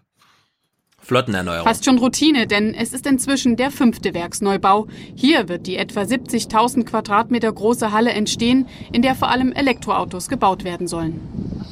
Wir investieren jetzt für den Macan-Nachfolger, der auch in Elektromobilität ausgeprägt und entwickelt ist, circa 600 Millionen Euro. Wir werden unsere Gewerke weiterentwickeln, um dieses Fahrzeug hier zu machen, auf elektromobilitätsspezifische Bedingungen natürlich anzupassen. Ab 2021 soll in der neuen Karosseriefertigung das Modell Macan mit Elektroantrieb gebaut werden. Entgegen einiger Befürchtungen sollen mit dem Umstieg auf den Stromer 300 neue Stellen dazukommen. Wir haben ja die ganze Zeit Verbrenner gebaut am Standort und Elektro, sage ich mal, Elektromotoren verbauen und das ganze Produkt mit Batterie. Knut. Da müssen wir jetzt Qualifizierung machen, so wie ich es auch gerade in meiner Rede schon mal angeführt habe. Die Menschen kann man ja nicht überfordern. Man muss denen die Möglichkeit geben, auch Dinge neu zu lernen und das müssen wir jetzt angehen auf jeden Fall. Bis 2025 soll laut Vorstellungen des Unternehmens jedes zweite hier produzierte Auto ein Elektroauto sein. Die Hauptmärkte dafür China und die USA. Im neuen Karosseriewerk sollen drei Jahre lang parallel Verbrenner und Stromer des Modells gebaut werden. Rund 100.000 Stück rollen hier pro Jahr vom Band. Das soll sich auch mit der vollelektrischen Zukunft nicht ändern. Woo! Ja, dazu muss man natürlich sagen, weil du sagst, was sagst du denn dazu, Hans? Dazu sage ich erstmal, dass Porsche äh, ein Nischenhersteller war, ist und bleiben wird. Ähm, das ist relativ wurscht. Wegen mir können, können die Porsches weitgehend ähm, eins zu eins durch, durch Batteriefahrzeuge ersetzt werden. Ähm, das ist für den Gesamtmarkt irrelevant. Hans meint ja auch nicht jetzt austauschen die Autos, sondern in ja. der üblichen Zyklus Flottenerneuerung. Ja, ja, das nächste Auto, das man sich kauft, auch sei es in acht Jahren, ist dann einfach ein LE-Auto. Ja. also die die ähm, ich glaube, die Mobilität der Zukunft muss so aussehen. Erstens, äh, mehr öffentliche Transportmittel, mehr Bahnen und so weiter. Und zum Zweiten, da, wo es dann noch ähm, Automobil im, im klassischen Sinne gibt, dann bitte möglichst wenig privat besessenes oder Bes Privatbesitz an Autos, sondern dann Carsharing und so weiter. Autos stehen von 365 Tagen des Jahres in Stunden gerechnet stehen die meisten Autos 250 oder 300 äh, Tage rum. Das ist einfach ineffizient. Mm, da gibt es ein Gegenargument. Ja, ja. Die Autos, wenn sie, also die fünf Prozent, in denen sie sich bewegen, sind natürlich für alle die gleichen, nämlich die Rush Hour morgens und abends. Ja. Bis sie mittags das, alle das, rumstehen, ist ja klar. Natürlich, natürlich. Das, das ist die, das ist die Rush Hour, aber ähm, es gibt dann auch noch Urlaubszeiten und so weiter. Also man kann über, es ist ein bisschen wie bei, wie bei Skiern. Ähm, früher hatte jeder Skifahrer äh, sein privates Skiset. Das haben inzwischen Rennläufer und hochsportlich ambitionierte. Ja, 90 Prozent der, Skile, der, der Skifahrer holen sich ihre Bretter beim, beim Skiverleih und es geht wunderbar. Ja. Hans hat es gerade gesagt, ja, wir müssen einiges lernen. Das ist ja alles genau. noch neu für uns. Das Elektroauto, das kennen wir Deutschen ja gar nicht. Damit hatten wir auch in der Vergangenheit, zum Beispiel im 20. Jahrhundert, überhaupt nichts zu tun. Ja, es, gab in Deutschland, es gab in Deutschland Hans, Elektroautos. Nein, nein. Stopp, stopp. Ja. Nichts, nichts sagen. Nichts. Die Hörer sollen jetzt überrascht werden. Hör auf zu spoilern hier. Das wissen die doch. Nein, das wusste ich nicht und dann wissen die das auch nicht. Ach so, ja. Wir gehen jetzt ins Jahr 1980. In die DDR, in meine Heimat, in ja. Stefans oh. Heimat. Da gab oh. es schon E-Autos, bevor Porsche überhaupt dran gedacht hat. Weil ihr keinen Sprit hattet. Leipzig, 3. März 1980. Die jungen Zuschauer dieser Live-Übertragung sind ein bisschen sprachlos. Kaum hörbar und ohne Abgase rollt da ein Fahrzeug ins Studio. Klein, sportlich, mit futuristisch anmutenden Details. Es ist das elektrische Sicherheitsstadtauto, kurz Elsist genannt. Warum haben Sie gerade ein Elektroauto gebaut? Es ist der Trend der Zeit, so mal etwas zu tun und zweitens äh, auch mal etwas anzuregen. Ja? Denn äh, ich glaube, die Kraftstoffsituation, die wird ja, kann ja nicht besser werden. Die Folgen des Kraftstoffverbrauchs spüren die Menschen damals deutlich. Während stinkende Blechlawinen die Straßen beherrschen, tüftelt eine Gruppe Halbwüchsiger an einer Lösung für die Zukunft. Ja. Gab's auch Ja, schon in den Anfang der 80er, Ende, Ende der 70er sogar. Ja, schon selbst wenn du der- 100 Jahre nochmal zurückgehst, gab es Elektroautos. Ah, was, was, ja, komm, das wollte ich jetzt ein bisschen Mhm. nach und nach. Er wollte es dramaturgisch geschickt Ja. aufbauen. Aber ihr macht mir das alles leider kaputt. Ihr seid zu Ja. schlau. Sorry. Ihr seid wie Mhm. die Wölfe. Mhm. Ihr müsst abgeschossen werden. so, dieses Modell, das war ja echt so, eine, so ein äh, Projekt von ein paar Studenten und ihrem Professor. Und der Professor hatte dann das Ding fertig. Und dann hätte er das ja gerne zugelassen bekommen. Und er wäre gerne in den Sind von den Studenten welche nach Aachen gegangen? Das kann passieren. Also anscheinend macht je, jeder Student, jede Studentengeneration denkt sich ein neues E-Auto aus. Ja, genau. Jetzt, jetzt hören wir mal, was äh, woran es gescheitert ist, beziehungsweise was das Problem war, warum dieses E-Auto auf der Straße in der DDR nicht fahren durfte, bis es dann doch fahren konnte unter einer bestimmten Auflage. Sie halten noch heute Kontakt, Schüler und Lehrmeister. Und sie diskutieren, warum ihrem Auto die Straßenzulassung verweigert wurde, obwohl die technischen Voraussetzungen stimmten. Lehrmeister Neubert hatte damals im Verkehrsministerium persönlich vorgesprochen. Ich möchte das Auto gern zugelassen haben. Und was soll ich denn den Schülern jetzt sagen, die da mitgebaut haben? Und deren Eltern? Na, was soll ich denen jetzt sagen? Soll ich denen jetzt sagen, das war Blödsinn, was er gemacht hat? Das ist so schlecht, dass es nicht mehr auf die Straße darf? Da wollen sie hier aufwiegeln, ja, so diese. Mehrere Jahre vergehen. Endlich 1987 erhält er den Zulassungsschein, allerdings unter einer Bedingung. Ich habe unterschreiben müssen, dass ich jegliche Weiterentwicklung unterlasse. Und das habe ich gemacht. Ich dachte, da hast du wenigstens das Auto durch. Fünf Jahre fährt Meister Neubert den Wagen und beweist damit, auf kürzeren Strecken war Elektromobilität damals schon möglich. Also sie bekommen die äh, Zulassung, aber sie dürfen daran nicht mehr schrauben. Ja, bloß Ja. nicht in Serienreife oder so. Warte mal, warte mal, warte, stopp, stopp, stopp, stopp, stopp. Zum einen empfiehlt uns hier Nico Postwachstum. Wir sollten auch mal, ja, muss es immer höher, schneller, weiter. Und jetzt machst du dich lustig über, die DDR hat auch mal gesagt, müssen sie immer höher, schneller, weiter? Können sie nicht einfach zufrieden sein mit dem, was wir haben? Das stimmt natürlich auch. Das stimmt natürlich auch. So. Wir gucken mal in die Historie. Fünf Jahre vorher gab es auch schon Projekte, zum Beispiel den Elektro-Kleinbus in der DDR wie in, der- äh. Umweltfreundlich, schnell und leise. Der Elektrobarkas hat Zukunft. In den 70ern gab es mehrere Versuche, Elektrofahrzeuge auf die Straße zu bringen.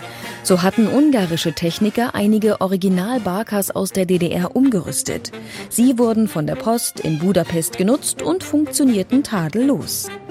Genau wie der Prototyp eines E-Bikes, das auch in Ungarn entwickelt worden war. Die Höchstgeschwindigkeit beträgt 32 Stundenkilometer und die maximale Reichweite 25 Kilometer. Noch mehr Prototypen konnte man auf westdeutschen Straßen sehen. Pionierarbeiten einzelner Konstrukteure, die belächelt wurden. Die Autoindustrie hatte kein Interesse, sie zu unterstützen. Auch Was? darum blieben sie mangelhaft.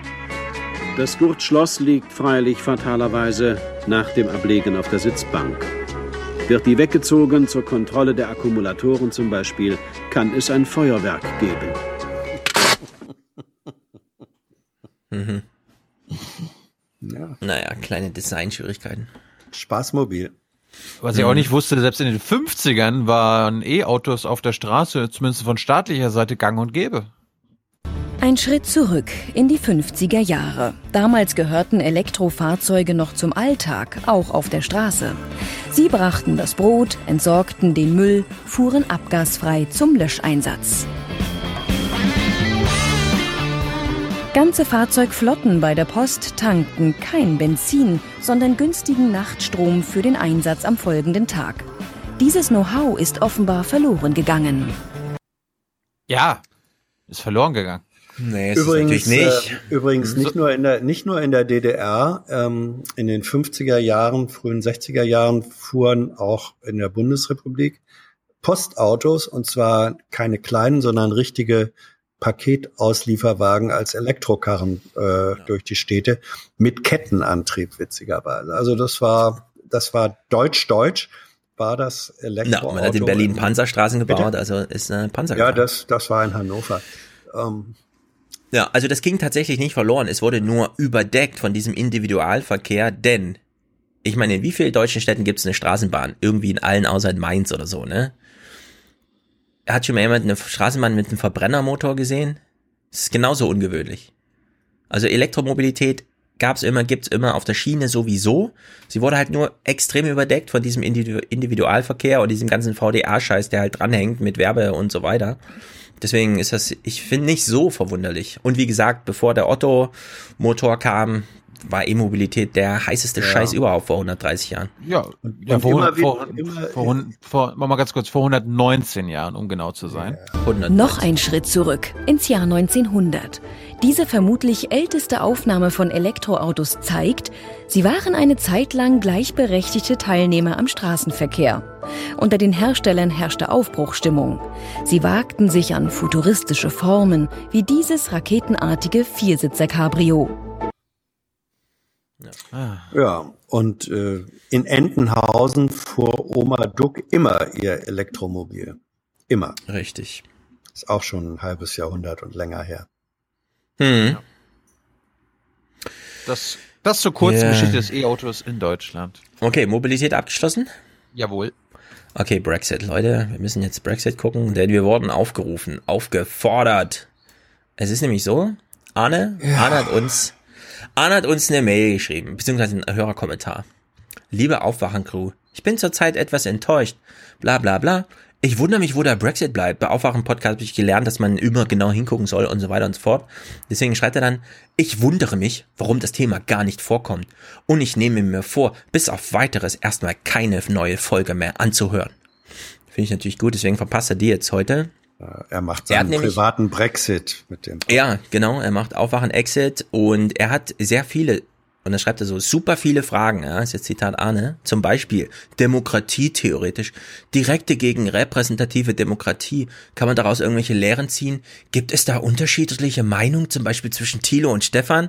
Ich darüber, haben wir, darüber haben wir nie geredet in diesem Podcast. Tausendmal haben wir darüber gesprochen, ja. Du bist hier so ein direkter, du willst eine direkte Beschlussfähigkeit des Volkes ich sag halt, ne, so ein Initiativrecht ist ganz okay, wie in München. Dann sagen halt alle, wir wollen ein Gesetz gegen für Bienen und dann muss halt ausgehandelt werden, wer es schreibt und wie es aussieht und so. Also das ist alles durchdiskutiert. Und ich fand besonders bemerkenswert, dass äh, der Cosmo.eu Podcast von unseren Kumpels vom ARD-Studio Brüssel, ich sag mal unsere Kumpels, ne, äh, die haben ja beispielsweise in dieser Stresswoche Brexit, ne, als aktuelle Folge vor Ort aus Warschau da ist der Jakesh oder wie er heißt, einfach mal nach Warschau gefahren und hat mit einheimischen äh, Journalistenkollegen mal über Warschau gesprochen. Und das ist ein Gespräch über Europa, das ich euch allen empfehle. Dieses Brexit-Zeug. Na gut, aber wenn der Wunsch ist, gucken wir natürlich Brexit. Ich habe da gar nichts dagegen. Ich hatte ja gehofft, dass, dass du dich wehrst. Du, du, hast ja, du hast ja geantwortet. Was für ein Quatsch. Ja. Und jetzt, jetzt gibst ja. du ihm doch recht. Ja, ich, ich sage, schlimmer noch, ich gebe ihm nicht nur recht und sage, wir werfen jetzt die großen Fragen nochmal auf, sondern nein, wir gucken jetzt das Klein-Klein. Ja, ich, also Stefan, Stefan mhm. ist eben ein alter liberaler Softie, das wissen wir doch. Genau. Ich bin alt und liberal und Softie, damit hat mich Hans genau umschrieben. In, in 30, 40 Jahren bin ich dann beim Einschlafen-Podcast zu Gast und mache, übernehme in 30, die, 40 Jahren kannst du nicht mehr einschlafen. Mach dann die Stefan Schulz Show. Ja, das ist dann der Wachbleiben, der zwangsweise genau. Wachbleiben-Podcast. Also, fangen wir doch mal die Woche an. Ich meine, wir, wir verbuchen jetzt, jetzt mal unter m, dokumentarischer Pflicht, die wir hier haben. Ne? Also, Pina Atalay, was ist los? In dieser Woche könnte es sich entscheiden. Kommt mhm. es tatsächlich am 29. Mhm. März zum Brexit? Und wenn ja, wird es ein EU-Austritt mit Deal sein oder doch ohne? Ja, ich hätte hier einen ganz anderen journalistischen Ansatz gewählt. Thilo ist schon gestürmt. Ähm, in dieser Woche wird es sich entscheiden. Ja, das hat man bisher in jeder Woche gesagt. Nur, ich meine, es sind jetzt zum Zeitpunkt, als sie das sagte, ein, äh, 991 Tage seit dem Referendum vergangen. Und es waren noch 18 Tage bis zum Finale, ja, dass man, ja, wenn man, wenn man, Ja, wenn man dann in der Moderation schreibt, im Sinne von, also diese Woche wird es sich entscheiden, ja, würde ich nochmal drauf gucken und mir überlegen, warte mal, wollen wir das echt im März 19 so machen oder sollte man nicht mal an? Aber gut. Sie haben sich halt dafür entschieden, denn es stehen ja neue Parlamentsentscheidungen an, standen an. Morgen lässt die britische Premierministerin May das Parlament erneut über ihren Brexit-Plan abstimmen und sie muss befürchten, dass sie dabei wieder krachend scheitert. Ja, wenn in meinem Moderationstext stünde Krachen scheitern, würde ich auch äh, mich fragen, warte mal, warte mal, wir können jetzt nicht von Krachen scheitern, oder? Es ist doch schon so viel Krachen gescheitert hier, da kann man doch jetzt nicht nochmal diese alte Floskel bedienen. Aber, ja, gut. aber das Wort scheitern verlangt. Ja, aber Krachen scheitern, finde ich. Sag ich doch, das Wort, hm. äh, das Wort Findest scheitern im, im kleinen Zettelbaukasten äh, verlangt geradezu nach dem äh, adverbskrachend. Äh, das, das, ist, das, das stimmt. Das ist das wie bei Applaus. Ja, ja, ja, donnernder Applaus. Applaus muss frenetisch sein und oder donnernd. Wenn, oder donnernd. Und wenn große Kinder die Sachen an die jüngeren Kinder weitergeben, dann mhm. nennt man immer das Auftragen. Ja. Hast du die Sachen der Alten aufgetragen? Ja. Ja, also äh, hier. Von daher, es müssen auch, es müssen eben auch Worte aufgetragen werden und das passiert genau. jetzt hier gleich. Das ist 0815 Journalismus, unglaublich, ja, einfach Nein, ja, das, Brexit. ist, das ist, mhm. das ist, okay, Gedan ist das, ist Gedanken, das ist Gedankenfaulheit. Oder Gedankenfaulheit, genau. Und was ist natürlich tags drauf, wenn sie eine eventuell krachend scheiternde Abstimmung voraussieht? Na dann. Man kann auch mit Moderationstexten krachend scheitern. Mhm. Und jetzt das Heute-Journal. Und wieder im Unterhaus eine krachende Niederlage für die Premierministerin Theresa May.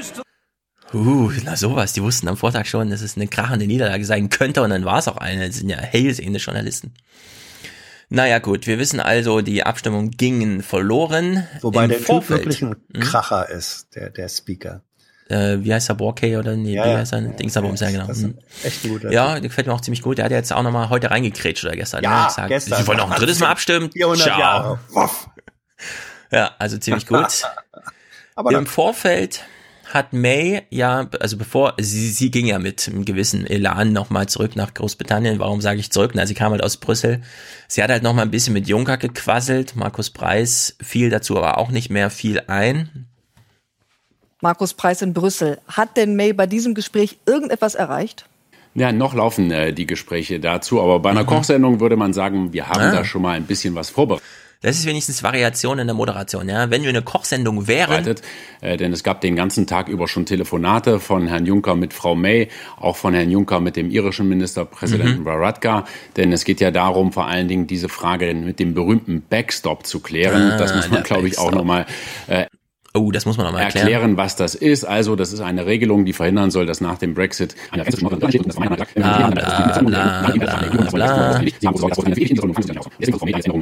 und das, worauf es jetzt heute Abend hinausläuft, ist, die Briten haben gesagt, wir wollen das am besten einseitig kündigen können, wenn wir sagen, das dauert uns zu lang. Das lehnt die EU ab, aber man versucht jetzt einen Art Kriterienkatalog aufzustellen, nämlich mit ganz mhm. konkreten Punkten, wo man sagt, wenn die EU das und das nicht macht, in, äh, nicht in guten Treu und Glauben sozusagen an einer Lösung des Problems in den nächsten Jahren arbeiten wird, dann mhm. kann Großbritannien einen Weg an, zu einem Schiedsgericht einschlagen, um dann doch aus diesem Backstop rauszubekommen. Das ist das, was man heute Abend erreichen will. Äh, von der Kommission habe ich gehört, die Chancen stehen vielleicht bei 80 Prozent. Und wenn das passiert, dann soll eben dieses Papier, was man heute Abend noch produzieren will, noch heute im britischen Parlament vorgestellt werden. Und Herr Juncker soll das auch an den Ratspräsidenten Herrn Tusk weiterleiten mit der Empfehlung, dass die Staats- und Regierungschefs beim Gipfel nächste Woche dem dann bitte auch zustimmen sollen. So, Thilo ist zurecht rausgegangen. Äh, er verpasst ja gar nichts. Ähm, man, ich finde, man hätte das sofort komedierisieren müssen. Denn, das muss man echt nochmal so sagen, ja, der Backstop. Der Backstop war diese europäische Idee, ja, wir bauen da mal so eine Schranke ein. Jetzt haben die Briten da was dagegen und sagen, der Backstop ist scheiße, was machen sie? Sie bauen einen Backstop in den Backstop ein. Das haben sie gemacht, ja. Ihr wollt einen Backstop? Na gut, dann wollen wir aber einen Backstop das, vom Backstop. Ja, ja. Für uns ja, die Möglichkeit, dem Backstop zu widersprechen, ne? Natürlich. Sie wollten einen Notausstieg aus dem endlosen Backstop. So, jetzt haben wir also, ja, und das erklärt uns Markus Preis hier. Ich weiß, er ist halt verpflichtet, ja, er muss das so machen, aber es ist wirklich kaum zu ertragen. Im Heute-Journal, Diana Zimmermann hat dann wenigstens mal die ein oder andere Schleife noch genommen und mal nachgelesen, was in Zeitungen so steht, denn ja, es gibt sehr viele Globalisten in Großbritannien, die haben sehr viel Geld, interessieren die sich für Großbritannien? Nee, die ziehen weg. Jim Radcliffe, der reichste Mann Britanniens, hat zwar angekündigt, er werde eine Milliarde Pfund in britische Energieprojekte investieren, ein Plus wird er wohl trotzdem machen, denn der prominente Brexit-Befürworter verlegt seinen Wohnsitz nach Monaco. Mit Staubsaugern ist James Dyson zu Geld gekommen. Seine Handtrockner hängen auf Toiletten rund um die Welt. Er hat für den EU-Austritt geworben, weil er sich vom Brexit unternehmerfreundlichere Rahmenbedingungen erhofft. Währungsschwankungen, Körperschaftssteuern, Produktionskosten, all das ist viel bedeutender als irgendwelche Einfuhrzölle. Dyson hat inzwischen angekündigt, seine Zentrale nach Singapur zu verlegen. Mit dem Brexit habe das nichts zu tun. Auch der Wortführer der Brextremisten Jacob Rees-Mogg gehört zu den ganz wenigen, die behaupten, ein ungeordneter Brexit sei kein Problem für Großbritannien. Die Firma Somerset Capital Management, an der er mehr als 15 Prozent Anteile hält, vertraut darauf nicht. Sie warnt ihre Anleger vor der erheblichen Unsicherheit durch den Brexit und hat einen ihrer Fonds nach Irland verlegt. Rees-Mogg verdient mit. Neben seiner siebenstelligen Jahresdividende erhält er jeden Monat um die 15.000 Pfund für 30 Stunden Investmentberatung. Mit der Verlegung des Fonds will er trotzdem nichts zu tun haben. Ja, manchmal wünsche ich mir auch, so ein England-Korrespondent zu sein, weil dann schlägst du die Zeitung auf. Oh, das ist aber eine interessante Kolumne. Hier werden die ganzen Milliardäre aufgezählt. Peter, hast du mal eine Taschenlampe bekommen? Wir filmen das mal ab und dann kann ich heute Abend Bericht machen. Dann bist du mittags durch mit dem Ding und dann läuft er. Ja? Ist, mittlerweile runtergedampft auf so Routinen kommt, ohne Ende hier. Das kommt mir, ich will jetzt keine Namen nennen, aber es kommt mir bei einigen Korrespondenten, hm. also deutschen Korrespondenten so vor, als ob die nur die Zeitung lesen oder die äh, Mainstream-Presse konsumieren und dann daraus ihre Infos mhm. ziehen und so weiter und so fort. Wir brauchen noch ein Schnittbild vom Dyson Staubsauger. Habt ihr noch einen? Ja, ja, hier aus dem Testlabor und so. Ja, also läuft, läuft, läuft, läuft. Der Journalismus zum Brexit. Wir haben sehr viel verpasst. Bisher super cooles Zeug. So, Dienstag. Abstimmung, Abstimmung. Kein Journalist kann sich da verwehren. Um Punkt 19 Uhr Ortszeit begann die Abstimmung. Es war der zweite Versuch von Theresa May, hier im Unterhaus eine Mehrheit zu bekommen und ihren EU-Austrittsvertrag zu retten. Und wieder scheiterte sie. Dieses Mal stimmten 391 Abgeordnete gegen Mays Deal. Mhm. Sofort kündigte sie an, wir werden noch heute einen Antrag für eine Debatte morgen stellen, damit das Parlament dann darüber abstimmt, ob unser Land die EU am 29. März ganz ohne Deal verlässt. Ja, ist im Grunde Nachrichtenwert eines halben Tweets, wenn man es runterschreiben würde. Es gab eine Abstimmung, sie hat wieder verloren, Theresa Mays Stimme war angeknackst und sie hat gesagt, wir machen irgendwas Neues, keine Ahnung. Ja, das denkt man sich so. Na, Erna will das wissen. Stefan. Das übrigens fand ich ziemlich gut. AD und CDF, die haben es zwar kurz erwähnt, aber sie haben das gar nicht zum Inhalt gemacht, das ist ihre Stimme. Also gar nichts irgendwie mit, ah, könnte man nicht mal, jetzt wo es mit dem Brexit so ist wie mit Theresa Mays Stimme. Nee, komm, Spielerei, mal lassen wir mal. Stattdessen, ah, brauchen wir nicht noch ein bisschen Material, ein bisschen was eigenes? Komm, wir gehen mal in London ins Café, da sind doch immer junge Leute, das sind doch alles Remainer. Können wir nicht ein paar O-Töne einfangen? Ja, können wir mal machen. Vielleicht ist was dabei. Das Treiben im Parlament außerhalb von Westminster wird es allenfalls noch mit Kopfschütteln bedacht. Carly und Mona betreiben seit kurzem ein kleines Café in Ost-London. Beide mhm. haben für den Verbleib in der EU gestimmt. Jetzt oh, aber sagen sie, solle man den Brexit einfach schnell hinter sich bringen. Das ist doch schon fast wie Kabarett. Und nicht mehr ernst zu nehmen, wie ein Spiel irgendwie. Einfach ein Witz. Theresa May weiß nicht mehr wirklich, was passiert. Auf mich wirkt es alles total undurchsichtig. Man hört nicht darauf, für was die Leute gestimmt haben. Die Leute haben rausgewählt und ich verstehe ehrlich gesagt nicht, was das Problem ist. Totales Chaos. Ja, ich finde, also der O-Ton wurde so weggesendet, ne? Aber man hätte hier mal richtig einsteigen können. Ich meine, Brexit war jetzt ein Votum, wo es plötzlich herausgefunden wurde, ach so, im Volk gibt es eine Mehrheit. Im Parlament gab es aber keine Mehrheit. Und weder der Premierminister noch seine Nachfolgerin aus der Tory-Fraktion waren Brexiteers. Der Führer der Opposition allerdings schon. Oh ja, und jetzt haben wir diese Gemengelage, in der quasi ähm, junge Remainer in London sagen, ey Leute, das ist mittlerweile so albern. Ich bin zwar auch nicht für einen Brexit, und es gab ja irgendwie eine Mehrheit und sehr viele dieser Wähler sind inzwischen auch gestorben, weil es schon drei Jahre her ist und es waren vor allem die Alten. Aber jetzt bitte einfach machen, ja. Lasst einfach den 29. März kommen, Hard Brexit, zack. Damit wir mal wieder über was anderes reden können als über diesen Brexit. Wir brauchen im Parlament mal wieder Leute, die eine andere, die, die sich auch mal um andere Themen kümmern als um diesen Brexit. Und die EU, ehrlich gesagt, auch, ja. Es wäre auch gut, wenn man da mal wieder ein bisschen was anderes macht, als immer nur Brexit, Brexit, Brexit. Aber gut, man hat halt die O-Töne so gesendet. Dann ist Manfred Weber jetzt im Studio. Auch das ist keine besonders große Leistung, denn Manfred Weber ist im Wahlkampf. Wenn man den eilet ins Studio, na klar kommt er dann und füllt einem die Sendezeit. Also, Herr Weber, was wollen Sie denn? Ja, und Weber fällt dann gleich mit der Tür ins Haus. Haben Sie eine Idee, was diese Verlängerung bringen soll? Es steht in den Sternen, weil wir erleben ja britisches Chaos. Jeder kriegt übrigens im Moment auch vor Augen geführt, was es bedeutet, die Europäische Union, die Mitgliedschaft in dieser Gemeinschaft in Mhm. Frage zu stellen. Ja, sein Standardspruch. Ja, der Brexit zeigt allen, was es bedeutet, die Mitgliedschaft der EU in Frage zu stellen. Herzlichen Dank. führen, die führen im Vorfeld Vorgespräche. Die wissen Mhm. genau, was Manfred Weber sagen wird und was er nicht Mhm. sagen wird. Und das, was er jetzt hier sagt, und ich bin mir auch sicher, wenn du uns den Rest jetzt zeigst, ist genau dasselbe, was er den BBC-Reportern auf dem. Weg äh, vom Eingang des EU-Parlaments zum Besprechungsraum Mhm. gesagt hat. Nämlich, ja, es ist, es ist chaotisch und jetzt muss aber was passieren Ja. und so weiter. Er setzt halt seinen besonders geruhsamen Ton auf, sein Singsagen, um nochmal allen zu sagen, ja, also Brexit war keine gute Idee, ne? Seht ihr jetzt auch, oder? Hm. Also liebes Heute-Journal, dafür müsst ihr den Spitzenkandidaten, der im Wahlkampf ist, nicht ins Studio holen. Nee, finde ich auch nicht. Und vor allem für diesen Spruch, der jetzt kommt, auch nicht. Im Moment schaut es nach dem harten Brexit aus, wenn wir keine weiteren äh, Zugeständnisse bekommen, wenn keine weiteren Lösungen im Raum stehen. Was natürlich sich auch aufdrängt, ist die Frage, wenn das britische Parlament nicht in der Lage ist, eine Lösung äh, zu erarbeiten, dann wäre es eigentlich folgerichtig, jetzt auch das Volk neu zu befragen. Ja, vielen Dank an beide Beteiligte des Gesprächs, dass wir hier gar keinen Einblick bekommen, wie die Stimmung gerade ist in England und so und wer das will. Wir haben zwar gerade noch so junge Remainer gehört, die gesagt haben, ah, Hauptsache jetzt mal Butter bei die Fische, zack, ja, es ist jetzt März 2019, ihr habt uns gesagt, dann ist Brexit. Ja, ob, ob jetzt wirklich so viele, weißt du noch, als May damals sagte, wir machen eine Snap-Election und die Oma auf der Straße stand, nochmal? Ich muss mich schon wieder mit dieser Politik befassen? Ich dachte, ich hab's Another gerade hinter mir. Können die jetzt einfach mal arbeiten? Ja. Und genauso ist das hier wieder. Wenn er jetzt einfach vorschlägt, ja, die können auch einfach normal ein Votum machen, ja, das hat jetzt fünf Monate Vorlaufzeit, es gibt keinen Zeitplan dafür.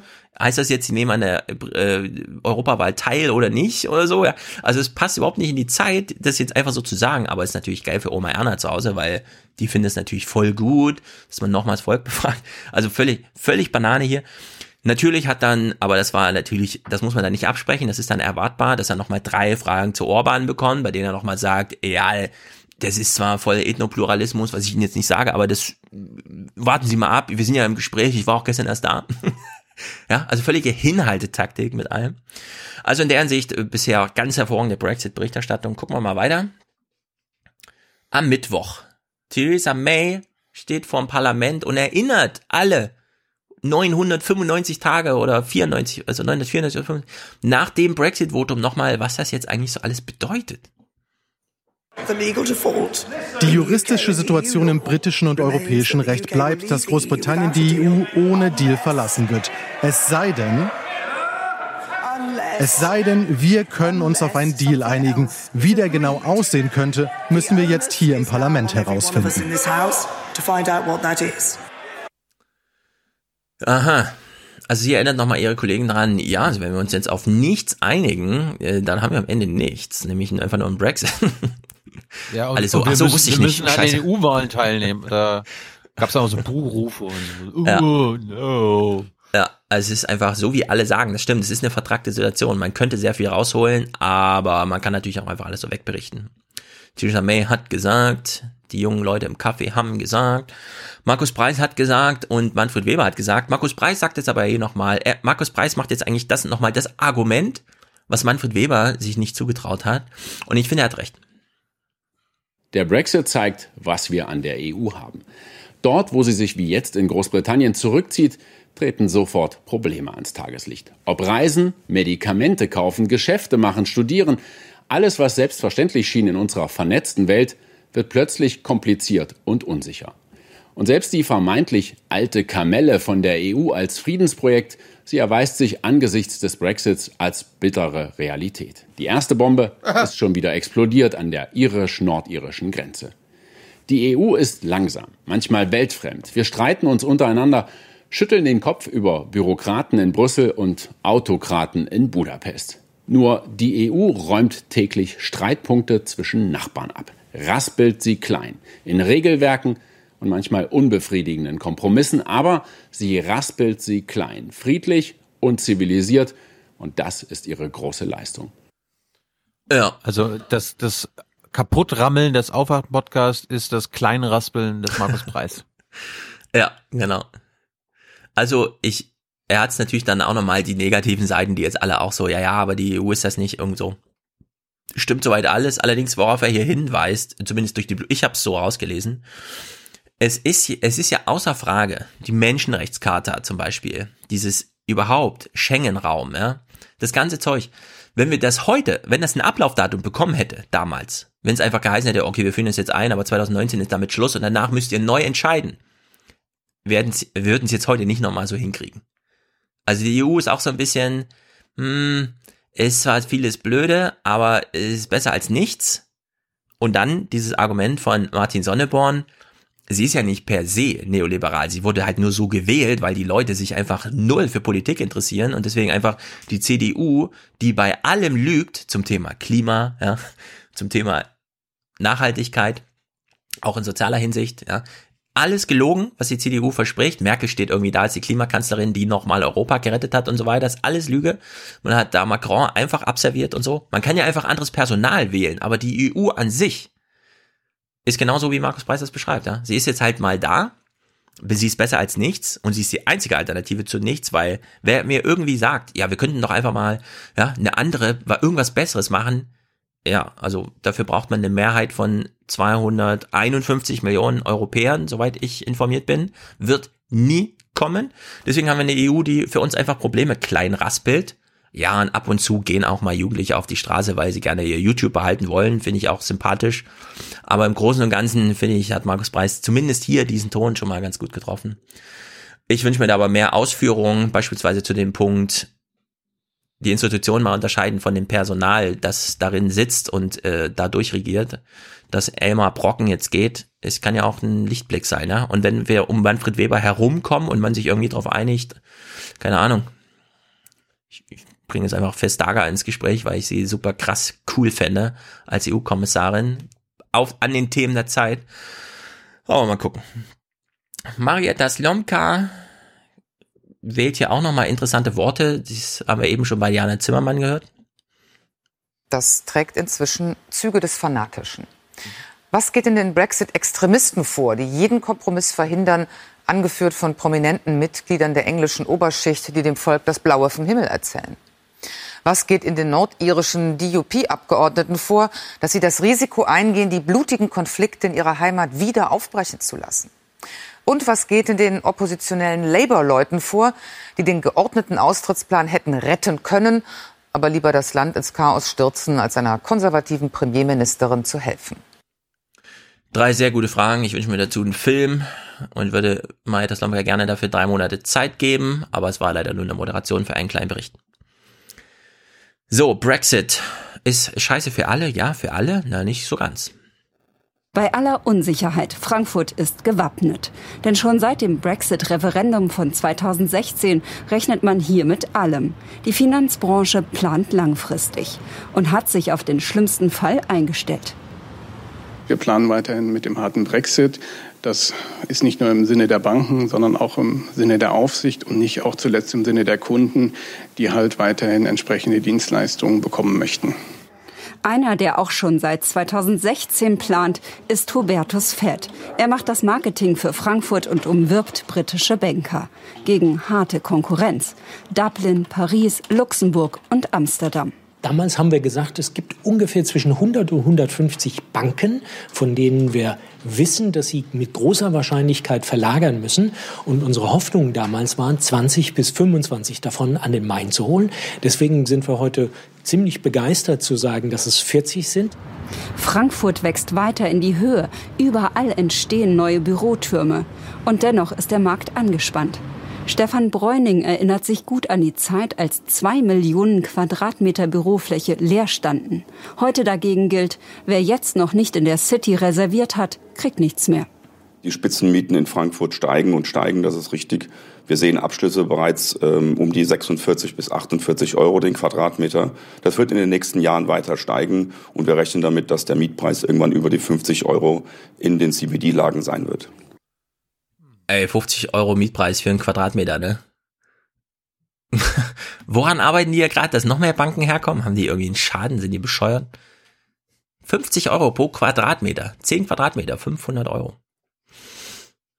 Monatlich. Das ist krank, Leute. Aber gut. Mehr Banken sind irgendwie gut oder was? Keine Ahnung. Ich weiß nicht, wer was davon hat. Nee, darum, darum wird es ja jetzt weniger geben. Commerzbank, Deutsche Bank. Ja, da kommen wir doch mal Bank. drauf. Also ich würde mal sagen, beim Brexit gibt es erstmal gar keine Gewinner, denn wir, Frank wir in Frankfurt, wir haben nichts davon, dass hier noch 40 Banken ihre Banker mitbringen und dann irgendwie in CBD-Lagen, wisst ihr, was CBD heißt? Ich wusste das nicht. Central Business District. Also Stadtkern irgendwie, keine Ahnung. Das heißt ich, CBD. Ich, ich, warte ja noch, dass die City of Frankfurt sich äh, von Hessen abspricht. Unabhängig macht, ja genau. Wir führen die Todesstrafe wieder ein. Ja, also es, äh, Frankfurt wächst hier irgendwie, aber vielleicht werden auch demnächst ein paar Quadratmeter frei, denn Wie müsste eine fusionierte Bank von Deutscher Bank und Commerzbank aussehen, um am Markt erfolgreich zu sein? Sie müsste groß und stark sein, um deutsche Unternehmen international Voll. begleiten zu können. Sie müsste einen höheren Börsenwert haben als die beiden heutigen Banken zusammen. Mhm. Sie müsste mehr Ertrag generieren und sie müsste schlank sein. Bisher hat die Deutsche Bank 92.000 und die Commerzbank 50.000 Beschäftigte. Und die neue Bank müsste wohl mit weniger auskommen. 10.000 Arbeitsplätze stünden bei einer Fusion laut einer Schätzung von Verdi auf dem Spiel. Finanzexperten in Frankfurt gehen eher von mehr als 30.000 Arbeitsplätzen aus. Ja, da habe ich viele Fragen. Äh, ein paar davon hat ja Nico Perch, wie heißt er? Pirch? Perch. Perch. Pirch. Nico Pirch auch so mal so gestellt, ja, also eine Bank, man sagt immer so Investmentbank, in was investieren die eigentlich? Bringt das irgendwem was? Naja, nicht so ganz, ja. Also ich frage mich immer, was hat man jetzt davon, wenn ein Land tolle Banken hat? Vielleicht hat Deutschland so schon aus Gründen gesagt, ah, mit den Banken, macht ihr das mal lieber an der Wall Street? Ja, ich meine, ich, ich hab doch, wir, haben doch, wir haben doch in den letzten Jahren von dir, von Flassbeck, von den internationalen Ökonomen gelernt, dass die Unternehmen immer weniger investieren und immer mehr quasi Geldreserven Sparen, haben. Also wenn sie irgendwo investieren im Ausland, müssen sie doch immer weniger bei den Banken um Kredite oder um Finanzierung fragen. Also dementsprechend mmh. werden auch diese mm. großen Banken Nee, nicht ganz, sondern den Kredit holst du dir ja nicht nur, wenn der Geld knapp ist, sondern schon, wenn du Geld im Ausland hast, das im Rücktransfer Geld kostet oder sonst irgendwie. Ja, ja. Du gehst halt einfach mal in Fremdkapital. Ohne dass es jetzt ansonsten nicht möglich wäre, was du da machst gerade in Niedrigzinsphasen ist das ja, bietet sich das ja an. Ich, ich, ich, ich habe nur gerade gestutzt, weil quasi begründet wird, okay, wir brauchen eine deutsche Superbank, damit die deutschen Unternehmen in, in der Welt weiterhin gut investieren können und so weiter. Nee, so darum geht's eben, glaube ich, nicht. Ich glaube, die ja, Erklärung das, ist eine das, andere. Aber, mhm. aber, das wurde gerade behauptet und ich glaube ja. das nicht, weil die, die deutschen Unternehmen ja. haben weltweit gar keine Probleme, außer Nordkorea und Iran. Mhm also das wäre mir zu einfach, dass sozusagen Unternehmen brauchen Banken und sei es nur zur Abwechslung des Zahlungsverkehrs mit den Kunden und so sure. weiter. Sie betreiben ja das Konto nicht selbst. Deswegen sind Banken schon wichtig. Ich glaube aber bei der äh, neuen deutschen Commerzbank geht es tatsächlich um was anderes. Und das wird hier auch mal ganz ehrlich gesagt im Börsenbericht beim ZDF. Derzeit wird wieder darüber spekuliert, ob die beiden Geldhäuser fusionieren könnten. Valerie Haller, was könnte eine solche Fusion bringen? Einen äh, nationalen Champion beispielsweise. Zusammen wären die beiden ja das mit Abstand größte deutsche Geldhaus und hoffentlich auch stark genug, die nächste Rezession zu überstehen. Ob sie das als Einzelkämpfer nämlich schaffen würden, das ist nicht sicher. Seit Monaten spekuliert die Finanzwelt darüber, wie es mit den beiden schwächelnden Instituten weitergeht. Bislang nur Gerüchte, aber jetzt kommt Fahrt ins Thema. Finanzminister Scholz bestätigte heute in Brüssel erstmals Fusionsgespräche zwischen Commerzbank und Deutscher Bank. Schon lange betont er die Bedeutung einer starken deutschen Großbank. Scholz und sein Staatssekretär Kukis, ehemals Chef von Goldman Sachs Deutschland, gelten als Befürworter einer solchen Bankenehe.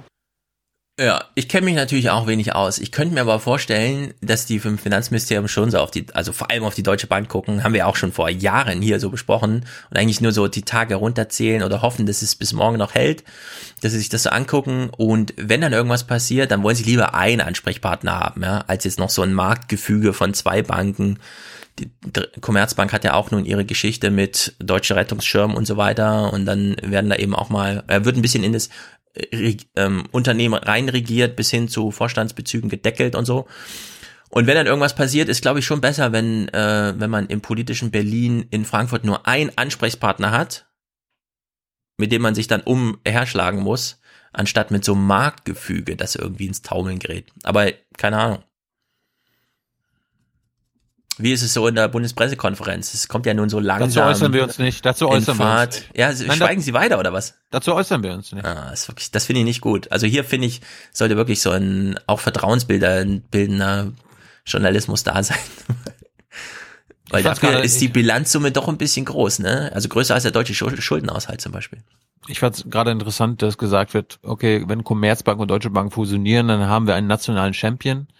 Dabei wird ausgeblendet, dass die Deutsche Bank zwei Jahrzehnte, zumindest medial, als nationaler Champion durchgegangen ist. Sie war ja auch ein deutscher Champion. Ja, aber jetzt wird so getan, als ob erst durch Commerzbank und Deutsche Bank Fusion ein, ein nationaler Champion so. entstehen könnte. Dabei gab's den schon längst. Und der ist jetzt, ja, vielleicht aktuell ja. ist die Deutsche Bank kein nationaler Champion mehr, weil sie halt Misswirtschaft und Betrug und alles Mögliche gemacht haben und jetzt hm. wieder zum nationalen Champion werden sollen. Hm. Aber das ist schon, das ist einer wahr. Ja, wie gesagt, wir kennen uns da wenig aus. Ich weiß nicht, ob ihr Hörerkommentare helfen würden. Nö. Wo haben die, wo, also warum ist der Bundesregierung jetzt wichtig, doch, dass das doch mal auch der Markt Bescheid weiß, dass es jetzt mal offiziell ist mit äh, Gesprächen und so weiter. Da scheint auch irgendwas im Busch zu sein. Aber gut, schwenken wir mal zu um auf unser Lieblingsthema. Wie wird mit Politikern umgegangen oder mit Personen allgemein? In Algerien gibt's ja noch einen Diktator mit dem lustigen Namen Bouteflika oder so. Keine Ahnung. Ist ein, sicher, ist ein sicheres Herkunftsland. Ich weiß nicht, wovon du sprichst. Äh, stimmt, stimmt. Wie kann das eigentlich sein? Das ist, äh, vielleicht wäre die Lageeinschätzung jetzt eine andere.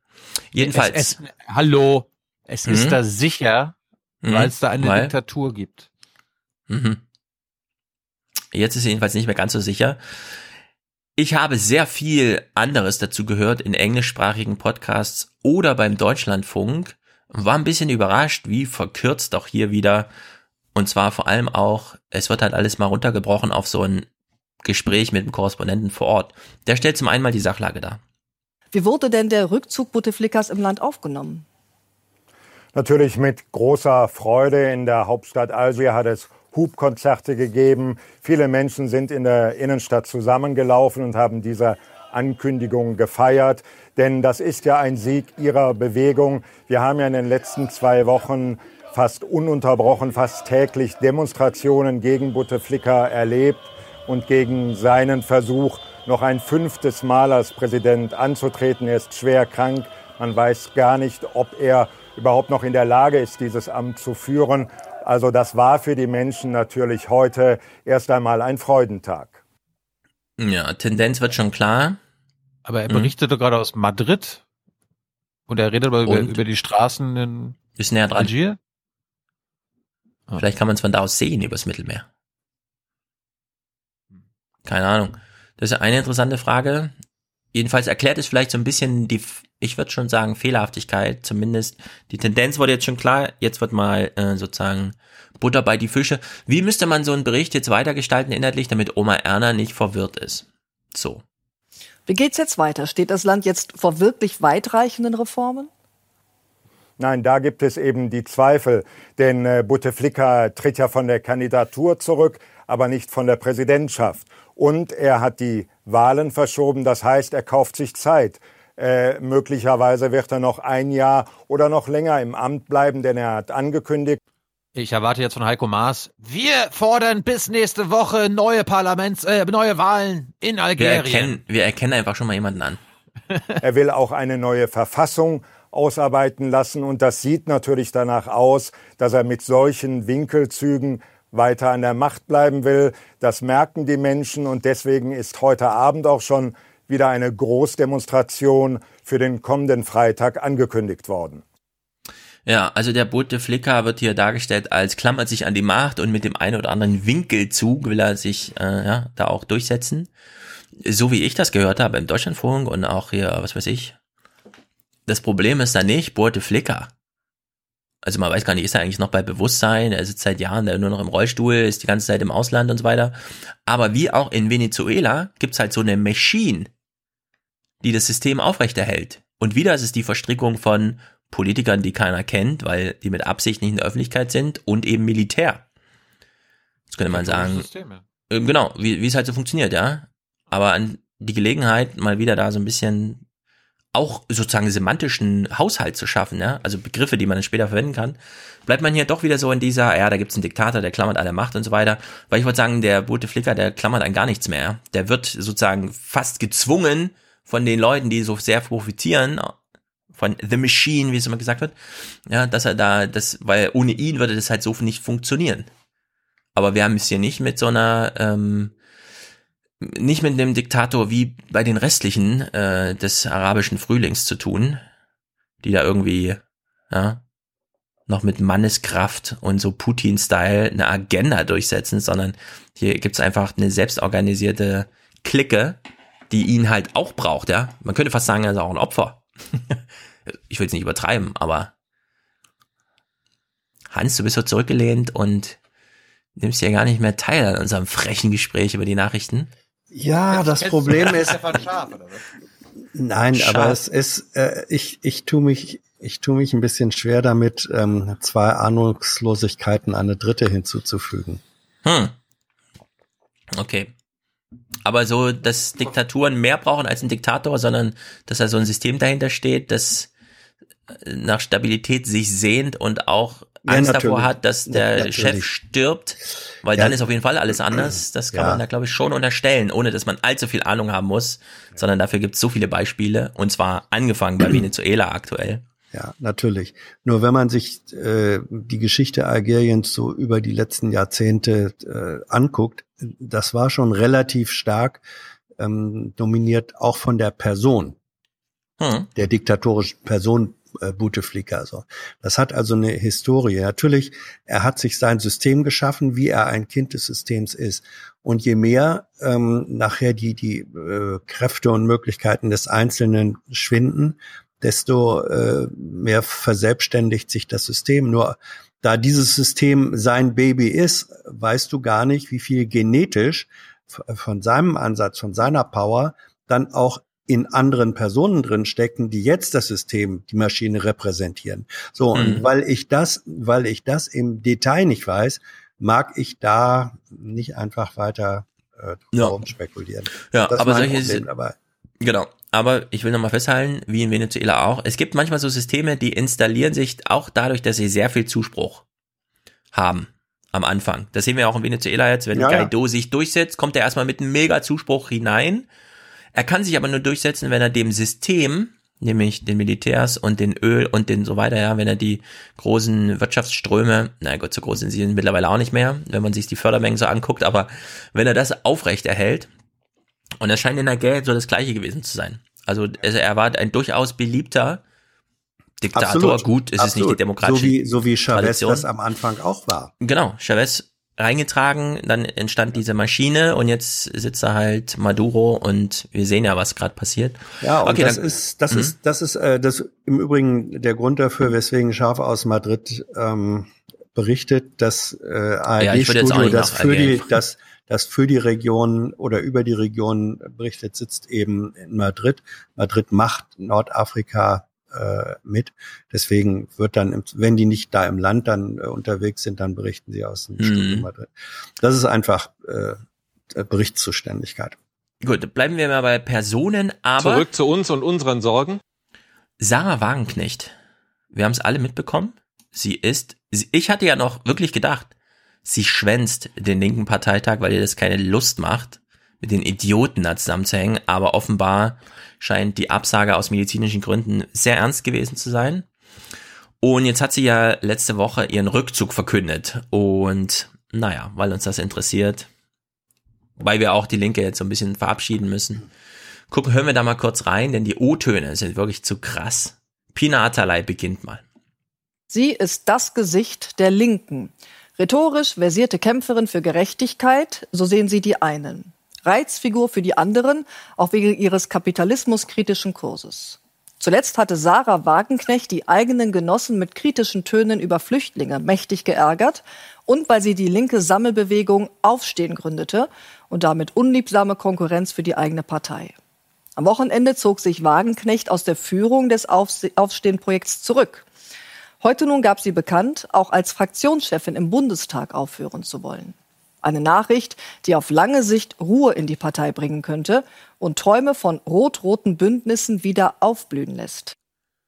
Ja, kann man so sagen, wenn man den Schuss nicht gehört hat. also zum einen, ich fand's gut, dass Sarah Wagenknecht ins Fernsehen geht und dann sagt, ja, aber wir reden jetzt bitte mal über Überforderung Klar kann ich jetzt von meinem Posten zurücktreten, das können aber sehr viele Burnout-geplagte Pfleger nicht. Vielleicht sollten wir auch darüber mal reden. Nein, in den Nachrichten geht es natürlich gleich um das politische Schicksal von Rot-Rot-Grün, weil wird jetzt hier ein Weg frei, ja oder nein? Und ich würde sagen, die Linke ohne Wagenknecht, da bleibt nicht mehr viel Rot-Rot übrig, um Grün dann noch zu ergänzen. Muss man ja auch mal, ja? So viel Prozente gibt's ja da auch nicht zu verteilen. Ach, das hat man mal bei den Grünen auch gesagt, als Joschka Fischer weg war. Ja gut, kann sein, dass es über den Themendruck dann irgendwie kommt oder Nachwuchstalente da sind.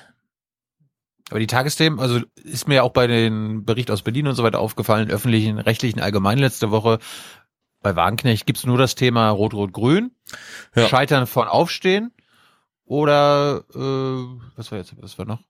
Das sind im Moment auch die zwei das sind die beiden Themen. Für die, für die Allgemeinheit relevantesten Themen in, in Verbindung äh, ja. mit der Linken. Innerparteilich ja. ist es was anderes. Das ist klar. Jetzt ja, gucken wir doch da, mal. Aber darüber mhm. könnte man ja auch mal informieren, Hans. Und nicht ja. immer nur, ja, Rot-Rot-Grün jetzt. Ja, ja Rot-Rot ja, jetzt. Die Geschichte hm, Rot-Rot-Grün jetzt? Rot-Rot-Grün jetzt? Thilo, die Geschichte ist doch auch noch nicht zu Ende. Als ob es so eine Sehnsucht gäbe, ja, unter Journalisten. Ach, Rot-Rot-Grün wäre doch eigentlich mal geil, so wie damals bei Rot-Grün. Wo es ja schon so eine gewisse Tendenz gab. Naja, ja, wir, jedenfalls. Wir, haben ja, wir hm. haben ja hier einen linksgrün versifften, versifften Hauptstadtjournalismus. Hm. Stimmt. Hm. Sagt man immer so. Und dann liest man mal nach, was bei Springer so steht und bei Cicero und ja, überall und dann also bei der Thüringen, FAZ kommentiert Thüringen wird. Thüringen ist so verhasst nicht. Ach so, ja. Sehr, sehr witzig. Wegen der Thüringen-Fahne, die rot-grün ist, oder was? Nee, warte mal, die ist gar nicht rot-grün. Erklär mal Ramelow, deinen Witz. Was Ramelow ist mit Ach so, ah. Ja, richtig. Thüringen ist so klein. Ich hab's, ich selbst als Thüringer hab's vergessen, ne? Was es bedeutet. Siehst du mal. Allerdings, Robert Habeck, wo kommt der her? Er kommt nicht aus Rot-Rot-Grün, der kommt aus Schwarz-Grün-Rot, äh, Schwarz-Grün-Gelb.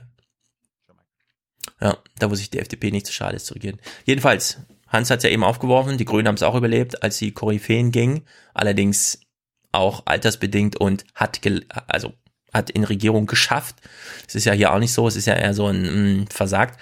Also ich meine, ein, eine Sache, da würde ich schon mal gerne spekulieren. Ich glaube nicht, dass das das Ende von Sarah Wagenknecht ist. Nee, das sagt sie auch selbst. Ja. ja, ich kann mir vorstellen, dass es irgendwann wieder eine Krise bei den Linken gibt, wo der Ruf nach ihr lauter werden wird und sie sich dann natürlich genüsslich bitten lassen wird. Na, das glaube ich nicht. Mm, das würde ich jetzt also auch das, nicht so sagen. Ich habe gerade gesagt, dass ich, ich, ich, okay. ich habe gerade gesagt, dass ich mir das vorstellen kann, Hans. Naja. Okay. Ich habe nicht gesagt, dass es so kommen wird. Ja. Wir können ja mal danach abschätzen, wie groß jetzt die Nachwuchspotenziale in der manchmal manchmal Linken spielen so manchmal spielen Daten ja auch eine gewisse Rolle. Wegen den 20. Jahrestag. Ja.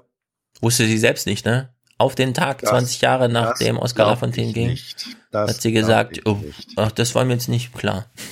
Das Wie auch immer, ja, was weiß ich, keine Ahnung. Jedenfalls, jetzt fünfter Anlauf für den nächsten Clip. Du hast ja eben gesagt, wie die Grünen kann man das überstehen. Gucken wir doch mal, es gibt ja auch immer, man braucht ja auch Talente, die Absolut. in dem Moment, wo die Aufmerksamkeit da ist, liefern. Mhm. Beispielsweise, wenn es heißt, Sarah Wagenknecht geht, wer äußert sich aus der Partei? Ist das ja so ein Moment, wo man sagt, okay Leute, jetzt müssen wir mal kurz liefern, weil jetzt sind wir auf jeden Fall in allen Nachrichten. Das Resultat ist dieses. Kein Wort von den vier an der Spitze. Stattdessen muss der parlamentarische Geschäftsführer vor die Kameras. Aha. Korte fordert auch in Zukunft alle linken Strömungen einzubinden dass wir weiter ein Miteinander finden. Trotz, und das wissen Sie, das ist ja auch bei uns mhm. nicht zu verheimlichen, trotz äh, durchaus in einigen Fragen großer Unterschiede es gibt. Aber selbstverständlich ist es richtig, die unterschiedlichen Standpunkte dort auch in der Führung in Zukunft weiter abzubilden. Oh, gähn, langweilig, interessiert mich null. Kein Wunder, dass ja. Das ist natürlich jetzt auch als vorgeschoben. Die haben sich hinter den Kulissen gesagt, naja, was, was sagen wir jetzt? Wir können jetzt nicht ja, nochmal ihr so äh, in, in Messer in den Rücken stechen oder nochmal nachtreten. Einfach nur sagen, mhm. quasi die ganzen aufstehenden Leute wieder ein, einsammeln und sagen, mhm. hey, wir sind doch hier eine plurale Partei, wir brauchen euch. Ja. Dabei sind sie natürlich, also nicht alle, ich weiß nicht, wo Korte ob bei Wagenknecht Kipping ist, aber die meisten sind natürlich sehr, sehr froh, das war der, also guckt euch nochmal das Intro an. Kipping musste schon ja. verstecken, wie sehr sie sich gefreut hat. Ja, und trotzdem muss man sagen, auch wenn alle gegen eine, zumindest im Zweierbündnis, Wagenknecht, Duck Delen, äh, das hat gezündet an diesem Tag. Man wolle Wagenknecht wegmobben, kritisieren Vertraute seit Monaten. Ihre Stellvertreterin fordert, dass man zumindest auch im politischen Berlin mal kurz innehält und sich fragt, ob es normal ist, dass Politik eigentlich krank macht. Ja, ich wünsche mir ehrlich gesagt ein ehrliches Gespräch darüber, denn die Politik ist so krank. Wirklich, die macht die Leute so krank. Wagenknecht. Es hat, es hat dieses Gespräch in Teilen interessanterweise bei Anne Will gegeben. Ja, einmal jetzt. Aber ich finde, das ist so ein, das müsste eigentlich ein Dauerthema sein. Weil es ist nicht ja. nur, es ist nicht nur die große Politik, es sind auch die ganzen Elternbeiräte und so. Das kann ganz schnell, ganz schief gehen. Überall, also häufig funktioniert super, aber manche Fördervereine und so, die drehen so ab, ja. Das ist einfach, da muss nur mal einer die Stimmung vergiften und dann hast du da so über Generationen mitgeschleppte Probleme und so weiter und so fort. Also darüber könnte man durchaus mal äh, reden, ja. Deutsches Vereinsleben macht es eigentlich Mandatsbegrenzung. Das wäre eine Lösung für die Politik, dass man so, aber es ist halt auch wieder, ja. Aber zumindest ein Gespräch könnte man ja mal irgendwie führen. Denn, und das finde ich wirklich großartig, ja. Jetzt wird die SPD gefragt, was sagten ihr so dazu? Und anstatt mal so ein bisschen den Kopf einzuschalten, ja, hören wir mal zuerst Ralle, unser Lieblingsralle. Auf Bundesebene hofft mancher Sozialdemokrat auf neue Koalitionsoptionen. Frau Wagenknecht stand jetzt eher für den Kurs, in der Opposition bleiben zu wollen und die SPD auch als Hauptgegner zu betrachten. Das könnte sich ja ändern. Aha, okay, ging noch. Dann gucken wir mal, was Johannes Kahrs gesagt hat, der alte oh. Spinner. Uh. Frau Wagenknecht ist nur durch seltsame äh, Dialoge aufgefallen. Mit ihrem Aufstehen, Liegenbleiben, ihrer Querfront und anderen komischen Dingen ist es, glaube ich, kein Verlust für die Linkspartei und ist auch kein Verlust für die SPD. Ja, also Johannes Kahrs in der Partei macht die Parteimitglieder, die da sonst noch drin sind, krank. Ich kann das richtig fühlen, ja. Wie, wie man mit so einem Typ so Sitzungswochenenden gestalten müsste. Und deswegen mache ich zum Beispiel keine Politik, sondern lieber einen Podcast. Weil also das, das finde ich wirklich ein Abgrund an Menschenverachtung. Ja, ist es. Hier kann man richtig sehen, was so hinter den Fassaden abläuft da. Das scheiß SPD ist wirklich unglaublich. Das Essen SPD steht für Scheiße. Manchmal. Heute. Ich finde das nicht gut. Gute Themen. Äh, Klima, äh, Umwelt vor allem. Wir haben ein Problem mit Plastik, oder? Verzichtet ja. ihr schon? Seid Hast ihr schon, schon so ein müllfreier Haushalt? Ich wurde ja darauf hingewiesen, ich bin ja Vegetarier, wie kann ich denn die Insekten essen? Nur einfach essen, sind doch keine Wirbeltiere, sind keine, es ist kein Fleisch. Ja, erstens bin ich kein dogmatischer Vegetarier, sondern ich will es ausprobieren und Insekten, also wenn ich das noch nie probiert habe, lass es, lass es mich da wenigstens probieren. Ich habe ja nicht gesagt, Stefan, mhm. wenn mir das schmeckt, kaufe ich mir nur noch Heuschrecken. Mhm. Das habe ich auch nicht. Hast du, hast du schon probiert? Nee, habe ich da nicht. Du? Ja. Doch, Hans hast schon? Was hast du? Buff Buffalo-Würmer oder Mehlwürmer? Nö, nö, nö, nö, nö, Heuschrecken. Heu, äh, bist du gleich groß eingestiegen? Ja. Hast du die vorher klein gemacht, geteilt? Sieht mit sah den, man noch mit das den, mit, mit den, ja sicher, mit den Zähnen gegessen.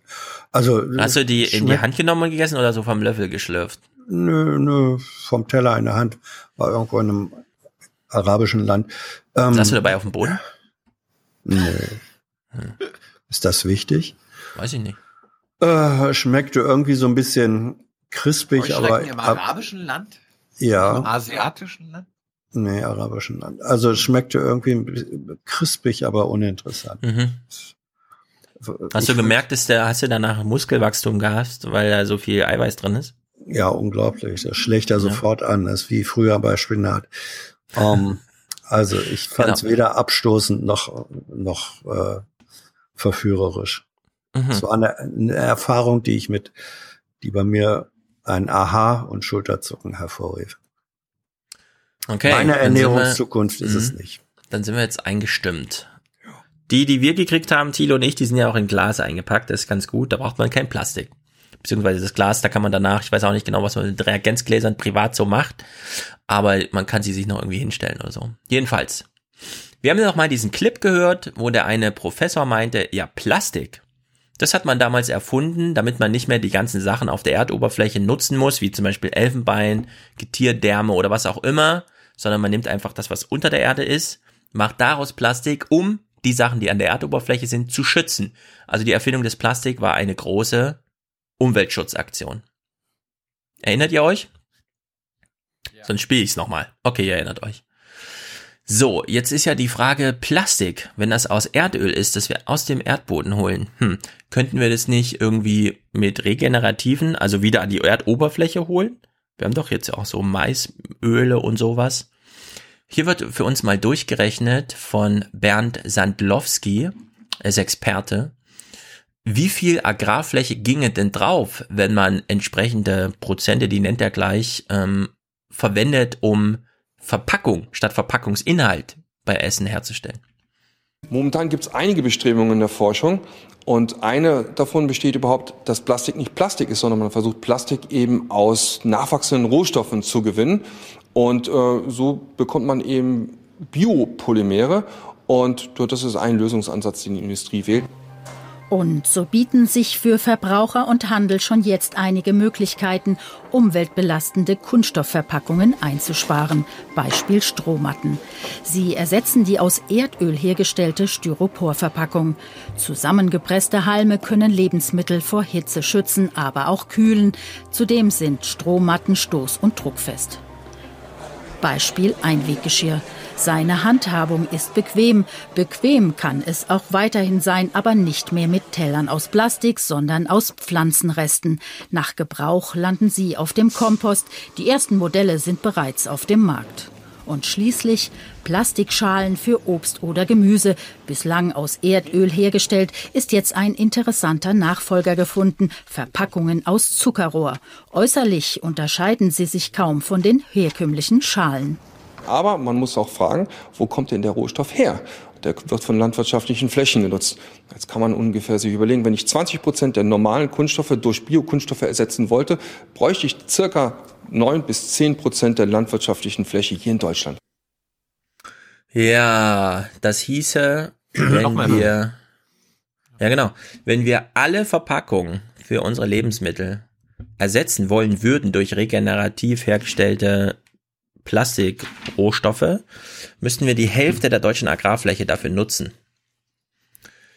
Ja, die Debatte hatten wir beim Biosprit schon mal Mhm. und äh, Da drückt die sie noch richtige, mehr. der richtige Slogan damals war Tank oder Teller und das stellt sich hier genauso. Ja, allerdings, man könnte ja gegenrechnen, wenn von diesen ewig langen Mülltonnen von äh, Berlin bis Lissabon, diese Milliarden Tonnen, davon ist ja die Hälfte ähm, Essensabfall. Und wenn man jetzt sagt, na gut, dann schmeißen wir die Hälfte weniger weg, wir haben ja eh so ein 30 Prozent wird weggeschmissen, also man könnte ein bisschen aufrechnen. Das, was man eh wegschmeißt, rechnerisch, stellt man gar nicht erst her, nutzt diese Flächen aber, um die Verpackung herzustellen. Ja, also da ist quasi ein verpacken. bisschen Potenzial. Oder halt weniger Verpackung. Aber wir wissen ja, wie geil wir die Verpackung findet. Ich meine, wir kaufen ja nicht mal Kekse, wenn da ein bisschen eingedetscht ist. Ja, dann ist das uns ja schon zu viel. Naja, Pina Atalay stellt hier am Ende einer Sendung nochmal so eine kleine Kunstaktion vor. Ach, was heißt Kunst? Es machen halt wieder mal nur Künstler so als Avantgarde. Aber wir haben ja von Nico gelernt, wie wichtig Avantgarde ist. Das ist mal alles andere als trashiger, sondern vielmehr ziemlich cooler Internettrend. Auf der ganzen Welt räumen Social-Media-Nutzer säckeweise Müll weg und zeigen vorher, nachher Bilder davon im Netz, wie hier Robbie McNeil am Fluss Potomac bei Washington. Und anderswo wurden ganze Strände vom Unrat gesäubert. Trash Challenge, also Müll sammeln als Wettbewerb, nennt sich die Aktion, die Menschen dazu animieren soll, gegen Umweltverschmutzung aktiv zu werden. Ja, finde ich ziemlich gut, denn was sammeln wir so? Likes, Faves, Kommentare. Und wenn du das verbindest, ja, wenn du so ein Selfie daraus machst, eine Selfie-Challenge, mit dem größten Müllsack, der neben dir steht, den du selbst gesammelt haben musst. Ich glaube, das zieht. Da ließen oh. sich sehr viele junge Leute überreden. Ja, aber wo kommt der Müll hin? Naja, erstmal in den Sack und dann wird er halt ordentlich entsorgt. Es geht ja hier darum, Jawohl. Müll, der hm? also thermisch verwertet. Beispielsweise. Man könnte Energie draus machen ihn einfach nur einsammeln und dann die Tüte im Wald wieder auskippen, ist natürlich Quatsch. Aber es gibt ja einen, zumindest in der westlichen Form Welt. von Öko-Keynesianismus. Ja, wir haben sehr gute Audiokommentare, heute zum Beispiel wieder auch von Paul und so weiter. Wie, wie geht's so mit Müll, ja? Was ist so mit Müll? also sehr viele Länder, da bringt's wenig, den Müll einzusammeln, weil wird dann auch gleich wieder ausgekippt. Aber in Deutschland, ja, zumindest das, wir haben einen guten Umgang mit Müll, was zumindest die, wir bringen's zumindest nicht in die Umwelt, wenn dann doch als gefiltert und verbrannt in die Atmosphäre.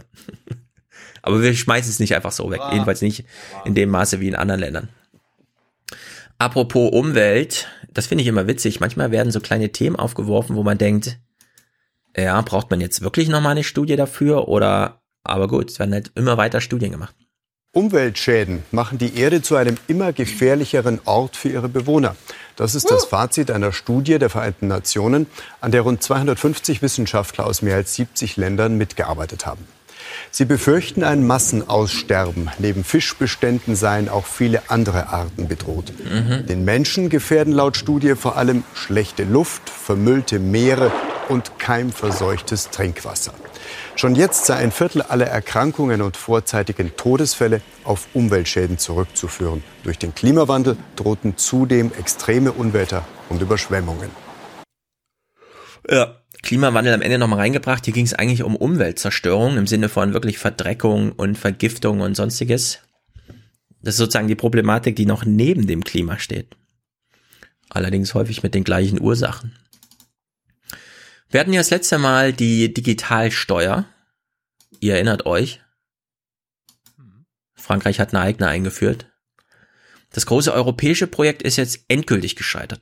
Trotz monatelanger Verhandlungen lehnten die EU-Finanzminister einen deutsch-französischen Kompromissvorschlag zur Digitalsteuer ab. Unter anderem Irland hatte Bedenken. Dort ist der Europasitz des Internetkonzerns Facebook. Aha, also Facebook hat sich wahrscheinlich eingemischt, ist so ihr Dreher, den sie hier reinbringt. Jetzt hören wir mal das zweite Framing, das sie uns noch präsentiert. Angesiedelt. Der gescheiterte Kompromiss sah eine Umsatzsteuer von drei Prozent auf Online-Werbeerlöse vor. Unter anderem die Bundesregierung will sich jetzt für eine globale Digitalsteuer einsetzen. Ja, hätte sie noch mal dazu sagen müssen, dass Deutschland absolut dagegen war, der große Veto-Block, Bremsstein anstatt sozusagen, ah, ist leider gescheitert, Deutschland findet es auch schade und jetzt kümmern sie sich um eine globale. Das ist schon, das ist schon, das grenzt schon an Fake News, würde ich sagen. Lass uns mal Sascha Lobos Text, der war großartig über die Digitalsteuer, warum die Regierung das nicht macht, verlinken. Mhm. Sehr gut. Jedenfalls, das ist mir auch vorher schon untergekommen, allerdings nicht clipsweise. Jetzt gibt es einen Clip, diese quasi Steuer, die man hier erheben wollte von drei Prozent einzelne Finanzämter in Deutschland haben sie ja tatsächlich erhoben. Da haben Leute, die bei Google so Werbung gebucht haben, einfach einen Brief bekommen, wo drin stand, ja, das kostet jetzt nicht nur Umsatzsteuer und der ganze Kram, sondern wir hätten auch gerne drei Prozent Quellensteuer. So im Sinne von, bei Google können wir es nicht eintreiben, aber sie haben ja an Google Geld gezahlt, also nehmen wir uns da mal rückwirkend für die letzten Jahre einfach so einen Prozentsatz davon ab. Wurde jetzt allerdings ein Strich durch die Rechnung gemacht. Deutsche Unternehmen, die im Internet Werbung schalten, müssen darauf auch künftig keine Steuern zahlen. Darauf verständigten sich heute die Finanzminister von Bund und Ländern. Das ZDF-Magazin Frontal 21 hatte berichtet, dass einige Finanzämter mit einer solchen Quellensteuer indirekt Internetgiganten wie Google besteuern wollten.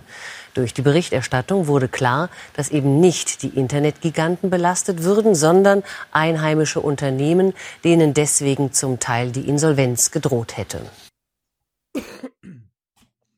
Tja, war mutig, aber am Ende hat dann die Politik da doch einen Strich durchgemacht. Kennst du meinen neuen Olaf Schäuble Lieblingsclip? Nein. Aber müsste nicht eine Regierung eine gemeinsame Vision haben? Nein. Nee, wieso? Wozu?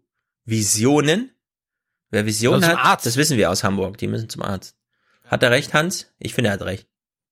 Naja, Helmut Schmidt hat sich von dem Satz ja später wieder distanziert. Ja. Und ich habe immer also gehört, dass sagen, ein Koalitionsvertrag, ein Koalitionsvertrag wird so lyrisch aufgearbeitet, dass es immer eine Leitlinie, eine Vision für die nächsten vier Jahre für Deutschland gibt.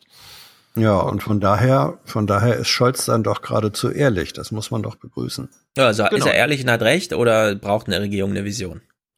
Das wäre, er ist ehrlich und hat insofern recht gegenüber verlogener ähm, Regierungskoalitionsvertragslyrik. Ähm, es wäre ja, natürlich schön, es wäre schön, wenn Regierungen Visionen im Sinne von politischen, weitreichenden Zielvorstellungen hätten mhm. und nicht nur und nicht nur tagespolitisch von der Hand in den Mund ja. geben würden, wie es würde ich auch sagen. Sehr schön, ist. aber unrealistisch. Ja. Aber tu, vielleicht ist das auch so ein Mediending. Also vielleicht tut die Politik so, als ob sie eine Vision hat, damit die äh, Medien sie darüber berichten ja können, dass es eine Vision gibt. Sie tut ja noch ja, doch. So. Ja, doch, wenn MAT Wissen uns den Koalitionsvertrag hm. vorstellt, dann begründet er das schon. Da steht ja. doch alles drinne. Was haben sie denn zum Meckern? Ja. Ist doch, ist doch alles super. Stimmt. Ja. Drei kleine Politikthemen noch. Zum einen ähm, die AfD, die ich ja sonst immer ausspare. Aber hier gibt's doch ein schönes Wortgefecht, indirekt, zwischen Lobby Control und dem Baumann, dem politischen Geschäftsführer der AfD-Fraktion da. Und das ist ganz witzig, es geht um die Spenden, die man da erhalten hat, aber dann nicht verwendet und naja, gut, ist doch alles nicht so schlimm und so weiter, ne? Zurückbezahlt. Äh, zurückbezahlt, genau. Und jetzt stellen wir nur mal gegenüber, was der Typ von Lobby Control dazu sagt und danach, was der AfD-Baumann-Typ dazu sagt. Aus unserer Sicht ist der AfD-Parteispendенskandal der größte Spendenskandal seit den schwarzen Kassen von Helmut Kohl. Und keiner weiß, wer dahinter steht und mit welchem Interesse hier Einfluss genommen wird. Das war einfach Unkenntnis im Anfangs, sozusagen in der Anfangszeit der Auf, des Aufbaus von Institutionen. Die hätten nicht passieren sollen, die sind passiert. Mhm. Ja, passiert kann doch mal passieren. Ein bisschen Unkenntnis, ein bisschen Anfangen. In jedem Anfang steht ein Zauber. Shit happens. Shit happens. Genau, shit happens. Da können wir gar nichts dafür. Nein. Und da interessiert mich überhaupt nicht, ob die Menschenrechte gesichert sind. Genau. Ja.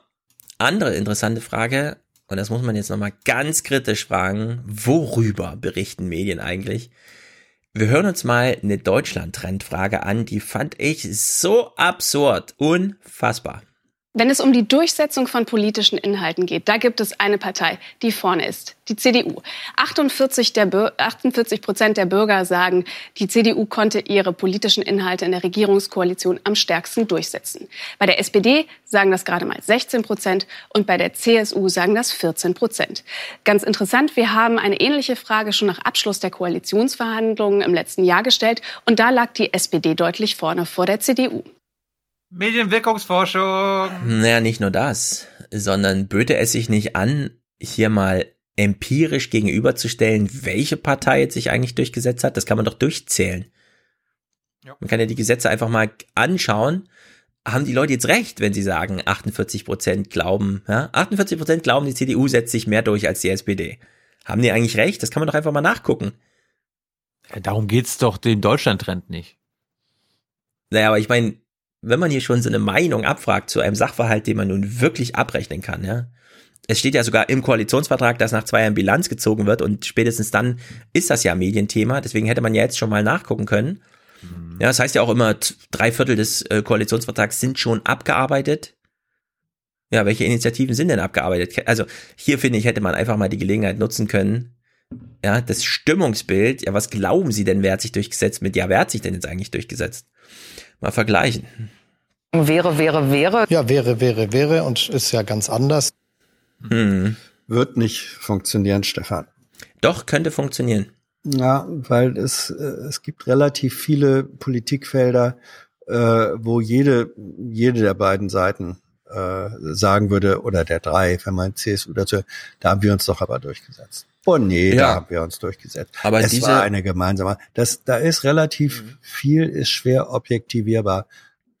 Okay, wer hat sich beim Baukindergeld durchgesetzt? Wer hat sich da beim schöne Kita-Gesetz durchgesetzt? Ja. Wer hat sich bei der Rente durchgesetzt? Natürlich, ja? Oder noch nicht? Gibt, ja, das ja, kann man ja. doch alles durchgehen. Natürlich. Es gibt, ich sag ja, es gibt einzelne Bereiche, wo du das feststellen kannst. Ähm, aber die Frage zählt ja eigentlich ab ähm, auf sozusagen eine Totalität äh, des Regierungshandelns. Und das ist das Interessante dabei, dass zunächst, und der Vergleich ist schon, ist schon spannend, dass nach Abschluss des Koalitionsvertrages eine große Mehrheit äh, dachte, oh, da hat sich jetzt aber die SPD durchgesetzt. Was ja, aber weil Elmar Thewissen und Karim Joska und Co. und ständig gesagt haben, wie groß der Erfolg der SPD ist. Ja, also das ja. war ist reine Medienwirkungsforschung und ja. wenn du sagst, das wäre leider ja. zu kompliziert, danach zu gucken, dann kann man politischen Journalismus auch machen, ja, wenn man am Ende gar nicht abrechnen kann, wer hat sich denn jetzt hier durchgesetzt. Mal. Mach mal. Na, ich meine, der Koalitionsvertrag ist ja nur wirklich geschrieben. Da kann man doch einfach mal die Seiten durchblättern und sagen. Man kann die sicher. Deswegen kann man kann man sagen, ähm, wer hat was und das konnte man feststellen. Wer hat was in den Koalitionsvertrag reingebracht als eigene Position? Das konnte, das lässt sich leicht. Äh, okay, andere Frage. Andere Frage. Nee, nee, nee. Erst, ja? erst meine andere Frage. Mhm. An euch beide. Wer hat sich bei der Waffenexportstopp äh, gen Jemen oder äh, gen Länder, die am Jemenkrieg beteiligt sind, durchgesetzt? Die SPD hat's reinschreiben lassen. Ja. Tja. Und wir erleben es. Wir ich finde, das kann man es, sehr klar abrechnen. Wir erleben es äh, im Moment, dass sozusagen alle drei Wochen eine Exportstoppverlängerung ähm, beschlossen wird und dass ebenso alle drei Wochen ähm, im, äh, im Wirtschafts- Für Saudi-Arabien Saudi-Arabien. Ja, ja, ja, ja, natürlich. Ja, also äh, ich will noch mal bekräftigen, man kann das natürlich abrechnen, alles andere, ja, dann könnte man Politik auch würfeln, wenn das keine Rolle spielen würde, aber trotzdem noch eine Frage, Hans. Mhm. Jetzt sagen 48 Prozent der CDU hat sich durchgesetzt, 18 Prozent sagen, die SPD hat sich am meisten durchgesetzt und 14, 16 Prozent sagen, die äh, CSU. Ja. Meinst du, wenn man auch nur 10 Minuten informiert darüber berichtet, wieso das eine oder andere Gesetzeslager nochmal zumindest dran erinnert, was gab es so an Gesetzesinitiative und so weiter. Wäre das dann immer noch eine Zahl, die zu erwarten ist bei einer Umfrage oder wäre dann mit einer anderen Umfragenergebnis zu rechnen? Das kommt, das kommt auf die Art äh, und Weise der Information drauf an. Weil bei der Frage, wer hat sich, oder die Information, wer hat jetzt welches äh, Gesetz reingebracht, die müsste dann auch schon mal sagen, gut, hier war Partei äh, SPD oder CDU, die hat ihr Gesetz reingebracht, durchgebracht. Was hat aber im Verhandlungsprozess die andere Partei dann in dieses Gesetz sozusagen als Gegenthese wieder mit reingeschrieben? Das ist relativ viel komplizierter, als einfach zu sagen, ah, SPD hat das Gesetz eingebracht, mhm. wurde beschlossen, deswegen ist ihr Erfolg. So ist es also in der Realität sagen, eben leider nicht. Oh, also, also ich halte das für, ich halte das für ehrlich gesagt schwer schwer objektivierbar. Ich sehe das als eine reine äh, Stimmungsfrage. Das ist eine Mischung ähm, aus, das stimmt, eine Mischung aus Medienwirkungsforschung. Ähm, ein Stück weit ist es aber auch ein Reflex für Wahrnehmung äh, von politischen Akteuren ähm, durch die Befragten, die nicht nur über mediale Vermittlung ja. läuft. Es kommt also auch darauf an, ähm, ob der Journalist, der die Aufarbeitung macht, ein SPD-Fan oder ein CDU-Fan ist, weil der dann den Bericht so färben würde, dass man da nicht drumrum kommt, dann daraus abzuleiten, Nein, ob man jetzt ich, glaubt, das, die CDU hat sich durchgesetzt oder die SPD hat sich durchgesetzt. Nö, es, es gibt natürlich welche, die gehen, die gehen mit so einer Brille äh, daran. Es gibt welche, die wollen es dann ganz einfach machen und sagen, gut, wenn jetzt also das gute Kita-Gesetz, äh, aber doch eigentlich ein SPD-Gesetz war, dann schreiben wir das mal mit 100 Punkten bei der SPD gut. Und es gibt aber auch andere, die sagen, ja gut, war zwar ein Gesetz von der SPD, aber was steht eigentlich im Kleingedruckten? Was wurde im, ähm, im, im, in der Kabinetts, äh, in der Ressortabstimmung und so weiter äh, reingeschrieben? Äh, wie, wie spannende Frage wird jetzt sein, zum Beispiel mit dem äh, Klimaschutzgesetz, äh, das in diesem Jahr ja erarbeitet wird. Wer mhm. wird sich da am Ende wie durchgesetzt haben? Das gibt eine ziemliche Melange. Und das meine ich, ist schwer oder im Grunde gar nicht objektivierbar darstellbar mit so einer Frage, wer hat sich da mehr durchgesetzt. Na gut, also schwenke ich kurz um auf äh, ja. Täuscht eine eine Gewissheit vor, die es nicht gibt. Okay, schwenke ich kurz um auf ein Thema, bei der wir dann hoffentlich alle glauben, da macht Journalismus noch Sinn. Und zwar äh, Wolfgang Kubicki. Man kann auch mit deutschen Waffenexporten ja, warte, warte, warte, warte. Frieden beitragen. Hm? Ja, Wolfgang Kubicki fordert gerade, äh, dass doch Grenell bitte ausgewiesen gehört. ja. ist natürlich ein Knaller, ne? Kann man mal so machen. Das Gut, Thema Waffen. Wer ist Gewinner, wer ist Verlierer, beziehungsweise wer ist Hersteller, wer ist äh, Verschießer von dem ganzen Kram? Der weltweite Waffenhandel hat in den vergangenen fünf Jahren zugenommen. Das Stockholmer Friedensforschungsinstitut SIPRI zählte acht Prozent mehr Rüstungsexporte. Größter Verkäufer schwerer Waffen sind nach wie vor die USA mit einem Anteil von 36 Prozent. Auf dem zweiten Platz liegt Russland mit 21 Prozent der Verkäufe. Dahinter folgen mit großem Abstand Frankreich, Deutschland und China. Zu den Hauptabnehmern gehören Staaten im Nahen Osten. Mhm. Also so aus globaler Brille würde ich sagen, okay, der Sache ist so geritzt, hier könnte man auch einfach mal Politik machen und sagen, Leute, es ist irre, aber gut der Westen produziert und im Nahen Osten wird alles verballert. Und jährlich grüßt das Murmeltier. Tja. Willst du ja. auch noch was zum Thema Waffen machen? Hm, nö. Gut. Da gebe ich gern zu Protokoll, dass mir schon die 6% von Deutschland zu viel sind. Mhm. Ja. ja. Beto möchte gern Präsident werden und so ich bin genervt ohne Ende. Das kann ich einfach. Es ist mal wieder so ein Journalismus, wo ich denke, nee, Leute, bitte, mach nicht so Pop-Art draus, sondern berichtet doch einfach, was Sache ist. Also, Beto, der verloren hat gegen, wie heißt er doch gleich, Cruz, beim Senatorenrennen, wenn auch knapp und wenn auch Texas, ja, ja, ja und so, aber er hat da verloren. Ich finde, solche Loser haben da nichts zu suchen in der Präsidentschaftswahl. Kann er auch keine Chance, glaube ich. Genau, später nochmal gegen Cruz und da, dann. Da war ein Wunder, da habe ich irgendwo einen wunderbaren mhm. Vergleich von einem amerikanischen äh, Korrespondenten gehört, gesagt, ja, das ist so ein bisschen so, ähm, als wenn, als wenn du ähm, versuchst als Mann den Cheerleader deines örtlichen Sportvereins zu daten und die sagt aber nö ähm, und dann versuchst es stattdessen bei der letzten ähm, Oscar-Gewinnerin. Ja. Richtig, genau. Ja, es ist einfach völlig Banane. Es wird jedenfalls ähm, peinlich stereotyp abgemeldet. Ich finde, wir, also wir müssen diesmal, das letzte Mal war ja nur Thilo davon überzeugt, dass es super Sinn macht, sich das ganz genau anzugucken, was auf den Debattenbühnen passiert. Wir werden diesmal wieder ganz genau hingucken, weil der Journalismus dazu ist einfach scheiße. Vor allem dieser deutsche Hoffnungsjournalismus, der hier gemacht wird. Ich bin völlig uneinverstanden mit dieser Art von Berichterstattung, aber gut. Ein äh, Stern erscheint am Horizont. Viel, das in den USA ist das furchtbarerweise noch viel schlimmer. Ja, mal gucken. Es gibt ja mittlerweile neue Player auf dem Medienmarkt, Intercepted ja, ja, und so. Ja, ich glaube, wir werden schon ganz gut versorgt mit Informationen. Aber Oma Erna, Oma Erna wird jetzt Beto Rook vorgestellt. Ja, Oma Erna wird das, das ist, das ist gruselig. Gruselig. Heute hat noch ein demokratischer Kandidat seinen Hut in den Ring geworfen. Uh, Beto O'Rourke dem telegenen Politstar aus Texas, Telegen. werden durchaus Chancen eingeräumt. Manche sehen in ihm sogar schon einen weißen Obama. Einen weißen, einen weißen Obama. Na, du nicht, wenn du das Bild siehst, wie er da steht in Lederjacke und hier, da geht's lang, Richtung Horizont. Ist doch eher, und immer das weiter. ist doch eher ein texanischer Tom Cruise. Ja, also werden wir noch ein bisschen. Hab's berichtet. Tom Cruise statt Ted Cruz. Richtig. Passend zur offiziellen Ankündigung seiner Kandidatur eine Titelgeschichte in Vanity Fair. So cool. Lässig gibt er so sich cool. ohne Zweifel. Ich bin geboren zu kandidieren, sagt Beto uh. O'Rourke. Amerika stünde am Scheideweg. Die miteinander verbundenen Krisen in unserer Wirtschaft, unserer Demokratie, unserem Klima können uns entweder verschlingen oder uns die größte Gelegenheit bieten, den Genius der Vereinigten Staaten zu entfesseln. Pathosgeladene Worte, die viele an Obama, gar an Kennedy erinnern. Direkt danach oh, Start der Kennedy. Ja, vor allem Ines Trumps ist von diesem Influenza ja. betroffen. Werbetour durch Cafés in Iowa. Ja, er macht also irgendwelche Werbetours durch die Cafés von Iowa und glaubt, damit wird man Präsident. Ich meine, was ist die Lebensleistung von Beto O'Rourke? Ich meine, Obama, ja, der hat sich da hochgearbeitet, war irgendwie Community Organizer, hat es dann geschafft, Verfassungsrechtsprofessor zu werden mit 35 oder so, keine Ahnung. Senat, Einstieg, dort eine große Nummer, mega Rede bei den Parteitagen, zack, Präsident.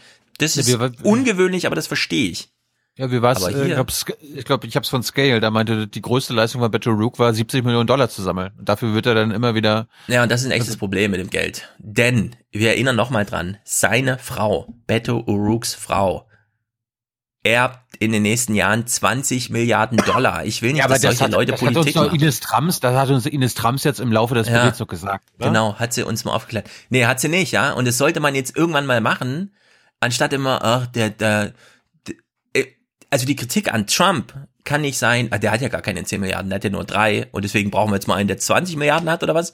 Nee, ich will, ich will, wenn schon nicht im Journalismus, ja, will ich gerne, dass Leute, die zumindest im Ansatz damals, im Ursprung ihrer Biografie mal vergleichbar waren mit normalen Menschen, aber nicht solche Supermilliardäre, denen es im Grunde scheißegal sein kann, ja.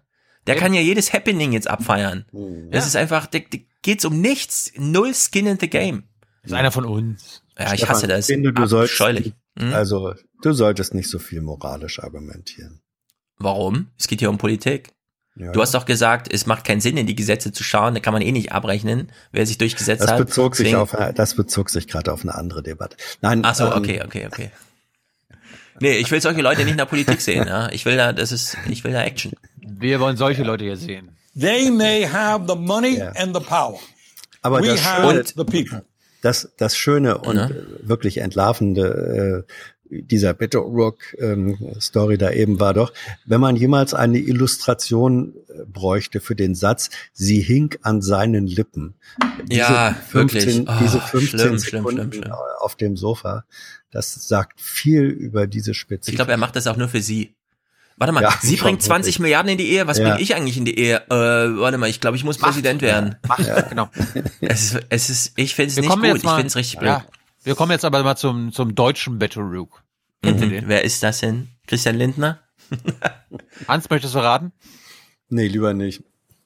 Kevin Kühner. Der, der, der nee. stellt sich jetzt mal selbst vor, pass mal auf. Ach nein. Unser Gesundheitssystem ist eins der besten der Welt. Mhm. Trotzdem gibt es Probleme. Das stimmt, aber das wurde geschaffen, bevor er antrat und meinte, was, so viel Geld sollen wir in Reserve halten, habt ihr eine Meise, zack, weg damit. Ändern.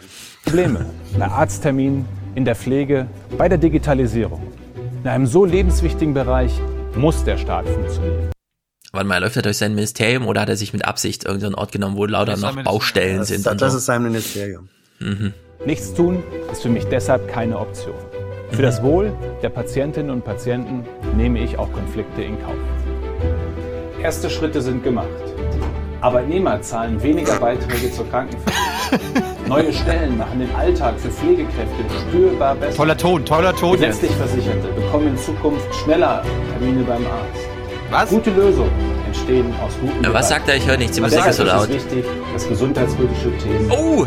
Alexander! Ale Alexander Jode wurde auch nochmal für seine Propaganda mhm. missbraucht. Glückwunsch, Alex. Ja, wirklich. Denn wir haben noch viel vor. In der Pflege, bei Organspenden, bei der Frage, welche Leistungen von der Kasse übernommen werden sollen, dem Psychotherapeuten und vor allem in der Digitalisierung. Wir müssen unser Gesundheitswesen jetzt auf die Zukunft vorbereiten, damit unser Sozialstaat auch in den 20er Jahren noch funktioniert. Das finde ich übrigens sehr gut. Ja, dachte, so. gibt es da schon wieder einen neuen CDU-Vorsitzenden-Rennen oder was? Ja. Nein, nein. Warte mal, Rentner? Ach so, ja, hier. Was mich, bei, mir gestern wieder aufgefallen ist bei Spahn, er behauptet ja immer, dass er jung ist. Warum merkt man das nicht? Na komm, so ein bisschen merkt man es schon. Nein, ich och nein, schon. bitte, bitte. Nein, ich merke das auch nicht. Bitte, bitte, bitte. Also er kann... Ja die Politik wie gehen. Na, er kann nicht so richtig gut hinter einer Steadicam herlaufen. Vielleicht hat er aus Gesundheitsgründen Talent, immer Angst gehabt, dass der Typ rückwärts stolpert oder so. Das, das Talent ist ihm nicht gegeben. Ich habe mich mal mit seiner Erfolgsstory befasst, nämlich mit seiner Pflegereform. Da müssen wir uns warte, mal warte, befassen. Warte. Wir müssen kurz festhalten. Wir kennen auch eine andere Version von Jens Spahn. Einer, der die ganze Zeit sagt, ich will in einem Jahr Kanzlerkandidat werden. Das heißt, ich muss hier was zum Thema Flüchtlinge und zum Thema Sicherheit und zum Thema, dass Jens Spahn sich jetzt zum Thema Gesundheit auch wirklich bekennt. Und er ist ja Gesundheits, er kennt sich ja wirklich aus, ne? Also zumindest, ja, ja. er ist ja belesen und so weiter. Dass er jetzt auch wirklich das zu seinem Thema öffentlicher Diskussion macht, finde ich auch gut. Wollen wir nur kurz würdigen, aber, denn ich weiß nicht, so, was jetzt kommt. Aber so bin ich halt. Ich muss mich auch nicht korrigieren. Nee, muss er nicht. Wir beschäftigen uns mal, ich meine, die, die äh, Pflegeheime und so weiter, die sollen jetzt ja mehr einstellen, mehr Personal, mehr Personal, alles die müssen. viel mehr. Mhm. Ja, ja, genau, sie müssen. Das kostet ja was, oder nicht, Herr Schulz? Ja. Also dieses mit dem Müssen, das klappt in Nordkorea auch. Mhm. Ja, aber die Frage ist jetzt, wer bezahlt denn dafür? dass jetzt mehr Leute eingestellt werden müssen, dass es mehr Pfleger und Pflegerinnen mhm. geben muss? Gute Frage. Gute Frage, pass mal auf. Seit einem Jahr lebt Heinrich Sonnenberg im Pflegezentrum am Weinberg in Güstrow, gemeinsam mit seiner dementen Frau. Zu Hause sind die beiden nicht mehr klargekommen. Sie brauchen Pflege. Das bisschen Rente, das er und seine Frau bekommen, wird von den Kosten für die Heimplätze komplett aufgefressen. Ach, ein Geld, das ist, ist nicht toll. Ne? Von unser Geld, das, zu schweigen, das ist weg. Da gibt nichts. Wenn, wenn wir nicht uns früher ein bisschen aufgespart hätten, dann hätten wir jetzt auch nichts gehabt. 1100 Euro verlangt das Pflegeheim pro Platz pro Monat. Das liegt unter dem Durchschnitt in Mecklenburg-Vorpommern und ist deutlich weniger als das, was in anderen Bundesländern gezahlt wird. Trotzdem ist es viel Geld für das Paar. Hier im Heim geht alles hin. Von Mutti und von mir auch. So, und da bleibt doch nicht viel übrig. Und jetzt haben sie ja wieder zugelegt. Fast alle Heime in Mecklenburg-Vorpommern haben den Pflegeeigenanteil in den vergangenen zwei Jahren erhöht. Oft um mehrere hundert Euro pro Monat. Auch Heimbetreiber Wiesener musste die Preise anheben, um immerhin 90 Euro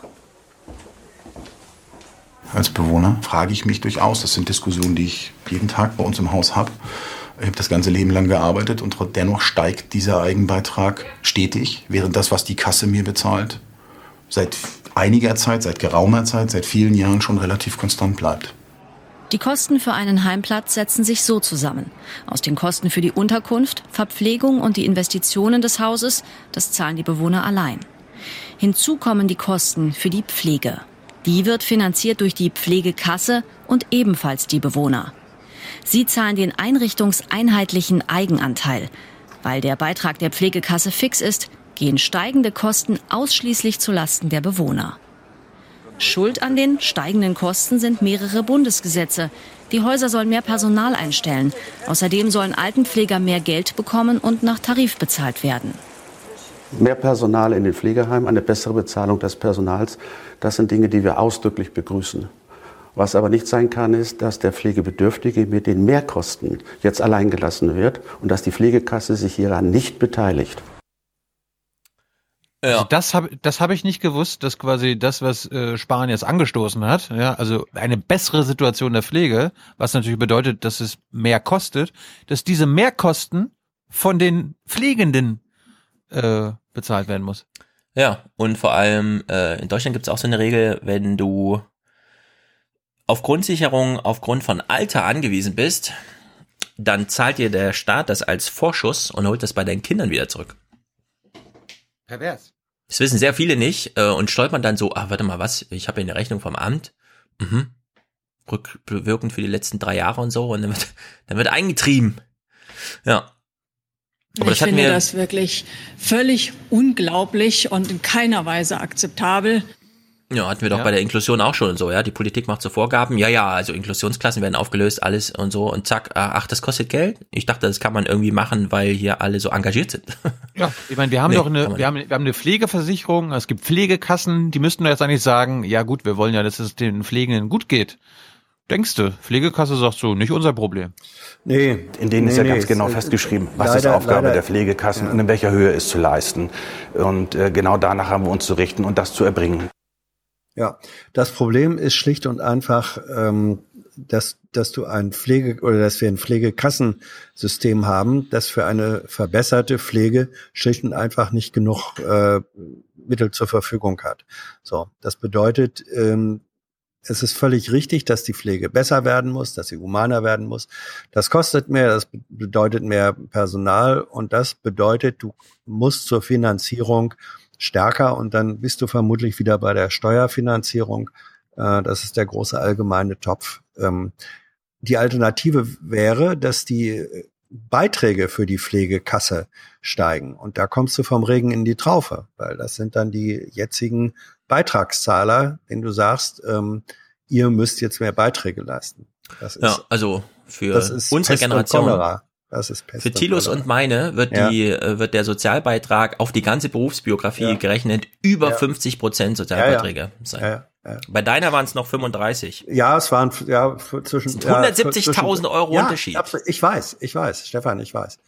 Ähm, und da, da, das ist auch kein Trost, dass ich selber nach wie vor in die Pflegekasse einzahle äh, jeden Monat. Ja, ist so. Ähm, äh, aber äh, also der der Punkt ist, dass es dass hier eine ähm, eine weit eine weitgehende Privatisierung der Beitragsleistungen äh, stattfindet und wenn man ja. die Ziele, die richtigen Ziele ähm, erreichen will, dann kommst du nicht umhin zu sagen, wir brauchen einen ja. stärkeren Anteil öffentlicher Finanzierung. Weißt du, was ich mir immer vorstelle? Es werden ja so die ersten Bücher geschrieben über, wie stoppt man eigentlich richtig und so. Hm. Wie geht man damit um? Ja, aber es wird ein kollektives Phänomen. Es könnte durchaus sein, dass wir in zehn Jahren eine ganz andere Diskussion über Sterbehilfe haben. Absolut. Weil Menschen Absolut. einfach sehen, äh, warte mal, also das ja. ist Sterben. Bisher ja. habe ich mich doch damit gar nicht befasst. RTL ja. auch nicht und so. Das ist Sterben. Nee, dann will ich lieber selbst. Georg Schramm hat ja. da noch Witze gemacht vor zehn Jahren. Ja, ja es wird Nein, ein Ablaufdatum geben. Man kann Diskussion sich selbst entscheiden. Kommt auf jeden Fall. Ja. Die Diskussion und jetzt sage ich mir, sage ich dir als jemand, der da ein bisschen älter ist und auch Menschen kennt, die noch äh, älter sind. Diese Diskussion wird geführt und zwar nicht von von äh, in diesem Sinne lebensmüden äh, Menschen oder die verzweifelt sind, sondern die sagen, wenn ich mir angucke, äh, was die möglichen Alternativen meines Lebensendes sein könnten, dann mhm. ist für relativ viele die Perspektive, dass sie sagen, dann möchte ich selber den Schlusspunkt setzen können ja. äh, zu einem Zeitpunkt, wo ich das noch selbst entscheiden kann. Ja. Die denke da diese Gedanken und und da solche Szenarien in ihren negativen Ausprägungen spielen dabei eine ziemlich große Rolle. Man will einfach nicht als als alter und dann handlungsunfähiger Mensch ähm, äh, dahin vegetieren dahin vegetieren. Das ja, man will vor allem nicht abhängig sein von anderen. Das ja, das, das, das ist damit, das ist damit inkludiert. Also dahin vegetieren in einer Abhängigkeit, wo dir, wo dir selbst die Möglichkeit der letzten Entscheidung, nämlich die ähm, über das Ende deines äh, irdischen Lebens, äh, wo, wo du selbst die nicht mehr hast die möchte dann möchte ja. man dann zumindest haben. Viele alte Menschen werden auch zu Tyrannen und wissen das ja. auch, aber was sollen sie machen? Sie ja. brauchen halt Hilfe im Alltag und die Schwiegermutter hat halt oder die Schwiegertochter hat nicht so viel Lust, ähm, 15 Mal äh, den Stuhl inkontinenten Arsch abzuwischen. Und dann gibt's auch sehr viel Gewalt in Privaträumen aufgrund von nicht geklärten Pflegefragen. Ja. Und sehr viele Leute sind sehr unzufrieden mit allem. Ja. Und deswegen übrigens, ich, ich mache ja eine, eine kleine Wolte. Wir hatten äh, beim vorletzten Mal drüber gesprochen, ein bisschen witzig, ob, ob jemand wie Alexander Jorde auf einmal so ein Hoffnungsträger äh, für die SPD ist. Ich glaube, der kann das unter anderem deswegen werden, weil er eine eigene biografische ähm, Erfahrung genau in dieser sehr schmerzhaften äh, Frage hat. Wie äh, sieht das Leben von, von betreuungsbedürftigen Menschen aus, zunehmend in einer zunehmend älter werdenden Gesellschaft. Also der, der hat über, der hat über Erfahrungszugänge, die haben nicht viele andere und kann sie dann auch noch kommunizieren. Und ich glaube, man braucht äh, solche Leute. Die frühen Führer der Sozialdemokratie äh, vor 150 oder 100 Jahren, das waren qualifizierte Industriearbeiter oder Handwerker. Vielleicht braucht man heute, wenn Leute da glaubwürdig sein sollen, eben nicht die Soziologen und Politologen, sondern so die jemanden. auch? aber nicht nur. Ja, ja, ja, ja. Apropos SPD, wir loben die jetzt mal, beziehungsweise mhm. eine SPDlerin, die Sozialministerin in MV, weil die möchte dieses System ändern. Sie will einen Systemwechsel. Den beschreibt sie jetzt mal. Mecklenburg-Vorpommern hat derzeit den Vorsitz in der Arbeits- und Sozialministerkonferenz. Dort will die Sozialministerin eine Initiative starten und die Finanzierung des Pflegeplatzes umkehren. Dass es also für einen Pflegebedürftigen heißt, ich weiß genau, welchen Betrag ich für einen Pflegeplatz selbst aufbringen muss. Das ist mein Eigenanteil. Und alles, was die Pflege zusätzlich kostet, das übernimmt die Pflegekasse. Wenn wir besser bezahlen, wenn wir Qualität ändern, dann geht das nicht mehr zu Lasten weniger Pflegebedürftiger, sondern wird von der großen Masse derjenigen, die in die Pflegekasse einzahlen, getragen. Eine groß angelegte Reform ist nötig, aber noch in weiter Ferne. Das bedeutet, dass die Eigenanteile der Pflegebedürftigen erstmal weiter steigen dürften. Ja, aber warum schlägt sie das jetzt vor? Hat sie gedacht, das System ist gerade so, wie es ist, weil man das nicht genau bedacht hatte, als man das konzipiert hat? Oder ist es doch aus Gründen so?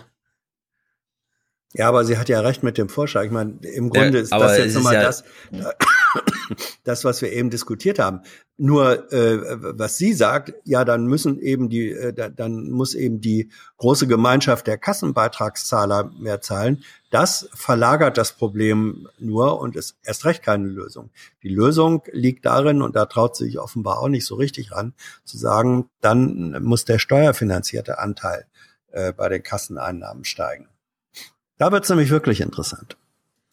Ja, Nochmal 100 Milliarden finden wir bestimmt irgendwo. Wir haben ja schon einmal 100 Milliarden gefunden für ja. die alten Leute. Bist du soweit durch? Ich? Ja? Ja. Dann habe ich noch mal ein kurzes Statement aus Baden-Württemberg. Mhm. Äh, mein Lieblingsstatement der Woche von einem grünen Minister. Irgendwie in Baden-Württemberg würden sie gerne die Biber abschießen. Und der grüne Umweltminister Schweine. sagt mal Schweine! Den Biber ins Jagdrecht aufnehmen? Im CDU-geführten Landwirtschaftsministerium kann man sich das vorstellen. Nebenan, im grün geführten Umweltministerium, sieht man das anders. Dadurch, dass er europarechtlich und bundesrechtlich eine streng geschützte Art ist, also wenn der Biber wüsste, dass wir ihn europarechtlich und bundesrechtlich so behandeln. Wäre er im Jagdrecht in der sogenannten Schutzschale, genauso wie das Auerhuhn, das ja auch nicht bejagt werden darf. Also das heißt, die Jäger hätten dann noch die Aufgabe, den Biber zu hegen und zu pflegen. Ich gehe mal nicht davon aus, dass die Öffentlichkeit daran ein Interesse hat. Von daher ist der Biber gut aufgehoben, da wo er im Moment ist, nämlich im Naturschutzrecht. ja, mhm. okay. Hat mich amüsiert, fand ich gut. Ja. Letztes Segment, äh, der MDR Was macht, macht eigentlich jetzt Justin Bieber? Entschuldigung. Ah, ah. Ja, ja, ich äh, er ist mal so ah, Knaller, Töre. Ja. Dafür bist du dabei, Hans. Dafür ja, bist du dabei. Dafür lieben dich die Leute. Jawohl, oh. wir gehen zum MDR jetzt. Wir gehen zum MDR, den lieben wir jetzt auch. Denn macht oh, uns ja. nämlich Konkurrenz. Was? Die machen einen eigenen Aufwachen-Podcast. Mhm. Ihr habt es im Intro schon ein bisschen gehört, pass mal auf.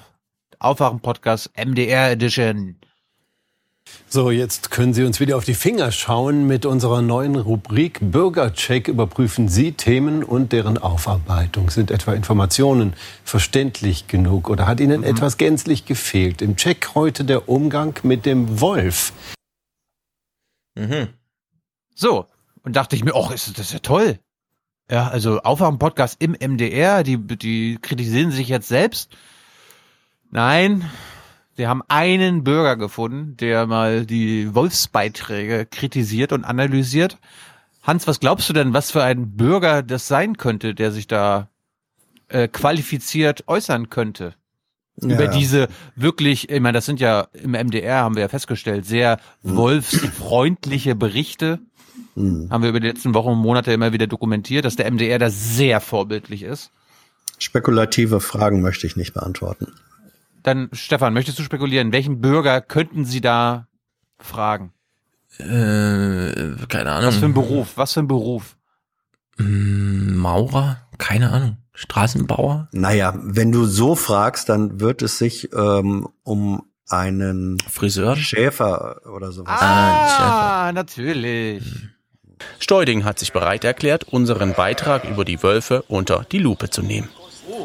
Wo ist denn seine Wölfe Lupe? in freier Natur. Solche Bilder gibt es nur selten zu sehen, obwohl mittlerweile fast 30 Wolfsrudel in Mitteldeutschland leben. Immer häufiger dagegen hinterlassen die Tiere auf Weiden Spuren wie diese. In Sachsen haben Wölfe 2017 278 Nutztiere gerissen, Oh, nee, rund 10 so Prozent viele. mehr als im Jahr zuvor. In Sachsen-Anhalt 214, ein Anstieg von Oh. fast 40 Prozent und in Thüringen 84. Dort gab es davor keine Wölfe und deswegen keine Vergleichszahlen. Ja, klingt erstmal alles objektiv und, und sachlich korrekt und so. Das ist so, wir haben ein richtiges Problem mit dem Wolf. Bloß was, was hier nicht ganz ankommt, äh, was wir draußen in der Produktion für Probleme haben. Dass einfach nicht alles entschädigt wird. Es ist eigentlich eine Forderung von unserem Berufsstand, dass wir sagen, wenn der Wolf Schaden macht, dass dann auch alles entschädigt wird. Und Das wurde, ey, das kam in den letzten Monaten überhaupt nicht raus, Mhm. Nee, oder? Also das war noch nie nicht. Thema. da Stimmt, sind wir ja. noch weit davon entfernt. Steuding und seine Kollegen haben in den vergangenen zwei Jahren 58 Schafe an die Wölfe verloren. Es gebe zwar 150 Euro Entschädigung pro Tier, doch das sei ein Verlustgeschäft. Er sagt, es fehle in Deutschland nicht nur an Förderung, sondern auch an Geschwindigkeit. Gesetzesvorhaben und Maßnahmenpakete bräuchten zu lang, bis sie bei den Schäfern ankommen. Wenn Schaden entsteht, dann muss der zu 100 Prozent auch ersetzt werden.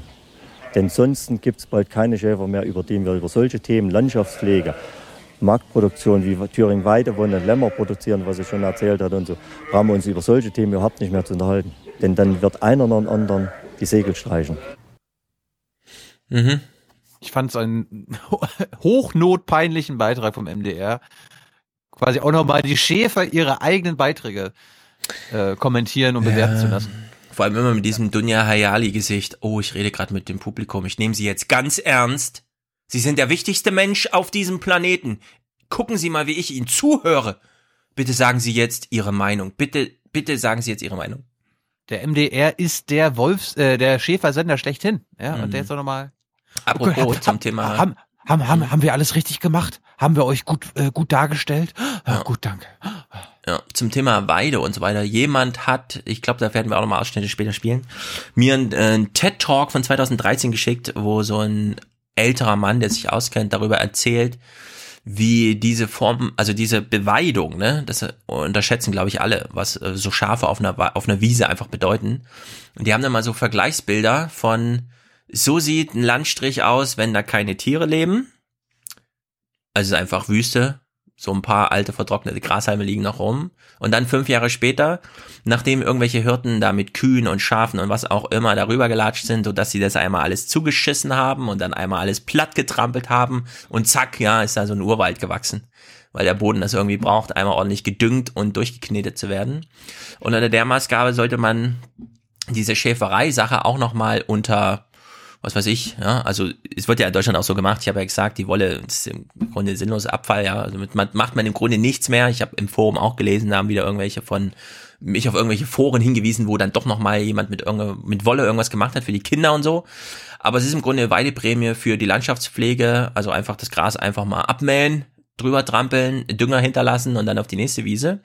Scheint doch ein mega Ding zu sein. Nur frage ich mich, muss man das jetzt echt auf jedes Schaf runterbrechen? Kann man da nicht einfach sagen, du bist Schäfer, aber das sind nicht deine Schafe, die Schafe gehören jetzt mal dem Staat und zack, wir stellen dich sozusagen an, damit du hier einfach mal mit Schärfen. Und wenn da mal ein Schaf gefangen wird vom Wolf, ist uns auch scheißegal, ja. Gefangen. Weil dieses Runterbrechen auf jedes einzelne Tier mit Entschädigung und Formular ausfüllen und so, das ist, Ja, ja. das wird der Sache nun Ganz zu nicht schweigen übrigens von, äh, ganz zu schweigen von der Tatsache, wie wichtig Schafe für den Küstenschutz sind.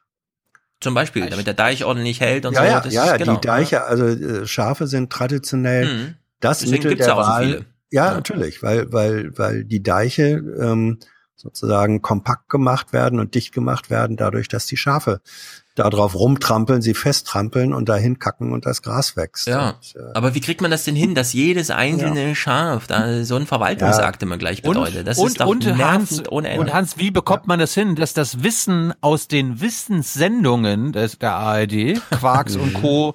über Ja. den Wolf, die das, also was ein totaler Kontrast ist zu den Nachrichten, wie schaffen wir das, dass dieses Wissen in die Nachrichtenredaktion kommt?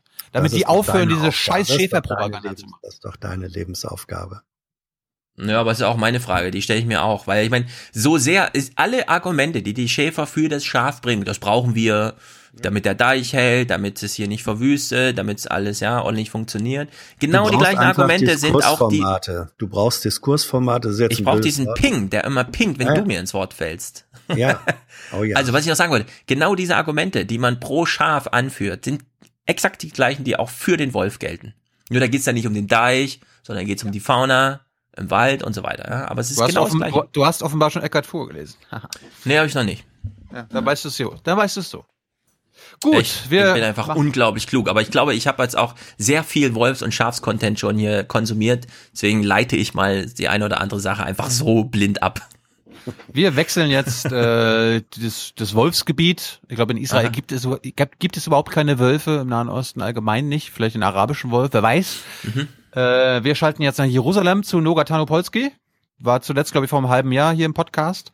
Damals ging es noch um das Nation State Law, ja. Also das ist äh, dass äh, die Juden in Israel über allen anderen gestellt wurden, wo äh, es ein großes Wahlkampfthema ist. Da geht's gleich drum. Mhm. Und es geht natürlich auch um ihn hier. Big time. Und natürlich um das hier. Peace between us, the end of the occupation, as you call it, okay?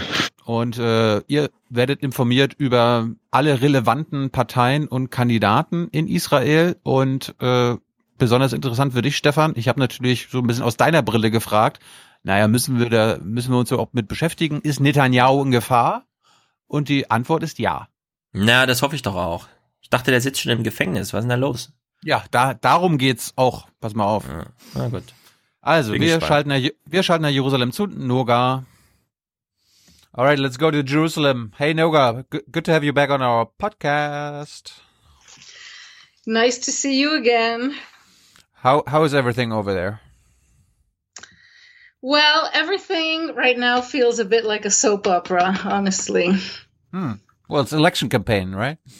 Exactly. It's an it's an election campaign where real issues seem not to be discussed, and hmm. instead, it's just like a pile of guys throwing accusations one at the other, and hmm. no no real heavy substance is. That's my feeling about these elections well, uh, let, us go through it one by one. Uh, why are there uh, new elections now? Well, like, why, why so, did Netanyahu decide to uh, to go for elections? First of all, there had to be elections by law uh, mm-hmm. by November 2019 because the last elections were 2015 and every term is a four year term. Right. So it had to be sometimes. He brought the elections up by, you know, a few months. Um, officially because of a problem with the law about the draft and pressure from these ultra orthodox coalition partners who are basically self interested niche parties. But the real reason is that he was about to be indicted, and this was going to cause a big upheaval in, in Israel. And so he brought the elections up in an attempt to avoid the indictment and to have to be able to argue to his own attorney general who had to make the indictment decision that he couldn't announce indictments with elections upcoming. So he was kind of tripping himself up on this. Hmm. Of course, he announced elections, and his attorney general was able to sustain the pressure and nonetheless announced indictments against him. So it's just a big mess. Mm-hmm. Tell us about the indictments. What what do we need to know about it? The indictments are pretty bad and uh, could get worse. So basically, um, the details are not so crucial, but he has been um, he's been told he's going to be indicted really for a raft of corruption charges that are the sort of charges I think we see sometimes among leaders who've been in place too long and who've gotten accustomed to power and to people doing what they want. Hmm. So all of these are in some way have to do with a quid pro quo um, either flat out quid pro quo. In the, in the case, one of the cases, he's accused of demanding uh, material goods like Cuban cigars and perfume and jewelry and pink champagne. Um, as kitschy as it sounds, from uh, very wealthy businessmen who had business to do with the Israeli government and wanted his help.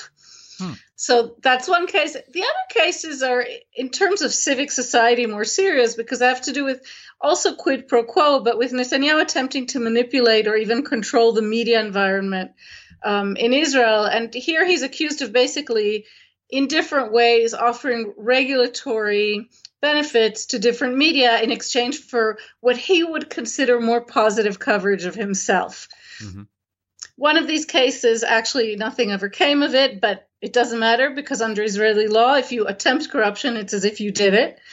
And in the other case, he did it, and it didn't go that well because when you attempt to manipulate a major media outlet, unfortunately for you, you're dealing with journalists, and their articles are not coming out because you're manipulating things. So it's this ridiculous situation where you have journalists who, and editors who worked for Walla News, that is the news outlet that Netanyahu was trying to control, all of whom can provide testimony about their articles that were manipulated or didn't come out, including the actual text of their work, because they're journalists. Huh. So it, all seems rather ham fisted, but that's what happened.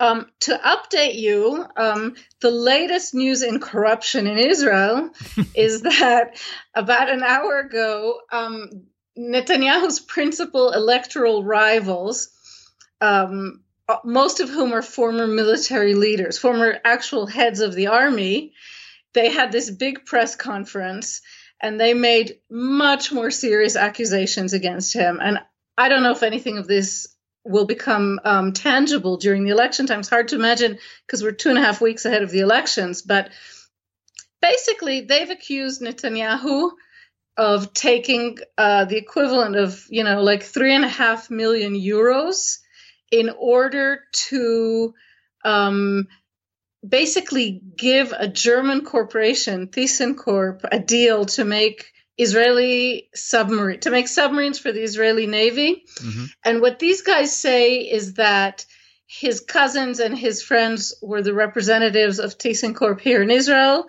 and also that Israel didn't need these sub- submarines. And these are, you know, three out of the four people making these accusations are former heads of the army. One is also a former uh, defense minister. So one hopes, on the one hand, that they know what they're talking about. Mm-hmm. On the other hand, they didn't bring new evidence. They're basically quoting media reports. And so, you know, it's really serious accusations, but it's hard to know how seriously to take them because we haven't seen hard evidence. Can't demand hard evidence because it's still an open investigation. And Netanyahu's taking this to the bank, talking about this conspiracy of left wingers throwing crazy accusations against him and so forth. If if any of this turns out to be real, no matter when it comes out, even before or after the elections, I think it would be devastating for hmm. Netanyahu because the clear accusation is that he compromised the security of the state for personal benefit. And that goes much beyond any scandal that's actually ever happened in Israel. So I remember there were three different indictments. You, you mentioned the gifts, you mentioned the uh, media pressure, media ma manipulation. What was the other one? So there are actually more than three indictments, oh. but there's three cases in which three he's cases. been indicted. Right. Yes. So one was right the fancy gifts. The other one was an attempt to get um, positive uh, coverage out of the principal tabloid in Israel called Yediot Achronot. That never came to fruition. And the last one involves this news portal that's called Walla News, that's owned by the biggest communication portal, uh, communications corporation in Israel, actually, Bezeq mm-hmm. Corp. And that is the um, attempt to manipulate media and, and to provide regulatory benefits to his friend who was the chief shareholder of that company. Mm-hmm. So that's the three. So how come that uh, Netanyahu hasn't stepped down or uh, left office because he was indicted? Is he waiting for like a, a trial and then all that? Your answer is as good as mine. There has never in the history of the state of Israel been a situation like this. Hmm. And in every previous case, forget prime ministers just with your like your average little justice minister. When they have been at the current situation in which the attorney general says we're planning to indict you and you have one last chance to present us with new evidence to show us why we shouldn't indict you but we have written indictments against you everyone in the history of the entire state of israel has resigned. And netanyahu not only refuses to resign but he has put out this whole series of very kind of brusque and self confident announcements about how he's being pursued by this conspiracy of left wing media, judicial, you know, nut jobs out to get him. And he's just this poor little guy. And it's hard to know because he presents this narrative of being the eternal victim. But in reality, this man has been the most powerful man in Israel for 10 years, right? And it seems as if he has confused himself with the state. And he speaks as if Israel exists through him somehow. Um, and it's, you know, it's hard to know. Basically, he's a master manipulator of Israel's kind of fragile parliamentary system where you need coalition.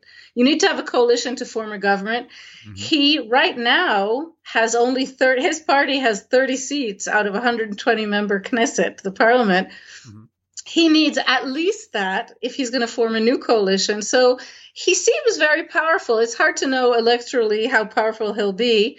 But what I presume will happen is that whoever gets more votes after the election, um, it'll be a race between who can manipulate other parties or who can appeal to other parties more. Hmm. Um, and the smaller parties will, I presume, race towards whoever they think offers them the better chance of getting into power and of becoming ministers themselves. So we'll see. So there are a lot of Germans and uh, our listeners and people on our podcast that think like, okay, as long as Netanyahu is in power, I don't care uh, about the Israeli political situation from a you know European standpoint. Do we have to care about this election? Is he actually in danger, like on a uh, election level? In danger? Do you mean could he lose these elections? Yes. Yes. Of course, absolutely, he could lose the election. He came very close to losing the last elections the it's funny, you know, because there are a lot of people sort of on the political left who have this attitude that you're describing of kind of I couldn't care less. That whole country kind of sucks as long as he's in power and who cares and ugh, you know, he kind of as a symbol. The funny thing for me when I look at that is that those are the people who have bought his own self-perpetuating myth, right? Nobody believes Netanyahu when he says, I am Israel, more than the European left, who kind of use that as a kind of general reason to oppose Israel because, like, he's the state. I think if they scratch beneath the surface, it's a much more interesting political arena.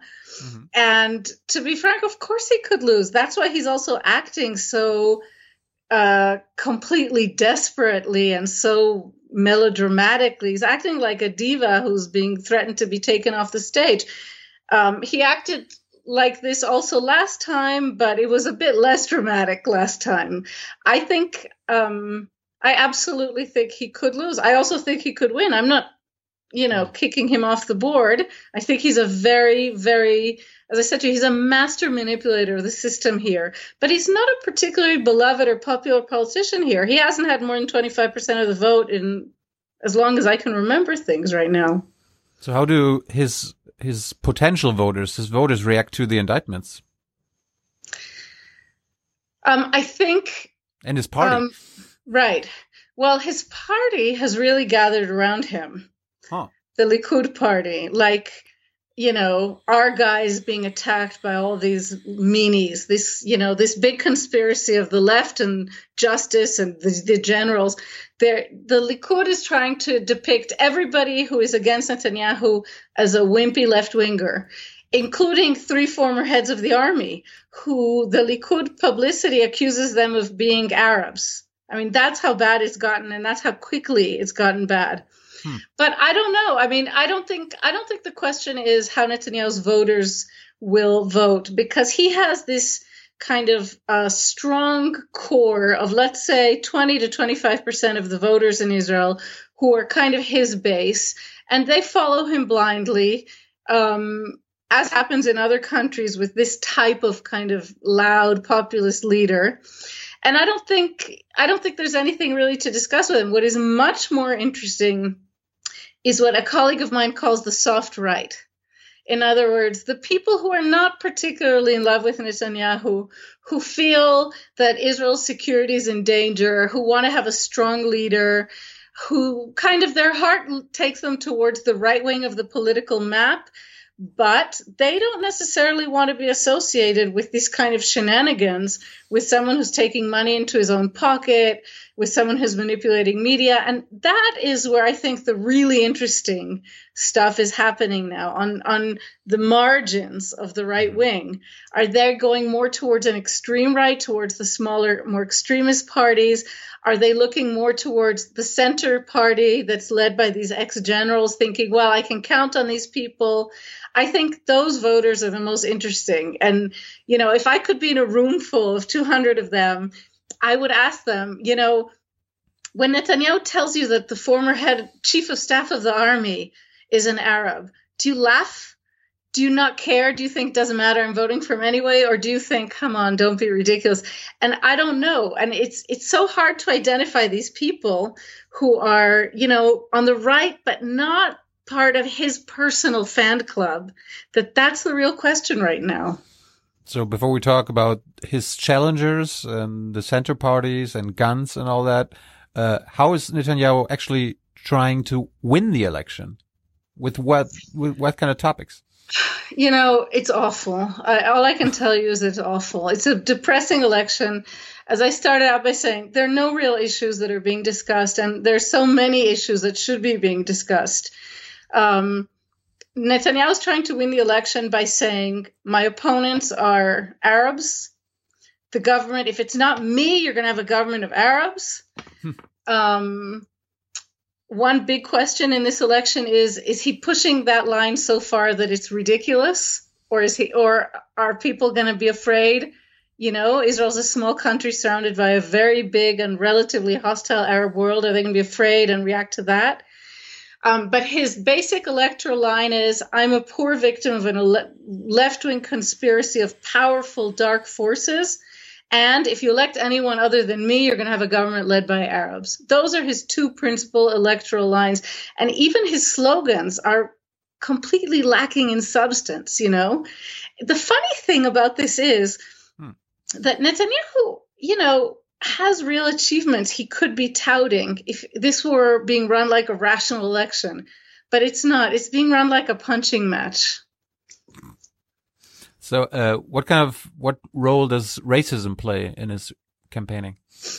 I mean, you I you, would say you, you kind of mentioned the the Arabs. Very significant. I think that the Likud party, it's not just Netanyahu. I mean, Netanyahu and the Likud party are kind of woven together at this point. Um, but I think that anti-Arab racism is is undeniably a very significant part of the Likud electoral campaign. I do have to say one thing here. One really interesting thing happened um, for me. Probably the most interesting point so far in the electoral campaign happened. I think it was like a month and a half ago. There were Likud party primaries so he's head of the party and he was elected, I can't remember, a little more than a year ago. So his position wasn't in question, but the rest of the list being presented as candidates for the Knesset, these were in, in, uh, all in question. And that was fascinating, absolutely fascinating, because what you saw is, on the one hand, a party that is protecting him. And on the other hand, you saw a party that's preparing for the post Netanyahu era. And you saw this because people close to him, the four or five people who were considered his allies, Miri Regev, who's this very blowhard minister of uh, culture and so forth, these people got were elected to the you know top 10 positions on the party list. But his number one opponent within the party, you know, in house, a former minister of education called Gidon Saar, who is a young man, I think he's 46 or so, um, and who is a former minister and who has openly declared his ambition that he wants to be prime minister. Hmm. Uh, Netanyahu basically attempted to get this guy kicked out of the party, and it totally blew up in his face. And he was elected to this third position right? So Netanyahu is number one because that was established. The next guy was also not a surprise. His name is Yuli Edelstein, and he is the Speaker of the Parliament here in Israel. A very popular politician without ambitions to be prime minister. And the number three is this guy Gidon Saar, who is Netanyahu's top rival within the party. Mm-hmm. And I found this fascinating and quite telling. And I interviewed on that day, I interviewed this one guy, a voter who I just loved, who's like a man in his 60s. His whole life was a voter for the Likud.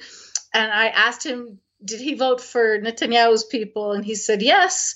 And I said, did he not vote for Gidon Sar, this opponent? And he said, of course I voted for him. And I said, what the hell? And he said, I believe Netanyahu when he says he's being pursued by this mafia of left wingers, but I don't believe it when he says Gidon Sar should be outside of the Likud. Gidon Sar belongs to us. Mm-hmm. And that guy ended up representing for me what happened to that party that day. And that's why I think that line, you know, that's the line we're watching for how these people end up voting. He, that gentleman who I interviewed, he'll vote Netanyahu but I'm not sure if his wife or his neighbors will. Some of them will be bothered by all of the scandals surrounding Netanyahu. Let's talk about the other right wing parties. I mean, the Likud is a far right party. What about Ayelet's new uh, movement? Uh, she was part Ayelet of the Likud, Shaked. right? Ayelet yeah, the Justice Minister. Right. Justice Minister Ayelet Shaked um, I almost have to put Justice Minister in quotation marks because she spent the last two days attacking the Supreme Court in such a way that, frankly, it's hard to see her as Justice Minister, but whatever. Um, it's not her party. She and Naftali Bennett, who yes. are is the education minister, they're not part of the Likud. They headed a party called Jewish Home mm-hmm. for the last many years, and they joined okay. the Likud in a coalition government then they did a weird maneuver. A few months ago, they up and left their own party. They were facing a lot of internal rivalry, internal problems, um, and a drive to move them even more to the extreme right. And they are now trying to, they've renamed themselves New Right. That's the party that they are co heading mm-hmm. uh, together. And this is a party that it's really unclear what they represent. They seem to be trying to represent, on the one hand, the interest of Israeli settlements in the West Bank, and on the other hand, of a vision of a kind of more liberal Orthodox Judaism. Um, I don't know how it's going to go for them. Right now, they seem to be holding steady at something like seven Knesset seats in most of the polls, but I don't consider these polls very trustworthy. And um, it's hard to it's hard to know. I think again, I think that there's a certain kind of hard nut of West Bank settler vote that they will get. And beyond that, it's really hard to know who's going to vote for them because hard to know what exactly they're representing right now. Do you know what they want? What are they campaigning they, for? Getting rid of the Supreme Court. what? Well, both of the leaders of this party, both Naftali Bennett and uh, Ayelet Shaked, um, have spent basically the last week accusing the Supreme Court of having been turned into a political actor in Israel. And this is because the Supreme Court made some decisions that they don't like, and also principally because they think that this will get them votes. I don't know. I mean, it's again, it's just hard to know. It's a brand new party. No one has voted for this party before. They may get some new electors. They may get votes from people who just are fans of them personally. Another issue going on just in the background here is that Ayala Shaked is kind of implicated in another developing scandal here. um, it's not close to indictments. I don't want to take this too far, but they may be acting so kind of crudely against the rule of law in Israel as a way of distracting the media from what is a burgeoning scandal in the legal world, uh, in which Ayala Shaked may be implicated in improperly nominating very right wing judges. But that's just kind of, you know, like little smoke on the horizon right now. Are there other uh, relevant right wing groups, movements that we need to know about before the election? They there are there's a whole like cluster of them, and I'll go through them quickly. Mm-hmm. Um, and they're all basically on the border right now between making it into Knesset and not. So it's really hard to predict. Anyone who tells you they can predict what's happening is being irresponsible. There's the Shas party that are not particularly hard right wing. They traditionally have represented the interests of uh, Sephardic Jews, you know, Jews of Middle Eastern origin in Israel, they've been losing popularity, but they have a very popular leader they're hovering around the entrance point. There's the party of the former defense minister Avigdor Lieberman. Traditionally, he's had a lot of support from uh, Russian immigrants to Israel who are completely secular, very anti-religious, but right-wing in that old-style anti-communist way. He's also hovering there. There's a cluster of three parties that no one has ever voted for before that Netanyahu cobbled together in a kind of a deal because they were three such teeny tiny parties. They had no chance of getting into the Knesset. Netanyahu basically strong armed them into joining to, into a kind of uni- union. Um, no one has any idea what chances they have of getting into the Knesset or not. Um, one one of those three little groups making up that new party is uh, a movement that is um, pretty close to being illegal in Israel. Their leader was just disqualified from running yesterday by the Supreme Court. He's a racial supremacist, com- convicted criminal, violent man, nut job. Hard to know if Netanyahu will gain or lose from that maneuver. Um, I'm sure I'm missing somebody here. There's the Bennett uh, Shaked party. Oh, there's the most uh, colorful party uh, is run by a guy called Yehuda Glick, who is completely and totally a nut job. He's like an Israeli Bolsonaro, cuckoo. He is running on a platform of legalizing pot and of taking over the Temple Mount which is that esplanade in the old city of Jerusalem where the Mosque of Omar and the Dome of the Rock now stand, where the old Jewish temple once stood. Mm-hmm. So he has a kind of double barreled platform of cannabis smoking legally and taking over the temple. He's an extremely eccentric man. He has he's a redhead and he's kind of he kind of looks like a, a troll in the traditional old Irish sense, not in the internet sense. And I think because of his, um, he, he, his wife died of cancer a little over a year ago, and she was helped by cannabis, and he's become a real advocate. And I think that his surge in popularity has very little to do with his bizarro extremist positions and a lot to do with his pro pot position so, as a result of his surprising strength in some of the polls, now you have like every politician in Israel, right and left, coming and saying, Oh, I'm for pot too. Ah. So, it looks like one of the main results of this election may be that Israel is coming very close to legalizing pot no matter who wins. Well, you'd be ahead of Germany. Let's wait and see. so let's talk about those left uh, or so so-called uh, left challengers of Netanyahu. Benny Gantz. Who is who is Benny Gantz? Tell us about him.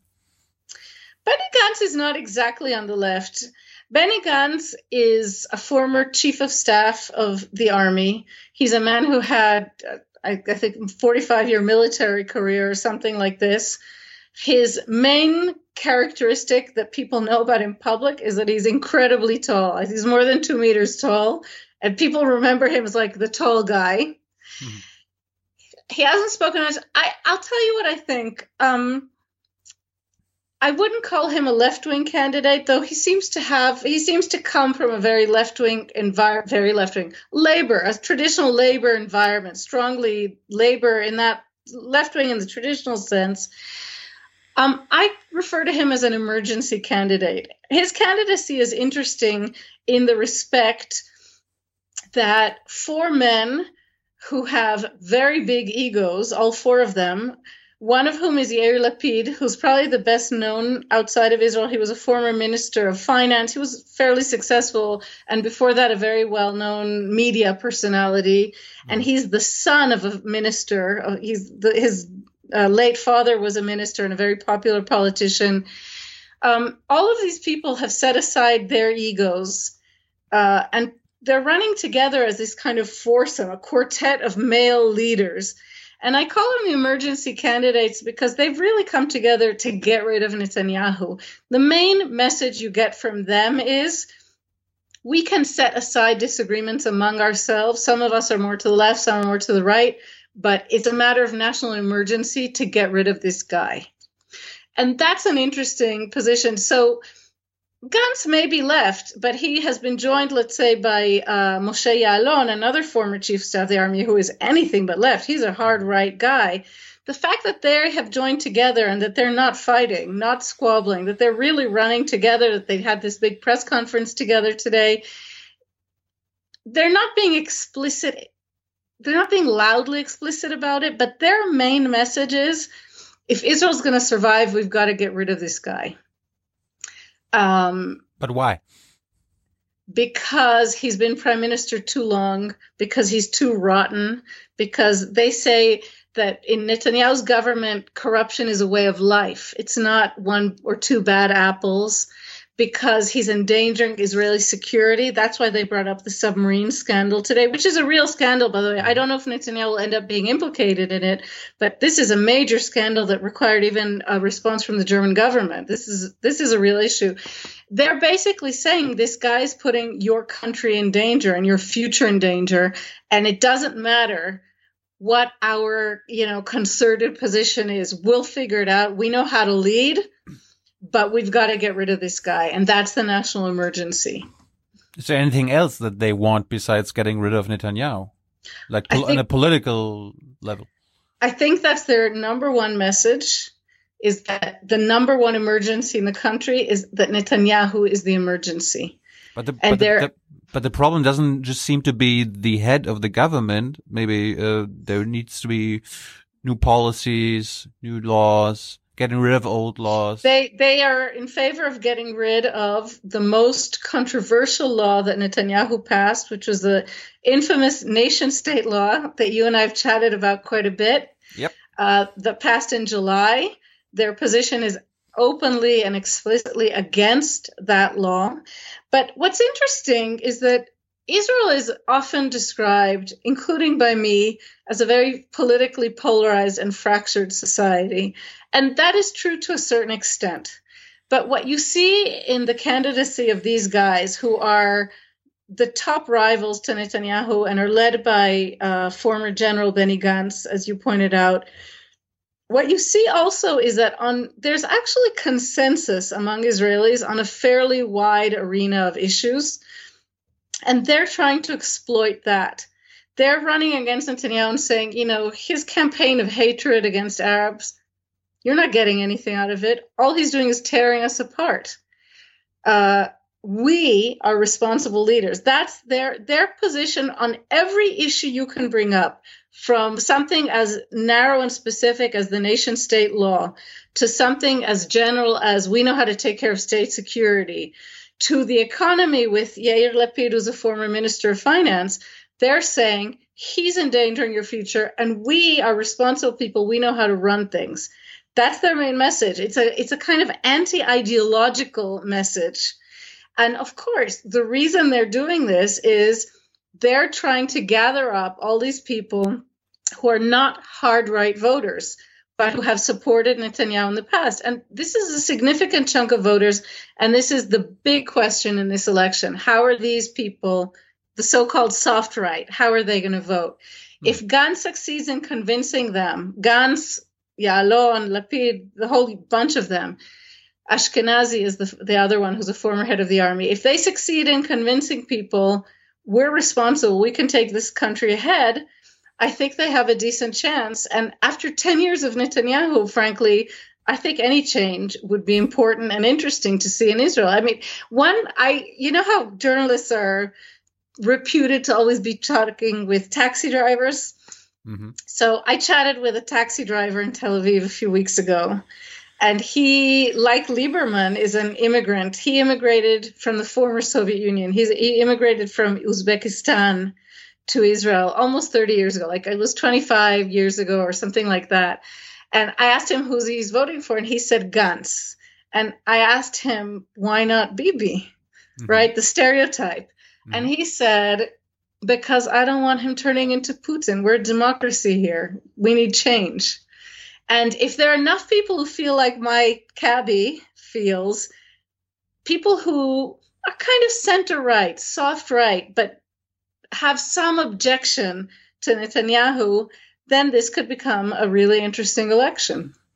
So what are Gantz and Lapid telling their voters? Like, uh, is Gantz gonna be the new prime minister, or yes. are, are they gonna be? Are they like switching every two years? The what they're presenting voters is a kind of co-prime ministerial position. Gantz would be prime minister, and he, uh, with Lapid as his number two, presumed to replace him after two years um, for a four-year term. But you would probably have Ya'alon or Ashkenazi as a minister of defense. None of these things are hard and fast, and it would be silly of them to make it hard and fast because, again, any party that wins is going to have to make a coalition. And so they can't promise ministerial jobs before knowing who their coalition partners are, what they're going to have to hand out to different, more minor parties in order to get them to be part of the government. But the four top guys, and I keep emphasizing all guys because I find this very disappointing, um, are three former heads of the army. I, I, I just think it's worth resting on that point for a moment. These are three guys who've led the Israeli army who are now basically being accused of being lefty, conspiratorial Arab lovers. um, and they consider Netanyahu enough of an emergency that they've set their egos aside, along with this former finance minister, to try and get rid of him. It, that's an interesting point of this election. Well, another interesting point, you, you kind of mentioned it, uh, besides Ayelet uh, there's not really a prominent woman uh, running, right? There's one other party led by a woman that is Meretz, that is a left wing party. Um, I don't know how to describe them really. I would say socially, politically, and diplomatically a left wing party. They, um, in the last many years, have basically traditionally had something like between five and seven spots in the Knesset. They seem destined right now to stay at more or less that level. Um, hmm. And they're led by a woman, but um, they're a small party, so her chances of being a minister are not very great. Then we had um, a weird situation with the Labor Party here. There was kind of co-leaders of the Labor Party. Mm-hmm. Um, a guy called Avi Gabay, who was elected leader of the Labor Party, and Tzipi Livni, the former foreign minister, who was his partner, and he kicked her out of the party, this joint union, on live TV in a way that was perceived as extremely uh, kind of like an act of humiliating sexism. Hmm. Um, he lost quite a few women, Labor Party voters, at that moment. The party took a real walloping in the polls. Um, I don't know what's going to happen. He seems to be resurging a little bit lately, but yeah, I mean, they're not Israel Israeli women as women are going to lose out in the coming election no matter who wins. Mm. What about the Arab parties? So the Arab parties were in the last election, 2015, the, the main list, right? Right, the three uh, main Arab parties ran as a joint list and they did well, and they became the third largest party in the state of Israel. Um, in the manner of every Israeli political party, that union fell apart. Everyone Surprise. was fighting. Right. But I mean, it was an unlikely union that included from like self declared communists, lefty, old styles, 1970s era lefties, to the Islamic movement of the Galilee. So mm-hmm. these are not people who had a lot in common except their fear in the last election that they would be left out of the Knesset if they didn't join forces. Um, they're now more confident. They seem to have good reasons to be more confident. They are doing okay in the polls. And it looks like, as separate tiny parties, they're each going to be able, or at least the two main parties among them are going to pass the Knesset. It appears that there will be a similar Arab representation in the upcoming Knesset to what there has been until now. But there's no new or old joint list like with with the three. No, parties. but the joint list existed for a sum total of three years out of Israel's seventy years. I mean, okay. They joined together in a sort of artificial union for the 2015 elections. Never got along. Never had a lot in common. I, you know, I mean, I think it's okay. I, I don't see a principal reason that uh, a communist who's in favor of you know gay rights and a one state solution should find himself stuck in the same party with an Islamist guy who believes women should be stuck at home mm. uh, when they have nothing in common except that they're both have Arab names. I mean, I, I actually think that that's a natural progression that is okay. Um, the Arab parties are having fun with Netanyahu exaggerating to such a ridiculous extent his anti Arabism that they're turning it into a joke. This may actually turn into an advantage for them. That's why, you know, when we talk about the the open racism of the Likud party in this election, it is currently not clear to what an extent it's solidifying their hard base, you know, that 20 to 25% who are Netanyahu's guys no matter what, and to what an extent it's just become such a joke um, that it actually may loosen some of these bricks on the margins of Likud uh, support. So we just don't know that. And the polls in Israel are not sufficiently accurate for anyone to be able to predict something like that.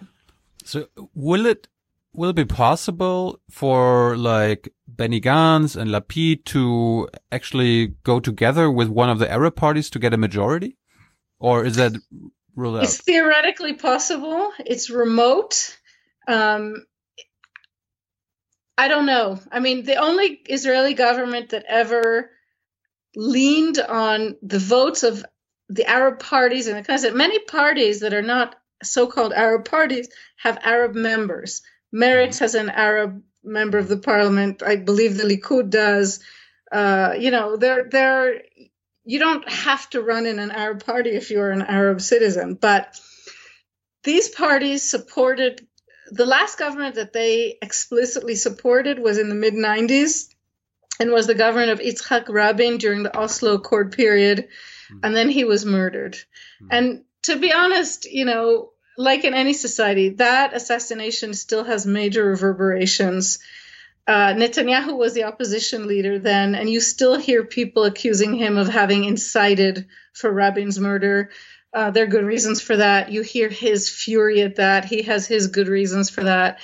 Mm. Um, so I don't know. I, I'm not. I'm not in the prediction game to that an extent. It's conceivable that a government could be formed. For example, if Gantz surges, if the Labor Party does better than currently projected, with merits and with oh the party that I forgot to mention that's also a center right party not an extremist party at all, is a party called Kulanu that is run by Moshe Kahlon, the current finance minister in Netanyahu's coalition government. He's a center right kind of economy guy. Mm-hmm. He's fairly popular. It's he also seems to be holding holding steady in the polls and he is someone who has made it absolutely clear he could go either way that he would join a government run by Gantz in the same way he would join one run by um, you know, Netanyahu. So it's I mean you it is it is possible to imagine coalitions run by either side at this point, two weeks ahead. You have to know that Israeli politics are really, really volatile, mm-hmm. and everything I'm telling you now could be completely flipped over twice in a week. So, is the occupation, is peace with Palestine or with the Palestinians a campaign issue? It's a campaign issue for Gantz for the what are so-called blue and white party. Mm-hmm. It's a campaign issue for the Labor Party. It's a campaign issue for Meretz. Um, they what are really, they campaigning for? They campaign for renewing the peace process uh, with the Palestinians. Um, all of them, you know, with some, I would say, subtle differences. Um, the Labor Party right now has started a kind of new slogans and a new campaign uh, poking fun at Netanyahu's corruption, which I think is probably a good angle for them. Um, all but all three of those among the major traditional parties in Israel, those three parties have as not only part of their platform but also as part of their ad campaigns renewing the peace process with the Palestinians. So yeah, the funny thing about this, by the way, is that. Um, you know, the peace process has always been supported by the United States. Currently, it does not seem the United States has even a remote interest in this, despite all of this talk about a Trump peace plan. it's an apocryphal peace plan. No one has seen it. Mm-hmm. No one can say anything about it. It's discussed like you discuss, you know, the Loch Ness monster. Um, and so I don't really know, but all three of those parties uh, are explicitly running on a what I would call a peace platform in one variety or another. So, are um, election campaign uh, events are they held in the occupied territories as well, or or just like because I I imagine only the right wing parties would go to the territories and campaign uh, for the votes of the settlers, or does guns go there too?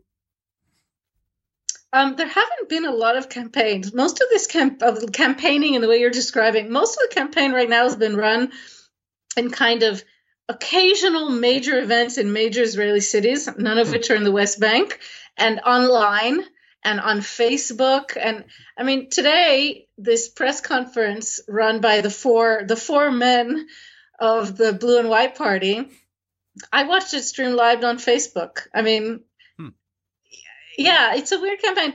I mean, I'm sure there have been uh, I mean, events I in the, I mean, the way West Bank get... settlers. Sorry, West Bank settlers are an extreme minority out of the nine million Israelis who are, you know, the population. So, just in terms of how you want to get most of your votes, few parties would be campaigning there because it's not how you get a majority. I have no doubt that the party that represents the interests of the West Bank settlements, which is the New Right Party. I'm sure that they've had a lot of electoral campaigns in West Bank, but I would be surprised to hear of the Labour Party, for example, having an event there.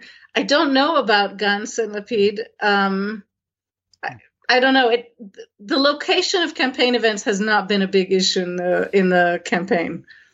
So, uh, you're saying that you're following campaign events on Facebook are they actually giving you interviews? Uh, do you have access to the to the candidates? Do do, do they give interviews to other uh, big media? Yeah, so that's a really good question because Netanyahu hasn't given an interview in like years. What? Um, yeah, he's not a fan of the media. So today, when we had the Fab Four press conference, they made a big deal about how all four of these guys were going to stand up and take questions after their announcements, and they did. Everyone behaved like grown-ups. They said we'll take questions. They answered questions. Everybody was well behaved. And they're making that a point. You know we're a democracy. We're leaders. We're open to your questions um, netanyahu has absolutely not done that in fact he's running like his own private kind of a pravda called likud tv that's the only place he's taken questions to my knowledge none of the Israeli candidates, as you can imagine, are giving interviews to the foreign media. I, I the only candidate I have requested an interview with is Gantz because he's the principal rival, and so for me he'd be the most interesting. But as you can imagine, there are no votes to be had, right, from an article in the LA Times. and so um, none of the candidate, you know, the candidates in Israeli elections are interested in speaking to the Israeli voters. Uh, Naftali Bennett has been quite available for Israeli media. You see him all over the place. Um, Ayelet Shaked, a bit less, I think, because of this kind of clouds of scandal around her. I think she feels more vulnerable. Um, but access to the media actually is a campaign issue because Netanyahu seems opposed to it. I mean, are there going to be TV debates or something like that where Netanyahu and Gantz like debate? So no, that's no, that's no. a really American model. I don't know. Does do those that, debates that, exist in Germany? Yes. And how many in Germany do you have a model where you normally have like two main candidates and they debate? Yeah. So here it's a free for all. You know, they're like, I don't know, more than 20 viable parties running. And so under electoral law, uh, all of them would have to have the same access. And it, it, it would just, debates here have not been common. They're not traditionally part of elections. I haven't heard of them being discussed so far, but I wouldn't read that in any way just because it's not a particularly Israeli way of campaigning. All right. And uh, last topic, you you mentioned that you were like you seem sad that the real issues are not on the table in this election. What, are the real issues for you? Well, I mean, yeah, this electoral campaign has more or less been run. I'm not joking on the prime minister screeching at former he- generals, heads of the army, you guys are a bunch of Arab lovers. and them screaming back accusing us of being Arabs has nothing to do with anything. I mean, it's just, it's like a, really like a Seinfeld campaign. I think there are many issues. I think in Israel, a main issue in the campaign should be, for example, um, the income gap. You have Israel has been one of the most prosperous and successful countries economically, certainly in the last decade. Netanyahu deserves some credit for that. He's been prime minister the whole time, but that has come at the expense of many, many Israelis. So what you have is a growing income gap with wealthier people, very successful people associated with technology, with, you know, export industries that have really done very well in Israel. And then you have a growing number of people who can't make it to the end of the month Israel has extremely strict regulations, for example, for mortgages. So the positive side of that is that Israel never has suffered a, a, bubble, you know, with mortgages collapsing. On the other hand, a lot of Israelis, a significant proportion of Israelis, simply can't even dream of buying their own property, and they're going to be tenants into their 90s. I think that these should be major issues. I think the cost of living in Israel should be a really major electoral oh, campaign. Yeah you remember, right? Yeah. Everything is really expensive here. There's no justification for this. I think that uh, equality, not just among Arab and Jews, equality among men and women, equality among people who come from more disadvantaged backgrounds and more advantaged backgrounds. There's actually among Arabs and Jews, there's growing equality, which is a funny thing that Netanyahu doesn't try to take credit for. Hmm. But among Israeli citizens as a whole, you see growing disequality and growing struggles. And I think these should be major electoral issues. Absolutely. And that's just among internal issues, right? I think that the the lack of progress towards any kind of peace deal with the Palestinians should be a top issue in the campaign. I think different ideas for how to achieve peace should be something that people should be openly debating every single day. It should be a battle of ideals and a battle of ideas. And how do we do this, right? And instead, you have the prime minister making kind of bizarre, shadowy comments about how he's in contact with six unnamed Arab countries that don't have diplomatic ties. And he's like implying like he has secret diplomatic ties with Saudi Arabia in his back pocket, right? But meanwhile, none of this exists in the real world. And in the real world, one way of boosting the Israeli economy and the Palestinian economy would be to make peace. Um, so, you know, I think there are many, many issues that should be discussed. I mean, you, you, mentioned the income gap and, and all that. What what are the uh, left and center right part uh, center parties proposing? Like wealth tax, income taxes. How how are they want to how do they want to tackle it? The current minister of finance is promising what he's promised for a while, which is to change the way you can buy property in Israel, so that to make buying one's first apartment an accessible dream for Israelis because right now it really is beyond the reach of many, many people. I, I don't want to give you a specific number because I don't have it at hand, but a significant proportion of Israelis can't dream of getting a mortgage or being able to buy property. And he, so this is Moshe Kahlon, the head of the Kulanu party. He's offering to change the way you can buy property in Israel and make it more accessible. And I think he's the only one who's really making a point of discussing these kind of economic equality that I wish everyone were discussing. The other guys, they are just responding in this ping pong way to Netanyahu ads and to Netanyahu's corruption scandals and to his bizarro racialist kind of accusations. And they're just kind of like trying to get past election day. And um, until then, I will be surprised. It's just two and a half weeks left if we hear concrete and real debates about the economy, about society, about the status of women in Israeli industry and in Israeli political life, and so on. Is there anything else that our Aufwachen listeners need to know about the election?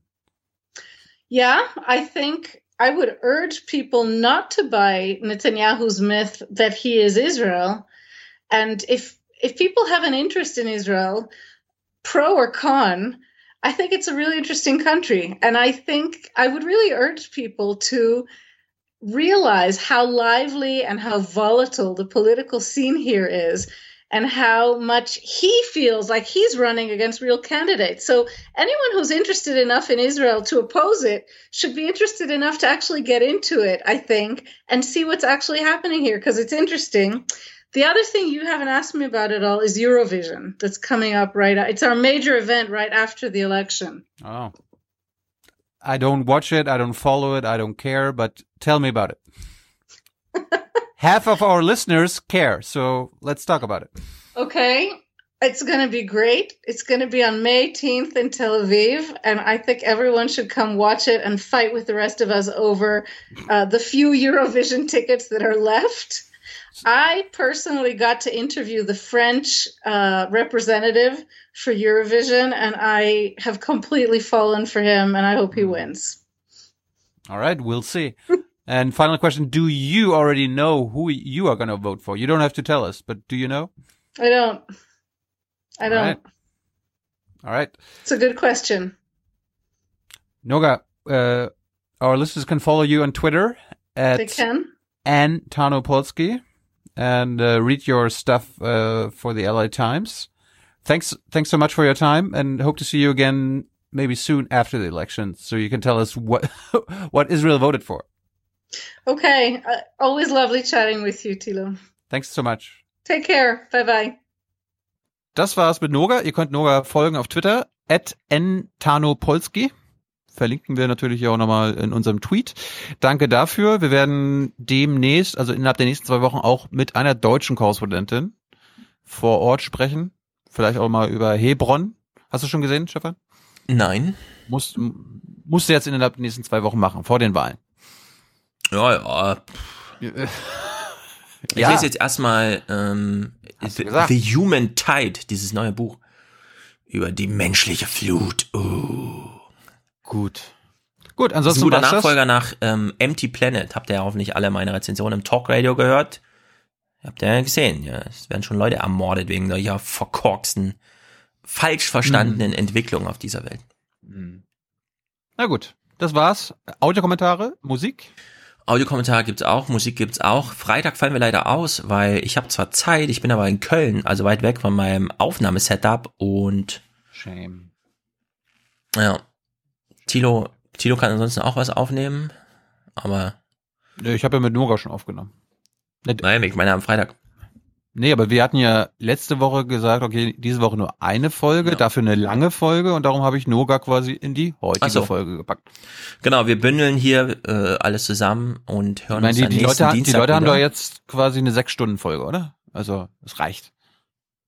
Mit Würde ich auch sagen, bis hier hört doch gar keiner mehr, oder? Ist noch jemand Eben. dran? Hallo, hallo? Echo? Eben. Hallo, hallo. Ich höre kein Echo. Ja.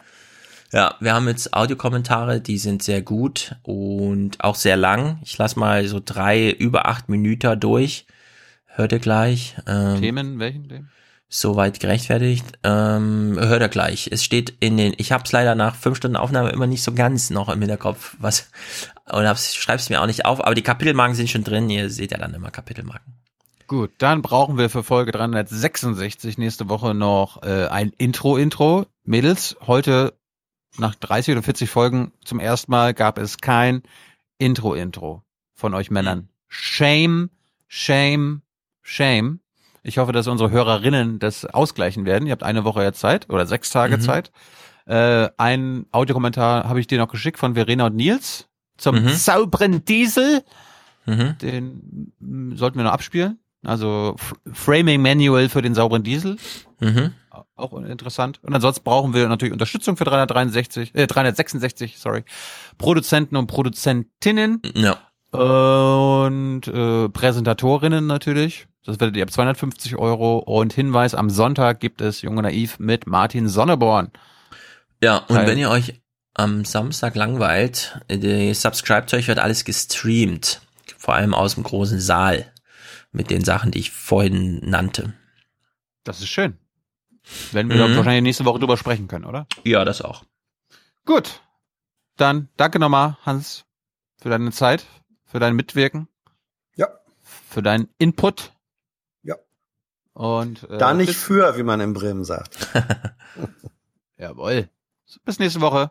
Herzlichen Ciao. Dank und Ihnen und Ihren Zuschauerinnen und Zuschauern einen schönen Abend. Herzlichen Dank und äh, Deutschland alles Gute. So viel heute von uns. Ihnen noch einen schönen Abend bei uns im Ersten. Selbstverständlich werden Sie die Tagesschau und die Tagesthemen auf dem Laufenden halten. Machen Sie es gut. Give it to me. Give me what I want. Give me what I want. Und wenn ihr wissen wollt, ob euer Blatt wirklich unabhängig ist, überprüft die Berichterstattung über den 11. September. Wenn dort ausschließlich die offizielle Version verkauft wird, könnt ihr bei diesem Blatt höchstens noch ein Katzenklo dekorieren, wenn ihr Probleme mit dieser Katze habt. I am running for president because we need a foreign policy which focuses on democracy, human rights, diplomacy and world peace.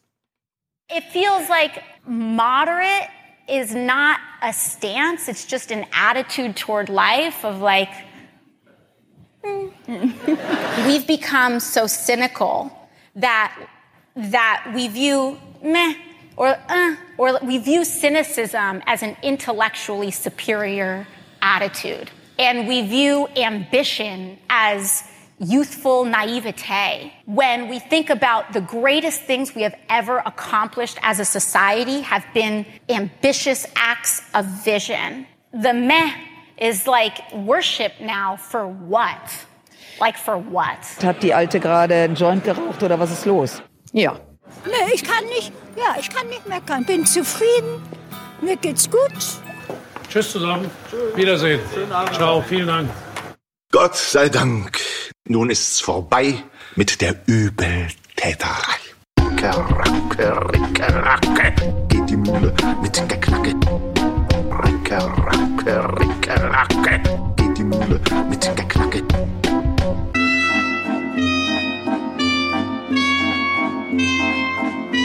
Max und Moritz, wehe euch. Jetzt euer letzter Streich. Wozu müssen auch die beiden Löcher in die Säcke schneiden? Seht, da trägt der Bauer Mecke einen seiner Maltersäcke. Aber kaum, dass er von hinnen, fängt das Korn schon an zu rinnen. Und verwundert steht und spricht er, Zapperment, das Ding wird lichter. Hei, da sieht er voller Freude Max und Moritz im Getreide. Raps, seinen großen Sack schaufelt er das Lumpenpack. Max und Moritz wird es schwüle, denn nun geht es nach der Mühle. Meister Müller, hey, heran, mal er das, so schnell er kann.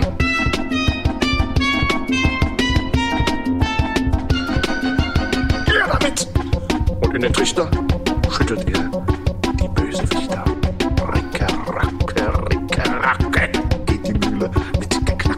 Hier kann man sie noch erblicken, fein geschroten und in Stücken. Doch sogleich verzehret sie Meister Müllers Federflügel.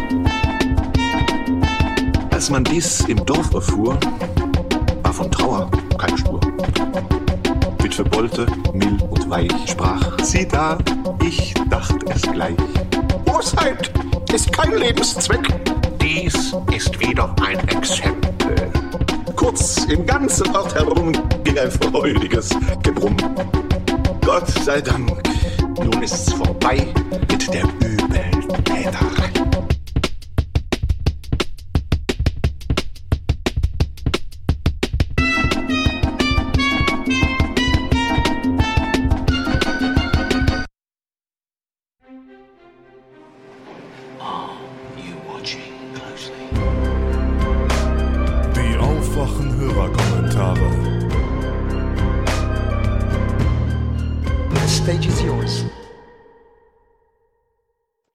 Hallo liebe Aufwachengemeinde. Hallo Tilo, hallo Stefan, hallo Hans und eventuell Tyler. Ähm, hier ist Jascha aus Dortmund und ich habe gerade im Makroskop, dem ähm, Wirtschaftsmagazin, äh, ja, Magazin für Wirtschaftspolitik von äh, Heiner Flassbeck, bin ich über den Artikel gestolpert mh, von Populisten und Postdemokraten oder die Rückkehr des großen Streits von Sebastian Müller. Und er bringt eine Perspektive an zum Thema Populismus, die ich mir so nie, nie vor Augen geführt habe, die ich sehr spannend fand. Ich habe aber zu wenig Hintergrundwissen, muss ich ganz ehrlich zugeben, ähm, als dass ich das hundertprozentig einordnen könnte. Deswegen versuche ich, ähm, die Kernthesen mal einmal ganz kurz zu umreißen. Ich empfehle euch aber, wenn euch das interessiert, weil ich finde, er bringt auf jeden Fall eine ganz gute Analyse, ähm, den Artikel selbst zu lesen. Vielleicht findet man ja, vielleicht gibt, hat irgendwer einen Freund, der das hat, oder man, man kauft sich eine Zeitschrift, die sind leider verhältnismäßig teuer. Ich glaube 12 Euro, ja, 12 Euro kosten die pro Ausgabe. Ähm, ja, äh, interessensabhängig, aber ich fand es eine sehr gute Einordnung. Jetzt zum Inhalt. Grundsätzlich sagt er erstmal, Populismus ist der Antagonist zu Liberalismus. Ähm, und der Populismus resultiert aus der Kluft zwischen den etablierten äh, Parteien und deren Angebot sowie den Forderungen der Wählerschaft. Ähm, etablierte Parteien, also das alte, alte System sozusagen, äh, löst in Augen der, ähm, der meisten Wähler, löst es einfach die gesellschaftlichen Probleme nicht mehr, sondern trägt sogar eher dazu bei. Ähm, in, er hat dann noch aus dem Text zitiert, ich weiß gerade nicht ähm, aus welchem, der sagt, ähm, die Globalisierung ist, ach, äh, genau, äh, aus dem Buch Gescheiterte Globalisierung, dem, ähm, ich glaube, neuesten Buch von Heiner Flassbeck und Paul Steinhardt, ähm, dass Liberali Liberalismus äh, kein zufriedenstellendes intellektuelles Konzept ist und keine validen Handlungsempfehlungen ähm, bietet. Und aus Sicht des Autors jetzt, also von ähm, Sebastian Müller, dass der Nationalstaat dass eigentlich nur der Nationalstaat das verhindern kann, also gegen die Globalisierung, gegen die gescheiterte Globalisierung aus Sicht von Flassbeck und Steinhardt ankämpfen kann. Und das auch einer der Gründe ist, warum der Neoliberalismus ähm, den Staatsbürgern äh, mit Zitat forcierter Entnationalisierung der Gesellschaft äh, versucht sie zu schwächen, mit dem Ziel einer Entsolarisierung. Also letztendlich, dass die die Bestrebungen, die ja zum Teil auch Gyro äußert, also dass der Nationalstaat überwunden gehört, letztendlich eigentlich im Sinne des neoliberalistischen Systems fungiert, weil man dadurch den Staatsbürger nämlich schwächt und ähm, letztendlich das eine, eine Menge an Individuen kreiert, die nur noch auf sich selbst fokussiert sind und keinen Nationalstaat mehr haben. Ähm, außerdem ähm, bringt er die Frage, die von Nils Heisterhaus, ähm, Nils Heisterhagen, tut mir leid, ähm, zitiert wurde, drückt sich diese Angst um die Demokratie, also vielleicht auch eine Angst vieler Eliten vor der Demokratie aus, in, im Kontext, dass die ähm, politische Mitte, also die etablierten Parteien, ähm, eigentlich den Populismus vor allem verteidigen, äh, bekämpfen wollen und die Demokratie angeblich verteidigen, weil der Populismus so ein bisschen die, ja, das Volk wieder in die Mitte rückt, also eigentlich sogar die Demokratie in gewisser Weise stärken könnte. Und dann bringt er die Fragen auf, ob das Wachstum des Populismus tatsächlich einen Rechtsruck darstellt. Und dann bringt er fünf, fünf Thesen erstmal. Sowohl Rechtskonservative als auch Mitte-Links verlieren Wähler. Ähm, also auf Deutsch übertragen, sowohl die CDU als auch die SPD verlieren stark an Wählern, Grüne, Linke etc. Konflikte, äh, also die Konfliktlinie zwischen links und rechts verliert eigentlich an Bedeutung immer mehr. Also links übernimmt zum Beispiel rechtes, ähm, rechtes übernimmt aber auch linkes. Ähm, er bringt nachher auch nochmal das Beispiel Polen, wo wir eigentlich eine, eine, eine sehr nationale und sehr ähm, ähm, ja, nach innen gekehrte religiöse äh, Art der Politik hat, die aber letztendlich einen sehr guten ähm, Sozialstaat aufgebaut hat und äh, gesellschaftliche Umverteilung ins, ins Zentrum setzt. Dann als dritter Punkt äh, das kulturelle Spannung. Da hat ähm, Stefan im Talk Radio auch häufiger drüber geredet, dass kulturelle Spannung zu den sozioökonomischen hinzukommen. Ähm, also dass man jetzt nicht nur arm und reich hat, sondern jetzt auch noch die Fremde gegen die Deutschen, jetzt auf Deutsch übertragen. Also der Kampf wieder zwischen individueller Freiheit versus traditionelle Werte. Außerdem ist traditionelle, also ist Liberalisierung und Identitätspolitik, wo ich sagen muss, ich habe noch nicht so ganz durchstiegen, was er mit Identitätspolitik meint, wirklich links. Ähm, einfach als, als Grundthese, die er mal so in den Raum schmeißt. Ähm, Genau, dann, dann noch äh, versucht er diese Blockbildung der etablierten Parteien, sowohl links als auch rechts, also sowohl SPD, Grüne, äh, CDU, CSU, die sprechen sich ja eigentlich alle gegen Populismus aus. Ähm, und dann bringt er die gewagte These, ob das nicht letztendlich eigentlich die, das Eingeständnis ist, wir sind nie, lieber neoliberal als national. Außerdem, ähm, dass der Populismus eigentlich eine Gegenbewegung zum progressiven Neoliberalismus darstellt, den er eben als die Liberalisierung und progressive Identitätspolitik beschreibt. Letztendlich haben wir also vermehrt den, ähm, die, die Konfliktlinie zwischen Volk versus Elite beziehungsweise Verlierer äh, der Globalisierung gegen Gewinner der Globalisierung, anstatt ähm, so diese typische Links-Rechts-Konfliktlinie. Äh. Ja, ich hoffe, das hat es verständlich und ganz gut zusammengefasst. Ich bin mir eben selbst noch nicht ganz sicher, was ich davon halten soll. Ich finde es aber erstmal einen interessanten Gedanken. Es würde mich also interessieren, was andere davon halten, die mehr Ahnung davon haben. Ich würde mich halt freuen, wenn das irgendwelche anderen ähm, Leute einordnen könnten, die da mehr Ahnung von haben, sowohl ähm, politisch gesehen als auch vielleicht, ich weiß nicht, inwiefern das soziologisch oder so äh, noch begründbar ist. Ja, äh, Artikel sehr zu empfehlen und äh, vielen Dank für den Podcast und ich freue mich auf alle Hörerkommentare. Hallo Tilo, hallo Stefan, hier ist William. Ich möchte ganz gerne einen Kommentar abgeben zur aktuellen Podcast-Folge Elektroautokratie und zwar zum Thema Milchbauern und äh, was Stefan da äh, gesagt hatte. Ähm, er meinte, dass er gegen diese zementierten Preise bei den Milchbauern sei, da er sich eher mehr Marktwirtschaft wünscht, damit das ganze System mal ein bisschen, ich nenne es jetzt mal, bereinigt wird, um eben äh, Platz für Neues zu schaffen. Ich meine mich aber zu erinnern, dass Stefan in einer anderen Podcast-Folge, wo es ebenfalls um den Milchpreis ging, äh, sich gewundert hatte, warum es überhaupt einen Weltmarkt für Milch gibt. Also für mich passt das Ganze irgendwie nicht ganz so zusammen.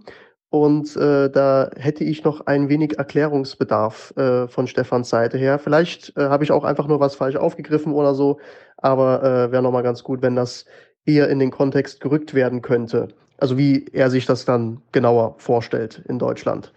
Ähm, genau. Äh, mich würde es auch sehr freuen, wenn Bauer Gul tatsächlich in den Podcast kommen würde und äh, ihr mit ihm über diese ganze Thematik mal diskutieren würdet. Würde mich sehr interessieren. Von daher äh, alles Gute soweit, ihr macht eine tolle Arbeit und äh, ja, macht weiter so. Das war's. Ciao. Hallo, liebes Aufwachenrudel, hier ist Benjamin. Kurz zu dem Thema Insekten als Nahrungsmittel, da ich vor einiger Zeit auf einem Vortrag zu diesem Thema war. Zu Beginn finde ich es erstmal super, dass ihr euch mit diesem Thema nachhaltige Ernährung auseinandersetzt. Aber Insekten sind an sich gar kein so nachhaltiges Nahrungsmittel, da erstens für ein optimales Gedeihen ist sehr wichtig ist, dass die Räumlichkeiten, in denen sie leben, sehr stark beheizt werden müssen. Zweitens sind die Insekten zwar futterverwertungseffizienter als zum Beispiel ein Rind. Das Rind braucht 16 Kilogramm Futter, um ein Kilogramm Fleisch zu erzeugen. Und bei Insekten ist das so, dass sie zwei Kilogramm Futter brauchen, um ein Kilogramm Fleisch zu erzeugen. Es wäre also immer noch doppelt so effizient, wenn wir die pflanzliche Nahrung direkt konsumieren würden. Drittens ist der hohe Proteinwert bei Insekten eigentlich gar nicht so besonders. Sieht man sich zum Beispiel die Sojafilets von Fantastic Food, Foods an, kommen diese auch auf ungefähr 57 Gramm Eiweiß pro 100 Gramm. Und Soja hat als einzige Pflanze das gesamte für den Menschen notwendige Aminosäurenprofil. Viertens kann ich persönlich aus rein geschmacklicher Sicht nicht verstehen, warum man lieber einen Insektenburger als beispielsweise einen veganen essen würde. Ich habe damals die Insekten auch probiert und meiner Meinung nach hat das mit Fleischgeschmack genauso wenig zu tun wie jetzt eine vegane Alternative. Zum Schluss wollte ich noch kurz auf das Paper Livestock and Climate Change von der World Watch aufmerksam machen. Man findet dieses unter conspiracy.com slash facts. Und das Paper besagt, dass die Tierindustrie für 51 Prozent des menschengemachten Klimawandels verantwortlich ist. Wenn ihr das jetzt nicht glaubt, kann ich euch nur empfehlen, euch das Paper oder den Film Cowspiracy an sich mal anzusehen. Der bringt auch tolle Fakten mit auf den Tisch. Das war's von mir. Tschüss. Hallo liebe Aufwacher, Lukas hier. Ich äh, habe auf äh, Anregung von Stefan hin das Interview von Forschergeist mit Franz Josef Rademacher gehört und kann ich nur sehr empfehlen. Ist super interessant. Er sagt äh, fast nur kluge Sachen ähm, und kann ich bei vielem nur zustimmen. Ähm, besonders interessant fand ich das über die Methanolökonomie, dass er eben sagt, wir müssen oder er plädiert dafür äh, mit dem sogenannten Power to äh, aus äh, Energie und zwar aus erneuerbarer Energie, äh, genauer gesagt äh, so, äh, Sonnen, also Solarstrom, äh, solle man doch äh, Methanol herstellen und damit einen klimaneutralen Treibstoff erzeugen, der äh, in den Autos äh, von heute angewendet werden kann mit der Infrastruktur von heute. Ähm, das ist mit Sicherheit eine gute Sache. Ich frage mich ein bisschen, warum, äh, warum dann das bisher nicht, äh, dieser Weg nicht eingeschlagen wurde. Aber gut. Äh, was mir ein bisschen, wo ich jetzt eigentlich was zu sagen will, ist, dass mir das E-Auto bei ihm ein bisschen zu schlecht wegkommt. Also erstmal, diese viel umstrittene Batteriegeschichte. Äh, die Batterien, die werden sich mit Sicherheit in, letzt, in den nächsten fünf äh, bis zehn Jahren massiv verbessern. Äh, es gibt jetzt schon ähm, Batterien, die eine viel, viel höhere Kapazität haben, die nicht auf, äh, nicht auf Lithium basieren, sondern auf ähm, Silizium. Problem, da gibt es allerdings noch Probleme mit, weil sich das Silizium ähm, ausdehnt und ähm, ja, lange Rede, kurzer Sinn. Ähm, äh, ich, ich bin davon überzeugt, dass äh, es da zu großen Verbesserungen kommen wird. Aber abgesehen mal davon äh, ist es ja auch so, dass er sagt, dass die hier die die Politik und die Wirtschaft jetzt das E-Auto will auf jeden um um ums umbiegen und brechen und also das sehe ich nicht so. Es gibt Akteure, die das E-Auto auf jeden Fall wollen. Politisch ist das gewollt, so halbwegs. Aber es gibt lange war das E-Auto der Feind, der absolute Feind. Und wenn man sich VW und den Verbrennungsmotor und alles anschaut, dann äh, hätten die ja eigentlich auch einen Vorteil mit diesem Methanol. So, also warum haben, haben wurde das nicht irgendwie von der Automobilindustrie auch äh, die Richtung eingeleitet, äh, frage ich mich so ein bisschen. Ähm, weil Regulierungen zu ändern war für VW ja, äh, glaube ich, noch nicht, noch nie ein großes Problem. Und mit diesem, mein Problem mit diesem, mit diesem Methanol ist halt, äh, die, die Energie, die muss ja nachhaltig sein. Und diese Kapazitäten von Energie, die haben wir noch überhaupt nicht. Es gibt neue Verfahren, die mit der dieses Methanol, also dieses ähm, Power to Liquid, äh, kann ähm, eine, einen Effizienzgrad von bis zu 75 Prozent haben oder 74. Das heißt, ähm, von diesen 100 Prozent äh, erneuerbaren Energien, die ich produziere, äh, wobei man sagen muss, die Kapazitäten zu erzeugen für diese, für diese Energie, also sprich Solarzellen, Solarparks zu bauen, kostet ja auch nicht nur Geld, sondern auch eine Menge äh, Emissionen erstmal. Aber gut, mal das beiseite gelassen. Auf jeden Fall brauche ich eine Riesenkapazität an äh, Solarenergie.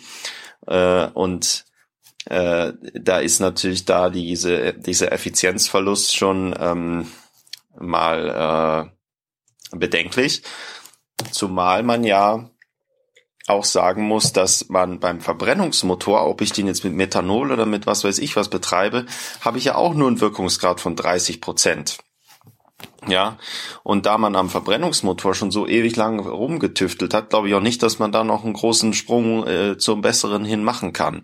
Das heißt, äh, von den von den 100 Prozent Solarstrom, den ich erzeuge, bleiben mir also 75 in Form von Methanol. Und wenn ich dieses Methanol dann direkt vor Ort äh, in einem Auto verbrenne, dann bleiben mir von dieser Energie bleiben mir 22,5 Prozent. Das ist sagenhaft schlecht. Da kann man sich vorstellen, was für eine riesige Kapazität man bauen muss an Energie, an Solarstrom, äh, damit das ausreichend wäre, um den gesamten ähm, Verkehrssektor damit äh, zu versorgen. Äh, auf der anderen Seite, wenn ich mir E-Autos anschaue und die Batterien, die haben und den dazugehörigen ähm, äh, Motor, den äh, elektrischen, hat eine, einen, einen erstaunlich guten Wirkungsgrad. Natürlich habe ich da auch ähm, Verluste durch, ähm, wenn ich den Strom quasi äh, über längere Strecken transportiere äh, und auch mit den Batterien ähm, etc. Aber also das ist im, am Schluss immer noch um ein Vielfaches besser. Das heißt, man muss viel weniger ähm, viel weniger Energie überhaupt am äh, überhaupt erst in das System einspeisen. Und dann sagt er, ja, also bei dem Methanol, da ist ja schon alles da. Also ich bezweifle, dass sich alle Infrastruktur, die wir jetzt für Benzin und Diesel haben, plötzlich auch für Methanol ähm, nutzen lassen. Äh, ich lasse mich da gerne eines Besseren belehren. Nur dass das so ganz, äh, dass ich quasi morgen dann das Methanol äh, in mein Auto kippe, äh, weiß nicht ganz, ob das so funktioniert, so einfach. Äh, und die Autos, die, ob wir da auch dieselben benutzen können, ja, also die Autoindustrie wird das anders sehen. Und es ist jetzt auch nicht so, dass wir von heute auf morgen alle Autos in, zu E-Autos umrüsten wollen, sondern das ist ja ein langer Prozess, leider. Äh, aber dieser Prozess äh, ist ja ein, ein sowieso stattfindender Prozess, nämlich der Austausch von alten zu neuen Autos. Und der wird auch stattfinden, wenn wir unsere Autos mit Methanol betreiben. Also es das heißt nicht, dass wenn wir jetzt Methanol haben, dass wir dann alle unsere Autos äh, bis äh, zum Sankt Nimmerleinstag ähm, fahren, sondern werden wir auch neue Autos kaufen. Und das, dann sagt er, dass die Batterie beim E-Auto ja so viel Emissionen äh, verursacht und das äh, mag sein, nur in dem um in die, zu dem in dem Maße, wie das oft behauptet wird, stimmt es eben nicht. Das haben wir ja auch schon gesagt, dass das ein Mythos ist, der auch schon äh, entlarvt wurde. Und äh, es ist, ich meine, dann sagt er zum Beispiel, das Problem mit E-Autos sei, dass der Strom äh, bleibt auch noch auf Jahrzehnte äh, dreckig oder wird noch auf Jahrzehnte dreckig bleiben. Ja, da frage ich mich, äh, wie das dann mit seiner mit seinem Methanol funktionieren soll. Wo soll denn dann der der saubere Strom plötzlich herkommen, wenn wenn wir wenn wir für E-Autos kriegen wir keinen sauberen Strom, aber für die Methanolerzeugung kriegen wir sauberen Strom oder wie? Also ähm, das finde ich nicht ganz schlüssig. Naja, abgesehen davon, ich glaube, das ist eine, eine tolle Alternative. Mh, hm, die vielleicht auch parallel äh, gefahren werden kann. Auf jeden Fall eine Alternative ähm, für Kerosin, äh, falls man das auch äh, aus dem Methanol auch Kerosin machen kann, weil äh, bis zum heutigen Tag gibt es keine elektrische Alternative ähm, zum Fliegen, weil die Batterien viel zu schwer wären für so ein Flugzeug und die Reichweite überhaupt nicht reichen könnte. Das heißt, da müsste man höchstens könnte man das mit äh, wasserstoffbetriebenen Flugzeugen äh, machen, mit Brennstoffzelle, aber äh, das ist auch ähm, eine sehr heikle Geschichte. Also einfach nur mal, äh, ich fand das Interview toll, hört es euch alle an. Äh, es ist nur, das wollte ich hinzufügen, dass das E-Auto jetzt nicht ganz so schlecht wegkommt, weil äh, ja, äh, ich finde schon, dass das ähm, eine ganz gute Alternative ist, besonders auch wenn es um den städtischen äh, Verkehr geht. Das war's von mir. Danke, ciao. Ja, äh, moin aus Lübeck. Ich bin Lukas, Schüler in Lübeck. Ähm, ich wollte mich erstmal bedanken äh, für die Jung Naiv Folgen ähm, und das Talk Radio mit Stefan Schulz. Äh, und natürlich auch nicht zuletzt äh, den Aufwachen-Podcast, sehr schön. Ähm, dient tatsächlich auch, wie sich herausstellte, ganz gut als Grundlage, also zumindest teilweise, um äh, Redebeiträge auf ähm, Klimademonstrationen zu schreiben. Äh, und da wären wir auch schon genau beim Thema Fridays for Future. Ich will da jetzt gar nicht, ähm, gar nicht inhaltlich was äh, zu sagen. Ähm, ich würde da gerne nur so äh, das bisschen mit ähm, dem Thema Medienwirksamkeitsstudie äh, oder so, wie, wie Stefan das immer nennt, verknüpfen ähm, was, also ich komme gerade frisch aus einer Telefonkonferenz äh, von Fridays for Future und ähm, was jetzt wieder Thema war, ist halt äh, dieses Personengehype und ähm, wie man das schaffen kann, dass verschiedene Gesichter in der Öffentlichkeit sind. Und mir ist ähm, sowieso aufgefallen, dass äh, da die Medien eine ganz große Rolle gespielt haben, weil tatsächlich einfach die Person, über die ganz am Anfang die größte Medienberichterstattung war, dass die jetzt auf einmal halt äh, die großen Gesichter von Fridays for Future ähm, sind und äh, tatsächlich versuchen auch, auch also Luisa und Jakob und so, ähm, die versuchen auch äh, immer das möglichst zu verteilen und zu sagen, ey, sorry, ich schaffe nicht alles und können auch zu den Terminen, die halt dann die Medien denen anbieten, können da nicht auch andere hingehen und ähm, die Medien, also so wurde mir das mitgeteilt, sagen dann halt immer, nee, wir wollen aber unbedingt die Gesichter haben. Ähm, und ja, das fand ich sehr interessant und da musste ich etwas an den Aufwachen-Podcast äh, denken. Ja, das nur so als kleiner Gedanke. Ähm, schön, dass ihr auch so viel äh, über Fridays for Future redet. Ähm, das gefällt mir sehr gut. Und ja, ein schönes Wochenende euch noch äh, und viel Spaß den ganzen Zuhörern beim nächsten Aufwachen-Podcast. Hallo liebe Aufwachengemeinde, hier ist Lars mit einem kleinen Kommentar zum jungen Naiv-Interview mit Nico Pech. Ich glaube ja, dass diese gesamte Wachstumsdiskussion uns absolut nicht weiterbringt. Ich halte sie eigentlich sogar für ziemlich sinnlos. Denn ich habe Wachstum jetzt nie irgendwie als ja wirtschaftliches Ziel oder sonst irgendwas verstanden, sondern als Konsequenz ja der Forschung, die wir betreiben. Denn wenn man sich mal so anschaut, was so in der Literatur zum Wachstum steht, dann heißt es ja immer, es gab irgendwie eine technische Entwicklung, beispielsweise die Dampfmaschine oder der Transistor, und das hat dann zu Wirtschaftswachstum geführt. Das heißt, äh, wir haben eine technische Entwicklung. Technische Entwicklung basiert typischerweise auf wissenschaftlicher Erkenntnis. Das heißt, irgendjemand hat irgendwas rausgefunden, dann kommt irgendwer anderes dazu und hat eine Idee, was man mit dieser Erkenntnis machen kann. Und äh, wir haben eine technische Entwicklung und das Ganze führt dann zu Wirtschaftswachstum weil sich daraus immer mehr Ideen ableiten. Das heißt, am Ende haben wir irgendwie die Forschung, also menschliche Neugier, kurz gefasst, und ja, menschliche Kreativität. Das heißt, wir haben Wirtschaftswachstum oder Wachstum generell ist dann die Konsequenz aus Neugier oder das Produkt aus Neugier und Kreativität. Gut, jetzt könnten wir, könnten wir jetzt sagen, okay, wir Menschen sind nicht mehr neugierig und nicht mehr Kreativität. Ich glaube aber, in so einer freiheitlichen Gesellschaft, wie wir sie heute haben, geht das wahrscheinlich nicht. Stattdessen sollten wir uns lieber fragen, können wir die Probleme, die wir selber schaffen, nicht auch selber wieder lösen? Gut, das mag dann vielleicht zu anderen Problemen führen, aber ja, im Zweifel sind die meisten Probleme lösbar. Gut, das ist jetzt vielleicht auch eine kleine Ingenieurskrankheit, immer zu sagen, ja, das Problem ist technisch, ja, prinzipiell lösbar. Aber ich glaube, auch in weiten Teilen stimmt das. Denn wenn wir uns mal anschauen, was so aktuell unser größtes Problem ist, der Klimawandel, dann ist das ja eigentlich ja, das Problem, dass wir die falschen Energieträger nutzen. Also wir nutzen halt irgendwie fossile Brennstoffe und die setzen CO2 frei und dadurch verändert sich das Klima und das führt halt zu Problemen. Und so jetzt ist der Energieverbrauch der Menschheit, den könnten wir auch anders decken. Denn von der Sonne kommen jede, also kommt eine Leistung auf die Erde, ich glaube irgendwie so 160 Petawatt oder so müssten das sein. Und ja, der Energieverbrauch der Menschheit ist irgendwie, ich glaube, Zehntausendstel oder so davon. Und äh, wenn wir halt irgendwie die Sahara zu ein paar Prozent mit Solaranlagen zu pflastern, dann können wir halt diese Energie gewinnen.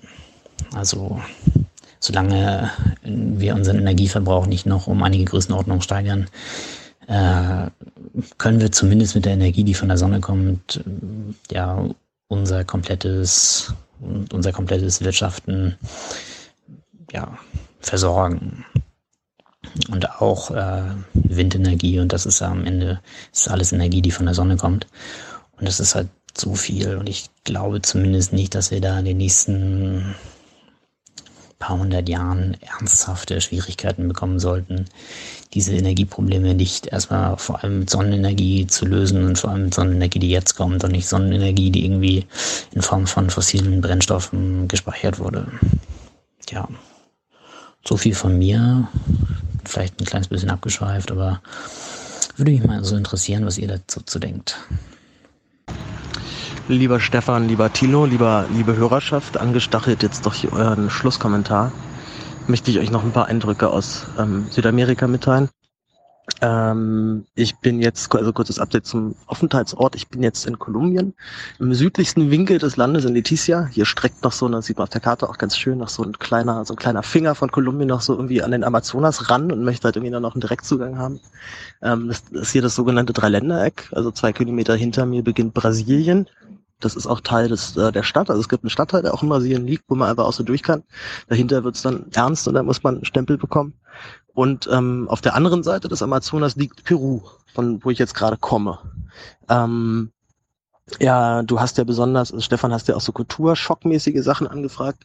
Dazu muss man wissen, dass ich schon mal in Südamerika war. Ich war vor vier Jahren für ein halbes Jahr reisen und äh, bin jetzt nach vier Jahren halt nochmal zurück, weil ich mir besonders halt Peru angucken wollte. Ich war davor in den USA einen Monat, in Mexiko zwei Monate und ein paar Wochen auf Kuba und dann halt nochmal drei, drei Monate in Kolumbien und habe mich in das Land wahnsinnig verliebt. Es ist ein, ein krasser, ein, einfach ein wunderschönes Land mit mit wunderschönen, offenherzigen, willkommenen, freundlichen Menschen, denen es scheißegal ist, dass du schlecht Spanisch kannst. Ähm, und in meinem Fall wirklich sehr schlecht und die dich irgendwie auch durch die Konversation dann leiten können. Also das irgendwie schaffen, dass du das Gefühl hast, ich habe mich gerade richtig mit denen unterhalten, ohne eigentlich ein Wort Spanisch zu können.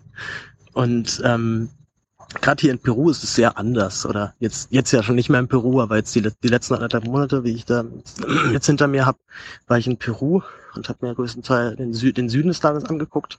Kleinen Abstecher dann noch zum Schluss Richtung ganzen in Norden nach in, in den Regenwald, ins Regenwaldgebiet, was ja auch immer 40 Prozent von Peru noch sind. Und größter, größtenteils halt noch völlig unzugänglicher Dschungel, wo einfach nichts ist. Und ähm, gerade die Peruaner sind, wenn man sie mit den Kolumbianern vergleicht, extrem zurückhaltend. Also ist fast schon eher so ein, ja, nicht schon sehr europäisch. Also man wird wenig angesprochen jetzt in der Öffentlichkeit. Man hat eigentlich sehr, also muss sich schon echt Mühe geben, mit spontane Gespräche wie auf, auf der Straße irgendwie zu, zu führen. Ähm, ist auch bei mir natürlich an der Sprache generell scheitert, dass ich die Situation nicht selber einfach irgendwie erzeugen kann oder da mich halt dann schwer tue, weil ich weiß, so ab ein paar, nach ein paar Sätzen wird es dann bei mir eng und ich verstehe dann auch nicht immer alles, gerade halt, wenn es einen starken, starken Dialekt gibt. Aber gerade, also jetzt, jetzt halt schon dieser, dieser Wechsel jetzt von Peru nach Kolumbien jetzt hier heute, ein krasser Unterschied im, einfach schon im Straßenbild, im, in der Grundkommunikation. Hast ständig irgendwie Kontakt mit Leuten, irgendjemand labert dich halt irgendwie an. Äh, und es ist noch nicht mal extrem touristisch hier, also jetzt nicht mal so ein Ort, wo man das grundsätzlich erwarten würde. Ähm, bei den äh, witziger Unterschied zum Beispiel ist, wenn ich einem Kolumbianer halt sage, ja sorry, mein Spanisch ist echt schlecht, dann werde ich überschwänglich gelobt für mein wirklich nicht gutes Spanisch. Und ähm, ein Peruaner nickt dann einfach nur so stumm mit dem Kopf und sagt, jo, das stimmt, ja, das ist echt schlechtes Spanisch.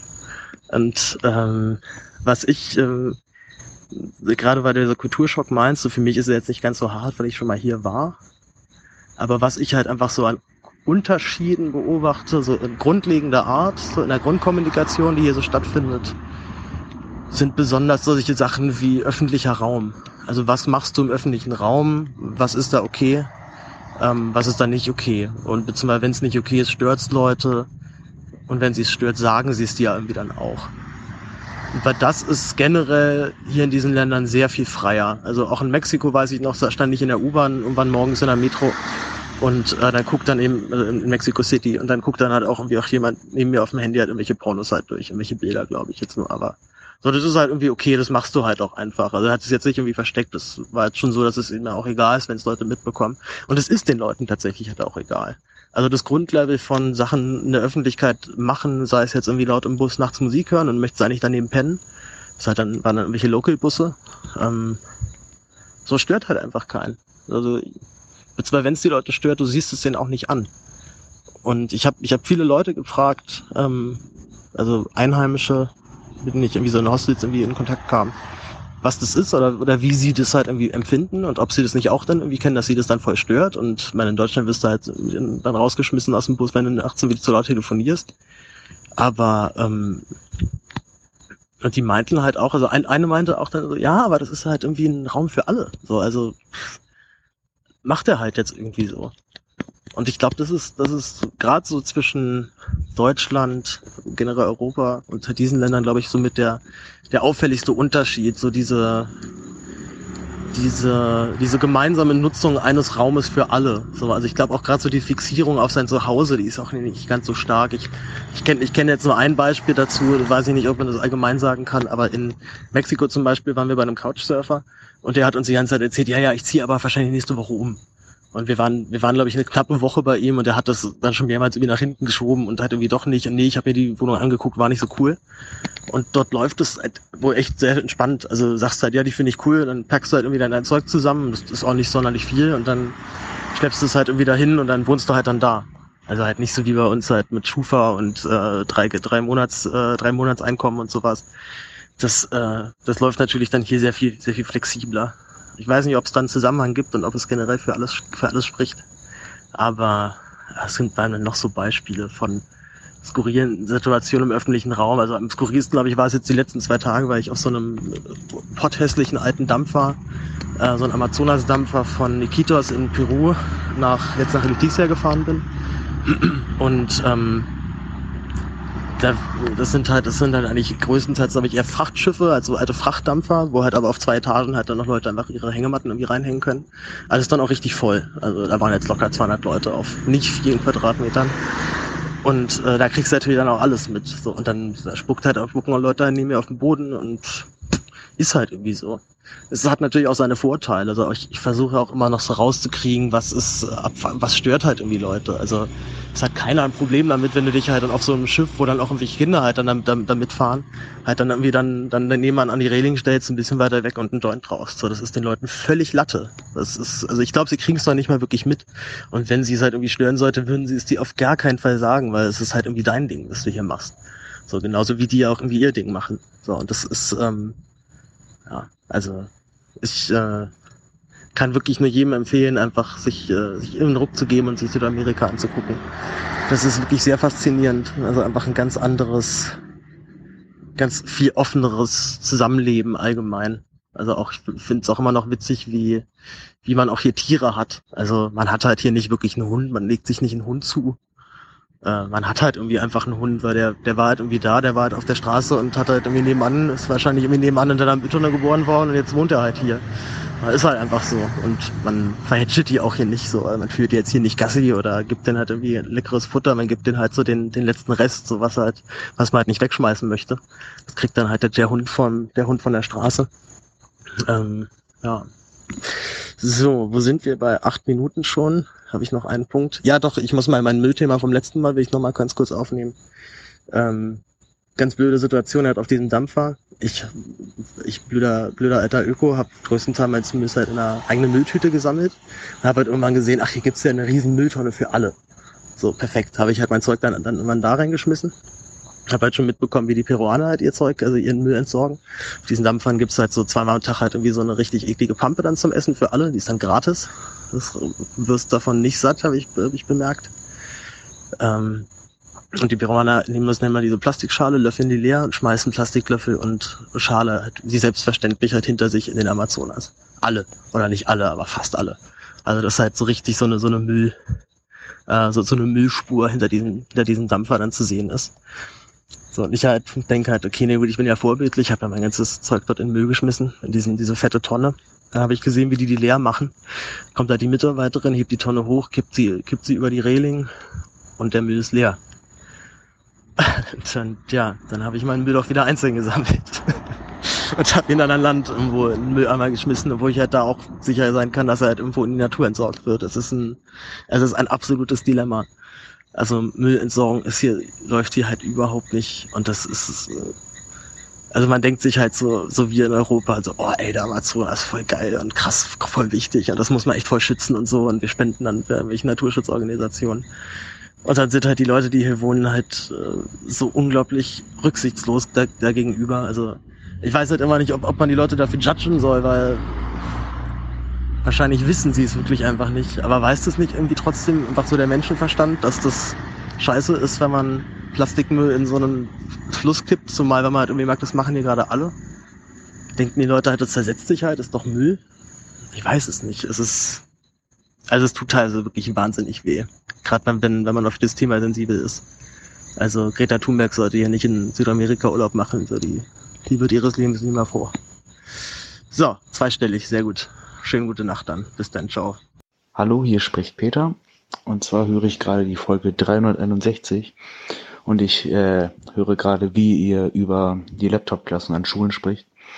Und äh, ich bin gerade hier an einem äh, Wirtschaftsgymnasium äh, und da bin ich gerade in einer Laptop-Klasse und ich muss sagen, äh, Stefan hat recht, Laptops haben nichts in der Schule zu suchen, denn es lenkt die Schüler wirklich nur ab.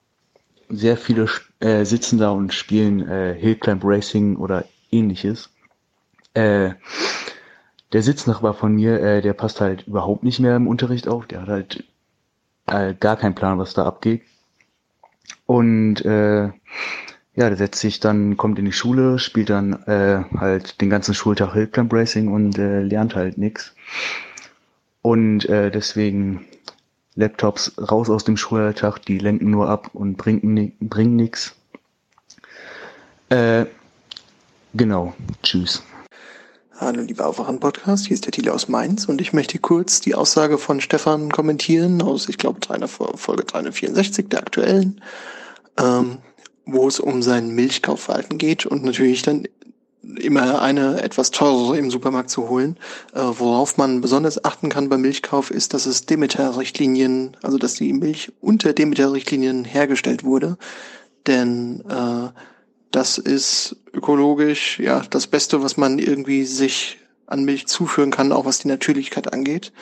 Äh, unter anderem ist es nämlich so, äh, dass die Demeter-Richtlinien die einzigen im Biobereich sind, die äh, das Homogenisieren, also das Zusammenführen von ganz, ganz vielen verschiedenen äh, äh, ja, Kuherzeugnissen, also Zusammenmixen von Tausenden von Kühen, das untersagt. Und äh, unter anderem auch dort 100% Biofutter äh, verwendet werden muss, davon 80% Demeterfutter und ähm, dass 50 Prozent des Futters vom eigenen Betrieb stammen müssen und die Kühe werden nicht enthornt und äh, generell ist die äh, Haltung der Kühe wesensgemäß, also dass sie in kleinen Herden unterwegs sind. Ähm, kann man zum Beispiel, oh, das jetzt keine, keine un, unlaute Werbung mache, aber unter anderem bei Teegut wird die angeboten, auch in der schönen Glasflasche. Das heißt, da die kann man auch wieder zurückgeben und äh, da zeitgleich auch noch was gegen den Müll tun. Außerdem sollte man ja gar nicht zu viel Milch trinken, äh, generell auch Milchprodukte, wenn man da jetzt auch noch ein bisschen auf die Nahrung achten möchte. Ja Leute, holt euch Demeter-Milch, verzichtet auf den Mischmasch, den es sonst so irgendwo billig gibt für unter einen Euro. Ja, schmeckt auch meistens besser. Schönen Abend. Hallo Tilo, hallo Stefan, die Josephine nochmal. Und zwar möchte ich gerne ein Thema aufgreifen, das Thilo in Jung Naiv Folge 404 mit Amira Mohammed Ali aufgeworfen hat. Und zwar ähm, gibt er ja da eine mögliche Parole vor, die man fordern könnte, und zwar, dass ein Kilo Äpfel billiger sein soll als ein Burger. Und ich möchte berichten, das gibt sogar, aber jetzt gar nicht so dumpingmäßig, wie man im ersten Moment denken würde. Also falls das schon mal Thema war, habe ich es verpeilt und es tut mir leid, aber das Projekt ist einfach zu gut, um es dann in dem Fall zumindest nicht nochmal zu erwähnen. Und zwar gibt es jetzt keine Schleichwerbung ähm, bei Kaufland ein Projekt, dass Obst und Gemüse, das eigentlich weggeworfen werden würde, ähm, in den Handel kommt zu vergünstigten Preisen. Das nennt sich dort im Regal dann die etwas anderen oder kurz DEA. Und da kostet das Kilo Äpfel aus Deutschland natürlich dann noch 88 Cent. Also ein Burger zu finden, der billiger ist, wird wahrscheinlich kaum möglich sein. Und das gleiche habe ich dort auch schon entdeckt für Kartoffeln und Karotten. Und für alle diese gilt, dass denen eigentlich kaum was fehlt. Also sind vielleicht von der Form her ein bisschen anders, bisschen kleiner manchmal als die anderen, die man ähm, im regulären Verkauf so sieht. Aber ansonsten ist es völlig okay, das Obst und Gemüse, das man ohne Probleme kaufen kann. Und daran sieht man halt wirklich, wie traurig das ist, was normalerweise einfach aussortiert werden würde. Und da da von Woche zu Woche jetzt quasi immer mehr von diesen Kartons dastehen, würde ich das auf jeden Fall so deuten, dass es da eine relativ groß, äh, große Resonanz drauf gibt, so dass sie sehen, dass sie mehr davon absetzen können. Was ja grundsätzlich mal ein gutes Zeichen ist. Ähm, was ich aber auch erwähnen will, ist, dass ich dann für mich persönlich dann schon wieder in Konflikt komme. Ich habe ja bei uns in Bayern unterschrieben, dass ich, äh, oder beim Volksbegehren unterschrieben, dass ja der Biolandbau gefördert werden soll. Also ist das ja auch die Verpflichtung von uns Verbrauchern, dann auch Bioprodukte abzunehmen, weil sonst ist es für die Bauern natürlich blöd. Und ja, also habe ich jetzt die Wahl zwischen Biogemüse und Bio-Obst und Gemüse, was eigentlich weggeworfen werden würde. Hm, ich glaube, die Entscheidung muss man dann für sich selber treffen. Dann noch vielen Dank für den Podcast und weiter so. Moin, moin, aufwachen, hier ist Marco. Ähm, ich habe mal ein paar Gedanken zu den Schülerprotesten, die ja zurzeit so schön stattfinden. Und zwar finde ich ja, finde ich es ganz toll, dass die Schüler gerade so eine schön hohe Aufmerksamkeit haben. Ähm, aber ich finde, es einfach nur aufzuzeigen, was alles blöd läuft, reicht jetzt vielleicht nicht mehr. Und ich, ich habe so die Idee im Kopf, dass es jetzt Zeit wird für Level 2 sozusagen.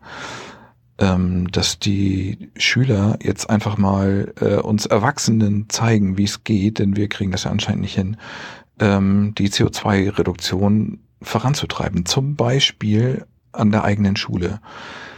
Ähm, also ich, ich, ich mein Plan ist irgendwie oder meine Idee ist, dass die Schüler ähm, in so eine Art Wettbewerb treten untereinander von Schule zu Schule.